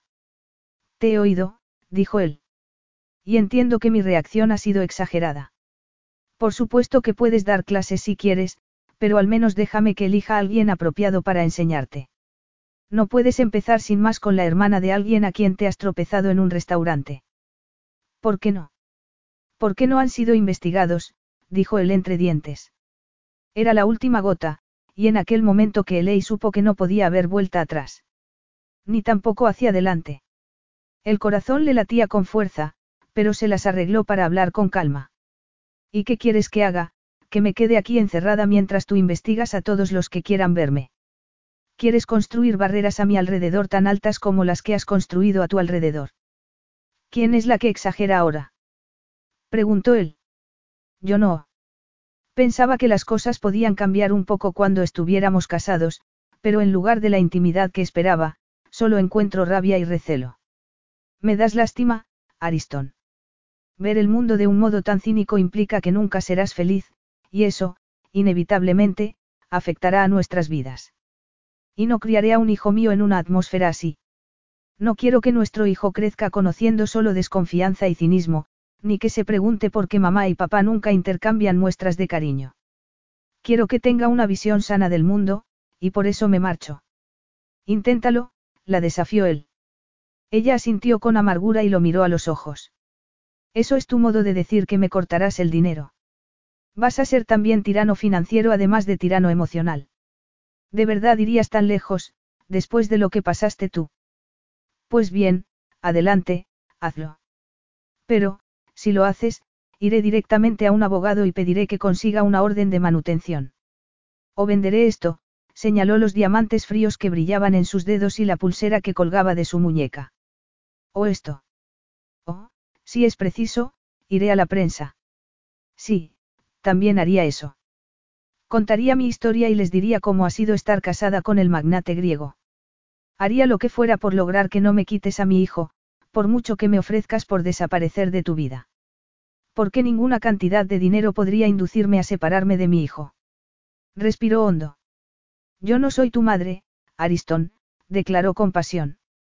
Vio que se encogía como si lo hubiera golpeado, pero ya nada podía detenerla. Y ahora, si me disculpas, tengo que hacer las maletas, dijo con voz temblorosa. Y si intentas detenerme, llamaré a la policía. La expresión de él era inescrutable y ella supo que lo había empujado hasta donde era posible. Había dicho todo lo que tenía que decir, pero en su interior había todavía un asomo de esperanza que se negaba a morir. Podía verla él en sus ojos. Era capaz de ver el anhelo que ella sospechaba merodeaba en su mirada. La esperanza de que quizá aquel enfrentamiento hubiera despejado el ambiente de una vez por todas y él le permitiera acercarse lo bastante para ser la esposa que quería ser. Para mostrarle todo el amor que había en su corazón y quizá derribar algunas de las formidables barreras que él había erigido a su alrededor. Tragó saliva. Tal vez no pudiera amarla, pero podría relajarse lo suficiente para apreciarla y confiar en ella. Pero en cuanto él abrió la boca, que Elei supo que sus esperanzas eran vanas. Creo que, dado tu estado de histeria actual, es mejor que lo consultes con la almohada. Esta noche me iré a un hotel para dejarte espacio y, con suerte, mañana te habrás calmado un poco, su voz se suavizó de pronto. Porque alterarte de este modo no puede ser bueno para el bebé, Kelly. Ella quería aullar de frustración. Y de pena. Eso también. Le alegraba que él quisiera al niño aún no nacido, pero necesitaba que la quisiera también a ella, y eso no ocurriría nunca. Se volvió con rapidez, con miedo a que él viera su dolor o las lágrimas que empezaron a caer de sus ojos en cuanto echó a andar hacia la puerta. Capítulo 12. El cielo de octubre era gris y pesado y Aristón tenía la vista fija en la lejanía cuando sonó el interfono de su escritorio y se oyó la voz de Dora, su secretaria. Tengo al jeque Azrak de Aidiama en la línea 1. Aristón tamborileó con el dedo en la superficie de la mesa. Esperaba esa llamada para que le confirmara un negocio por el que había trabajado mucho. Un negocio que podía incrementar las inversiones de la empresa en muchos millones de dólares. Se disponía a aceptar la llamada, cuando empezó a sonar el teléfono móvil y vio el nombre de Kelly en la pantallita. El corazón le dio un vuelco. Dile al jeque que lo llamo más tarde. Pero Ariston. Era raro que la secretaria intentara llevarle la contraria, pero Ariston conocía la razón de su intervención. El jeque Azrak al era uno de los líderes más poderosos de los países del desierto y no se tomaría bien su negativa a aceptar una llamada que había costado días organizar. Pero Aristón sabía sin la menor duda que era más importante hablar con Kelly. Apretó los labios con satisfacción. Se arrepentía ya de su decisión de dejarlo. Había descubierto que la vida no era tan fácil sin la protección de su influyente esposo. Se había dado cuenta de que la preocupación de él por la gente de la que se rodeaba se debía a la necesidad de protegerla. Aceptaría que volviera, sí, pero ella tenía que entender que no permitiría ese tipo de histeria en el futuro, por el bien de todos. Por favor, dile al jeque que removeré cielo y tierra para organizar otra llamada, dijo con firmeza. Pero ahora tengo otra llamada, así que no me molestes hasta que yo lo diga, Dora. Apretó el botón del teléfono móvil. Diga. Hubo una pausa al otro lado. Aristón, dijo la voz suave inglesa que le provocó una punzada de dolor en el corazón. Has tardado tanto, que pensaba que no ibas a contestar. Algo en él lo impulsaba a intentar una reconciliación, pero la furia que había sentido cuando ella había cumplido su amenaza de dejarlo no lo había abandonado del todo. Pues ahora estoy aquí, dijo con frialdad. ¿Qué es lo que quieres, Kelly? Mañana me harán una ecografía, dijo ella, ahora con voz tan fría como la de él. Y he pensado que quizá te gustaría venir. Sé que es muy precipitado y quizá no puedas hacer un hueco. Por eso has dejado la invitación para tan tarde. Preguntó él. Oyó un suspiro de frustración al otro lado. No, pero ¿cómo no te has molestado en contestar ninguno de mis correos electrónicos? Sabes que no me gusta comunicarme por correo electrónico. Sí, ya lo sé, hubo una pausa. No estaba segura de que quisieras verme. Pensé enviarte la foto de la ecografía más tarde, pero luego he pensado que no sería justo y... ¿A qué hora es? La interrumpió él. A mediodía. En el Hospital Princess Mary. Allí estaré, declaró él. A continuación, la voz de su conciencia le hizo preguntar, ¿cómo estás? Muy bien. La matrona está contenta con cómo va todo y... Nos vemos mañana, dijo él. Y dio por terminada la conversación. Después se quedó mirando el espacio, enfadado consigo mismo por ser tan brusco con ella, pero que esperaba que él que corriera tras ella como un cachorrito. Miró el cielo, donde nubes oscuras habían empezado ya a lanzar lluvia sobre los rascacielos circundantes. Después de la pelea, había pasado la noche en un hotel para darle tiempo a calmarse y, al volver a la mañana siguiente, esperaba una disculpa. Pero se había equivocado. Ella había insistido en marcharse. Aristón había intentado ser razonable. No se había opuesto a los deseos de ella y le había dado libertad para mudarse a un apartamento propio, pensando que, si le daba la libertad que ella pensaba que quería y el espacio que creía necesitar, eso haría que volviera corriendo. Pero no había sido así. Al contrario, que se había hecho un nido hogareño en su casita alquilada de Wimbledon Common, como si pensara quedarse allí para siempre. En la única visita que le había hecho, Aristón había mirado con incredulidad la habitación amarilla que ella había convertido en un cuarto infantil perfecto adornando las paredes con conejos y otros animalitos. Un móvil brillante de peces plateados colgaba encima de una cuna nueva y en el pasillo había un carrito de bebé anticuado. Él había mirado por la ventana la hierba aparentemente interminable del common y se le había encogido el corazón de dolor al darse cuenta de su exclusión. Y sin embargo, el orgullo le había impedido mostrarlo, y, cuando ella le había ofrecido un té, él lo había rechazado alegando una reunión de negocios. Ella le había dicho que sería justa y que podría ver al niño siempre que quisiera, y él la creía, pero la idea de vivir sin su hijo le producía dolor.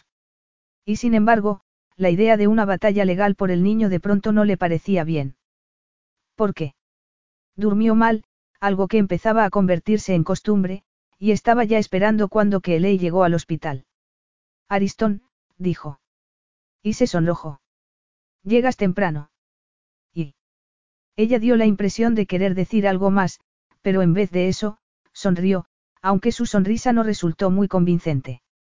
Aún así, Aristón nunca la había visto tan hermosa, con una chaqueta de terciopelo verde a juego con sus ojos y el pelo cayéndose sobre un hombro en una trenza gruesa. Vamos a la sala de ecografías. Preguntó ella. Como quieras, gruñó él. La cita fue muy bien. La radióloga le señaló, cosa que no era necesario que le señalara. El latido rápido del corazoncito y el pulgar metido en una boca monocroma. Aristón sintió el sabor salado de las lágrimas en la garganta y se alegró de que Kelly estuviera ocupada limpiándose el gel del estómago y le diera tiempo para recuperar la compostura. Y cuando salieron a la calle silenciosa, tuvo la impresión de haber entrado en otro mundo.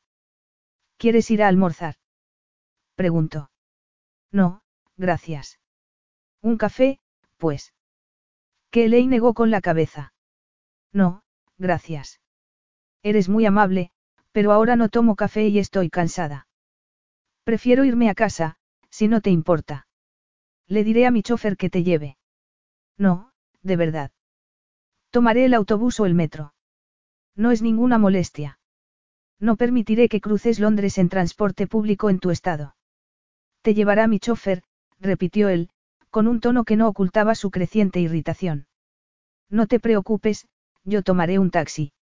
No se me ocurriría imponerte más tiempo mi presencia, puesto que te apetece tan poco. Vamos. Sube. Abrió la puerta de una limusina que Kelly ni siquiera había visto y que se había colocado sin ruido a su lado. Entró en el asiento trasero y miró los ojos azules de Ariston, aquellos ojos hermosos que tanto echaba de menos. Sintió la boca seca. Debía invitarlo a ir de visita alguna vez. Enviaría eso el mensaje equivocado o, mejor dicho, el mensaje verdadero de que no eran solo sus ojos lo que echaba de menos. Aristón, empezó a decir. Pero él ya había cerrado la puerta y hecho una señal al chofer y el automóvil se puso en marcha. Kelly se volvió a mirarlo, pero él se dirigía ya hacia un taxi negro que acababa de apagar la luz amarilla y ella se mordió el labio inferior y se giró de nuevo en el asiento. Lo que hacía era lo correcto. Ir a almorzar con él sería una tortura. No la amaba y no la amaría nunca. Podía tener el poder de convertirla en gelatina cuando la miraba, pero él era todo lo que ella despreciaba. Pero ¿por qué lo deseaba todavía con un anhelo que a veces la dejaba sin aliento por el dolor por lo que nunca podría ser? Se recordó que hacía aquello por el niño. Tenía que construir respeto entre ellos y forjar una relación que demostraría lo que podían lograr dos adultos si se lo proponían. Cuando llegó a su destino, se animó en el acto. Wimbledon Common había sido uno de esos lugares con los que había soñado cuando vivía en New Malden. Tenía una sensación de pueblo y un estanque, además de muchas tiendas pequeñas y restaurantes. Entró en su casa con un suspiro. No quería vivir como antes ni sentirse como una muñeca mimada inmersa en la vida de otra persona. Quería conectar con el mundo real, no sentarse en un ático de lujo y verlo desde arriba. Y sobre todo, quería un hombre que no pensara que los sentimientos eran un veneno y que había que esquivarlos todo lo posible. Encendió la cocina y acababa de poner agua a hervir cuando sonó el timbre. Miró por la mirilla y le sorprendió ver a Aristón con las manos en los bolsillos de los pantalones y una expresión sombría en el rostro. ¿Qué haces aquí? Le preguntó, después de abrirle la puerta. ¿Puedo entrar? Preguntó él a su vez. Kelly dudó solo un instante. Por supuesto. No le ofrecería un té ni fingiría que aquello era una visita de cortesía. Lo escucharía y luego él se iría. Pero sintió un escalofrío de aprensión porque una visita inesperada no auguraba nada bueno. ¿Qué quieres, Ariston? Preguntó en voz baja. ¿Por qué has venido? Él la miró y de pronto se quedó sin palabras. De camino allí había pensado lo que iba a decir, pero, llegado el momento, no podía hablar. Sin embargo, sabía lo que quería, no. Y dominaba el arte de la negociación. No era el momento de ponerlo en práctica. Voy a reducir mis horas de trabajo, dijo. Ella pareció sorprendida, pero asintió. Está bien. Porque tienes razón. Trabajo demasiado. La miró expectante, esperando que ella apreciara aquel gesto magnánimo y se echara en sus brazos. Pero ella permaneció inmóvil, con expresión cautelosa y el pelo rubio reluciendo en la luz otoñal que entraba por la ventana. ¿Y qué quieres decir con eso? preguntó. Que estaremos juntos más tiempo. Obviamente. Ella le dedicó una sonrisa extraña. ¿Y qué es lo que ha causado esa súbita revelación? Aristón frunció el ceño, porque no era la reacción que esperaba. Me he permitido aceptar que la empresa va bien y es probable que siga así en el futuro inmediato, dijo con lentitud. Kelly se rascó la nariz. Y no ha sido siempre así. Él negó con la cabeza. No, cuando murió mi padre, descubrí que había dilapidado gran parte de la fortuna familiar. Por un tiempo no estuvo claro si lo conseguiríamos. De pronto me encontré mirando un gran agujero negro donde antes estaba el futuro y había muchas personas que dependían de mí. No solo Pablos, también los empleados. Gente en la Asia cuyo modo de vida dependía de nuestro éxito. Gente en ciudades de todo el mundo. Respiró hondo. Por eso empecé a trabajar mucho todos los días. Hasta después de medianoche. Me costó un gran esfuerzo reflotar la empresa. Pero eso era entonces y esto es ahora. Cabacos es la naviera más grande del mundo. Lo sé. Pero el trabajo se convirtió en un hábito y dejé que me dominara. Y ya no lo haré más. Pasaré menos tiempo en la oficina y más en casa. Contigo. Eso es todo. Siguió un silencio. Pero eso no es todo, dijo ella. Tú trabajas tanto porque en el trabajo mandas tú y se hace lo que dices. Y te gusta llevar el control. No basta con que reduzcas tus horas. No basta. Repitió él, confuso. ¿Qué más quieres de mí? Que ley se había jurado no volver a colocarse nunca en una posición donde pudiera volver a ser rechazada, pero lo había hecho porque era joven y se sentía herida y humillada. Ahora era una mujer adulta que pronto tendría un hijo. Y lo que se debatía allí era si tenía el valor de dejar a un lado su orgullo y sus miedos e intentar conseguir lo único que quería. Quiero tu confianza, dijo. Quiero que creas en mí cuando te digo cosas y dejes de imaginar lo peor. Quiero que dejes de intentar controlarme y me des libertad para ser yo misma. Quiero dejar de sentir que nado contracorriente cuando intento acercarme a ti. Quiero que nuestro matrimonio funcione, que estemos los dos dispuestos a trabajar en eso. Quiero que seamos iguales, Ariston. Iguales de verdad. Él entrecerró los ojos. Parece que has pensado mucho en esto. Oh, bastante, respondió ella con sinceridad. Pero no sabía si alguna vez tendría ocasión de decirlo.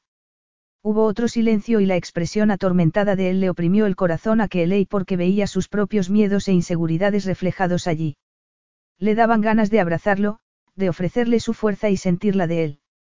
Pero no dijo nada que rompiera el conjuro o la esperanza de que él mostrara lo que escondía en su corazón en lugar de esconderlo como hacía siempre. Porque ese era el único modo de que pudieran ir hacia adelante. Que los dos fueran lo bastante sinceros para dejar brillar la verdad. No quería dejar que te acercaras porque percibía un peligro, el tipo de peligro con el que no sabría cómo lidiar, dijo él al fin. He pasado años perfeccionando un control emocional que me permitió recoger los pedazos y cuidar de Pablos cuando se fue nuestra madre. Un control que mantenía el mundo a una distancia segura. Estaba tan ocupado protegiendo a mi hermano y su futuro, que no tenía tiempo para nada más. No quería nada más. Y luego te encontré y todo cambió. Empezaste a acercarte. Me atrajiste por mucho que yo intentara combatirlo y reconocí que tenías el poder de hacerme daño.